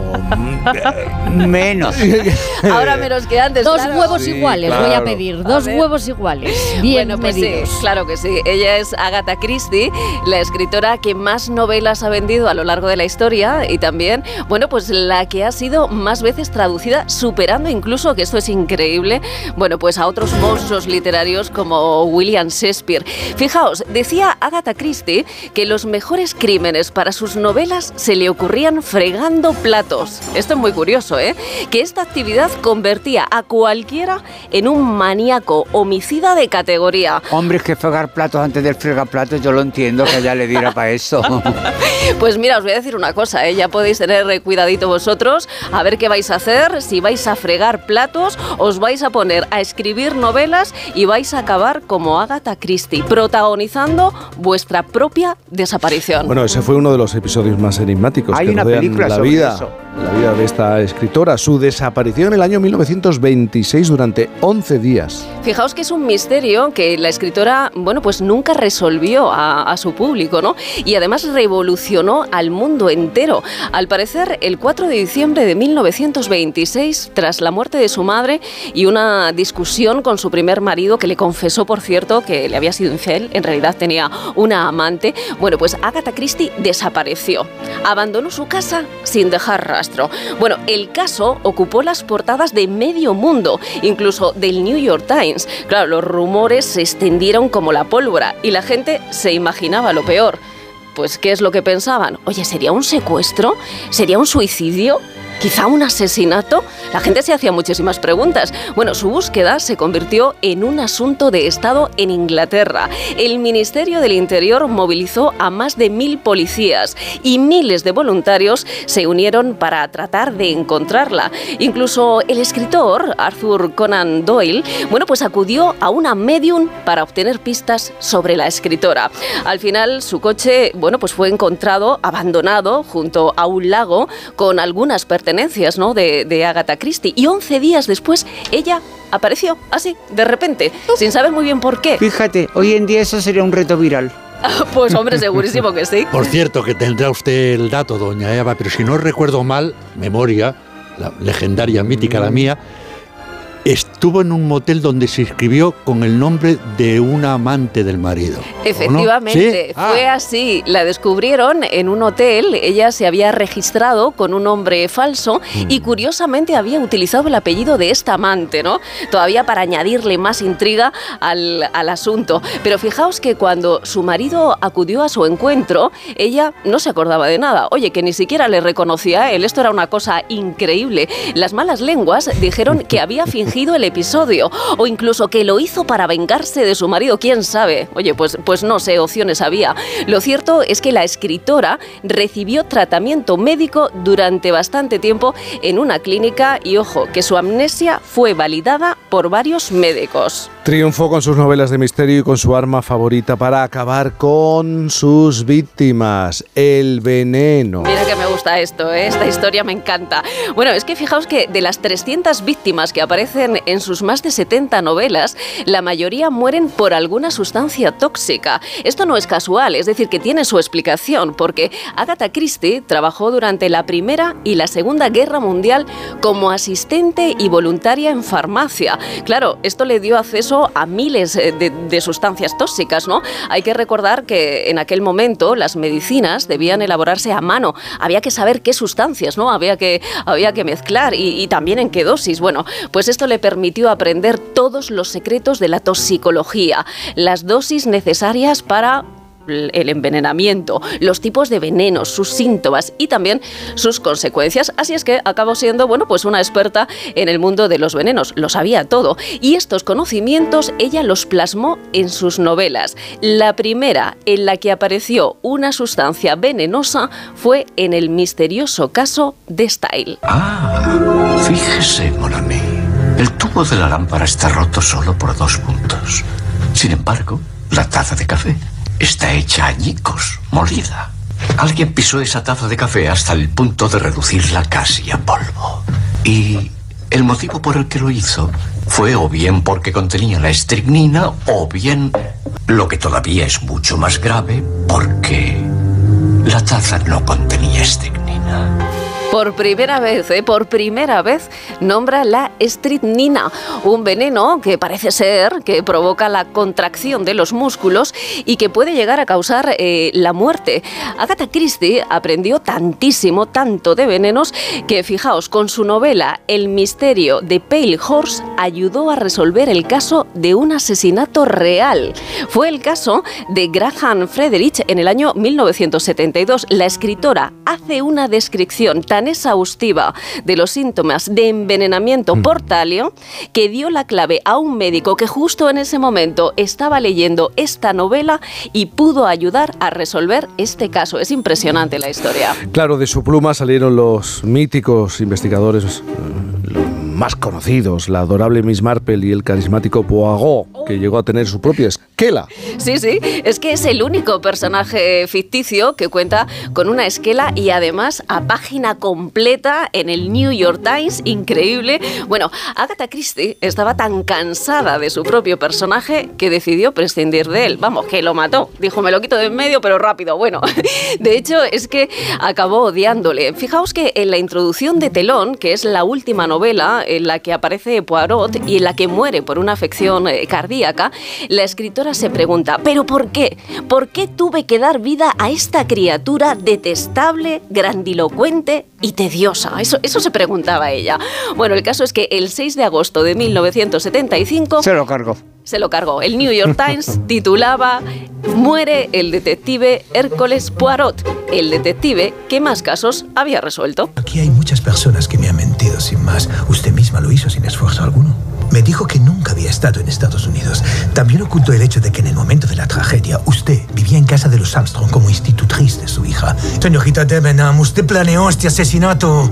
Como veía que su compañera de cabina no se dormía, la drogó. Pero el barbital solo le dio jaqueca. Por eso ella pidió una aspirina cuando el tren paró y el revisor bajó a la estación. Cuando no había testigos, cuando usted entró en el compartimiento de Ratchet sin ser vista. ¿Usted quería Daisy Armstrong? Usted mató a Cassetti. La verdad es que es genial, me encanta escucharle. Pero Bueno, qué, perdón, qué gracioso que hablen en, en español, en castellano, con, Sí, con acento francés. A mí me gustaba más también. todavía cuando hablaban con acento ruso. Metiendo la R. Me recuerda aquello otra vez, lo- los western, cuando el, el- el vaquero se acerca al, al indio. Sí. Tú vienes aquí, no, yo seré, habla mi idioma. Bien, pues sí, siguen hablando en español. y, y fijaos, más curiosidades porque a día de hoy el origen de Poirot sigue siendo un misterio. Dicen que Agatha Christie se inspiró en los refugiados belgas que llegaron a Inglaterra durante la Primera Guerra Mundial para crearlo. Bueno, ella misma dice en su biografía, ¿por qué no hacer que mi detective sea belga? ¿Por qué no un oficial de policía refugiado? Bueno, el caso es que Poirot apareció en 33 novelas y 54 relatos cortos. Y otro personaje también, quizá uno de los más populares, fue la adorable e inquisitiva Miss Marple. ¿Puedo preguntarle, Honoria, si ha horneado algún pastel más? Para mí. ¿Más bizcocho, Jean? Es una receta de mi madre. Reconozco un bizcocho comprado en cuanto lo pruebo. Y, con su permiso, agente, y las pequeñas mentiras suelen ser la antesala de las grandes. ¿Para ti qué? Para mí Miss Marple siempre será Margaret Rutherford.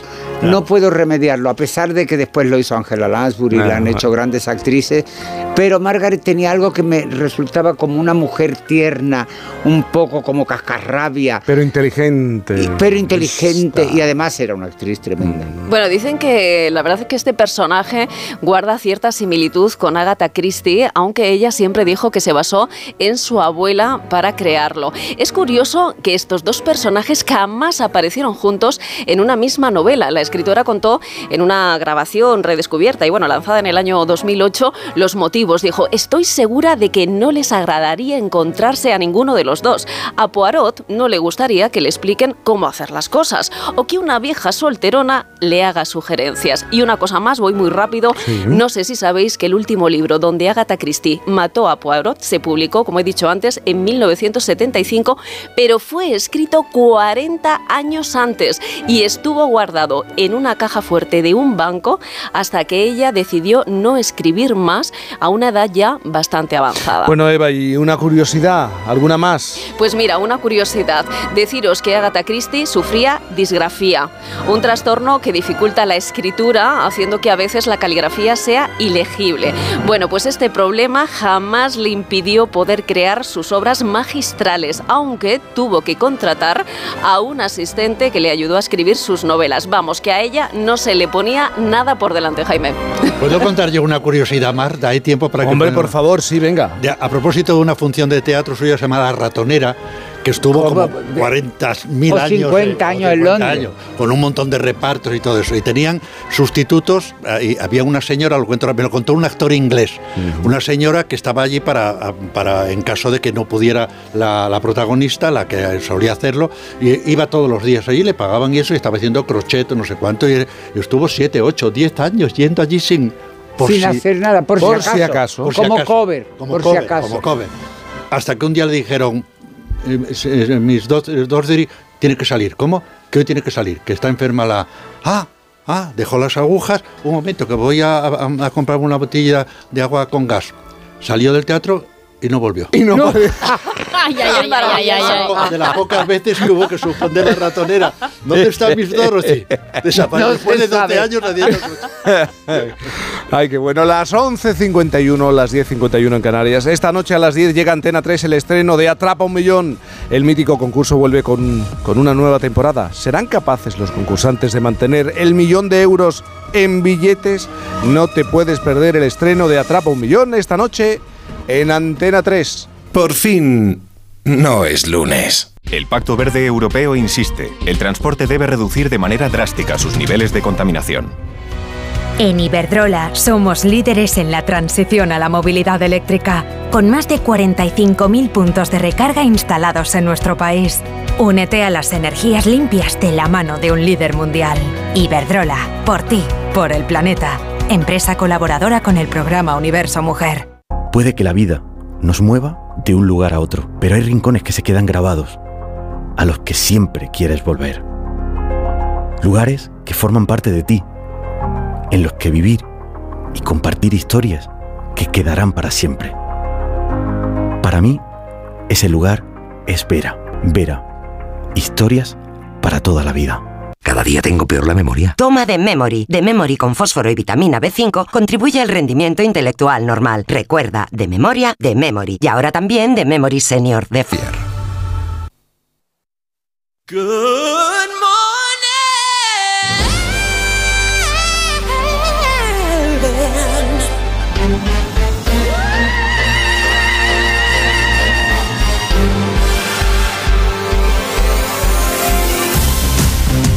Que no llegas, Miguel, que no llegas. ¿Hacia dónde vas? ¿Hacia dónde Hoy vas? Hacer la función eh, Retorno al hogar de Harold Pinter en Olmedo. ¿Dónde? ¿En Olmedo? En Olmedo. Bueno, te tengo que despedir entonces, ¿no? Que sales corriendo. Bueno, eh, a ver, despídeme. Eh, Dime, dime adiós. qué mal suena, despídeme. No, dime adiós como a mí me gusta. Adiós. Adiós, adiós, adiós, Miguel. Un beso enorme, El espachurrado. sábado que viene ve, estoy aquí, Hombre, ¿eh? por favor. Bueno, Cuídate mucho, cuidado la carretera. Por, por cierto, sí, yo no conduzco, conduce Mario, que es un problema. Por cierto, que está todo muy raro y que conste en acta. No estoy de acuerdo absolutamente en nada de todo lo que habéis dicho. Ah, A eso, claro, ya vale, me lo imaginaba yo. Ya me lo A disfrutar de la función esta noche. Viviana Fernández. ¿Qué te despides? Despídete, despídete. Sí, sí, que tiene que Sí, salir. que tiene, tranquilamente. que tiene que salir, si es que. Bueno, Viviana. Eh, ¿A mí también me despides? ¿Quieres que me vaya a Olmedo con Miguel? Oye, es buen plan. Es buen plan, pero tengo que estudiar. Son y ver cosas que- tenis. No, porque el tenis ya. eh, He estado viendo tenis todos los 15, días. 15 Tengo días, jet lag chica. sin salir de San Sebastián de los Reyes. Pero resulta que en este momento, esta mañana se ha jugado la final femenina y mañana se juega la masculina. Ha ganado Sabalenka. Lo siento por si descubro algo para alguien que quiera verlo grabado. El spoiler. El spoiler, pero. Pero el tenis hay que verlo en directo. ¿Cómo que grabado? Bueno, pero hay gente que no tiene la posibilidad de verlo en su momento y entonces lo tiene grabado. Y cuando da resultado de esas cosas a mí me da un poquito de pena porque digo, pero me he dado cuenta tarde. Sí. Sí, ya voy tarde. Bueno, resumiendo entonces, que tienes que estudiar. Que tengo que estudiar, que te vienen a comer hoy mis compadres a casa que Sí. hace mucho tiempo que no nos vemos, que ha habido mm, así problemas de salud, de cosas de Sí. resfriado, de gripe A, de todas estas cosas. Y tengo la suerte de verlos hoy, de comer con ellos, de charlar un poco y de eso de que hablamos de hablar en las cortas distancias. Sí. Bueno, ahora sí te tengo que despedir. Pero para la semana que viene. Pero más. vuelvo la semana que La viene. semana, un beso enorme, Viviana. Os quiero. So we buy it fresh.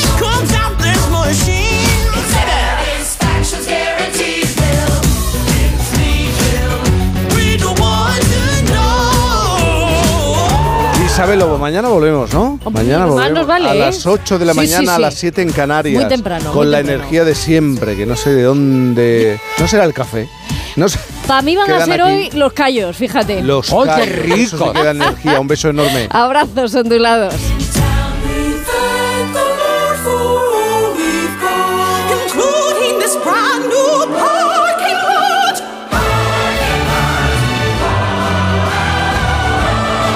Nos tenemos que ir. Ahora, gente viajera.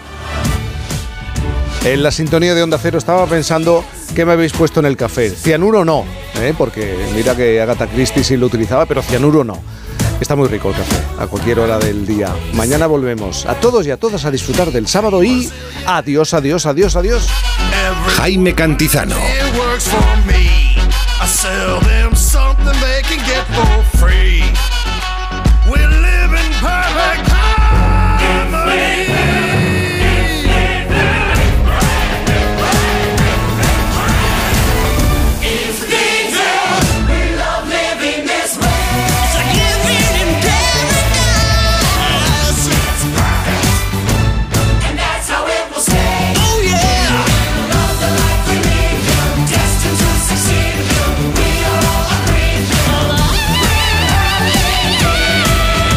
Onda Cero.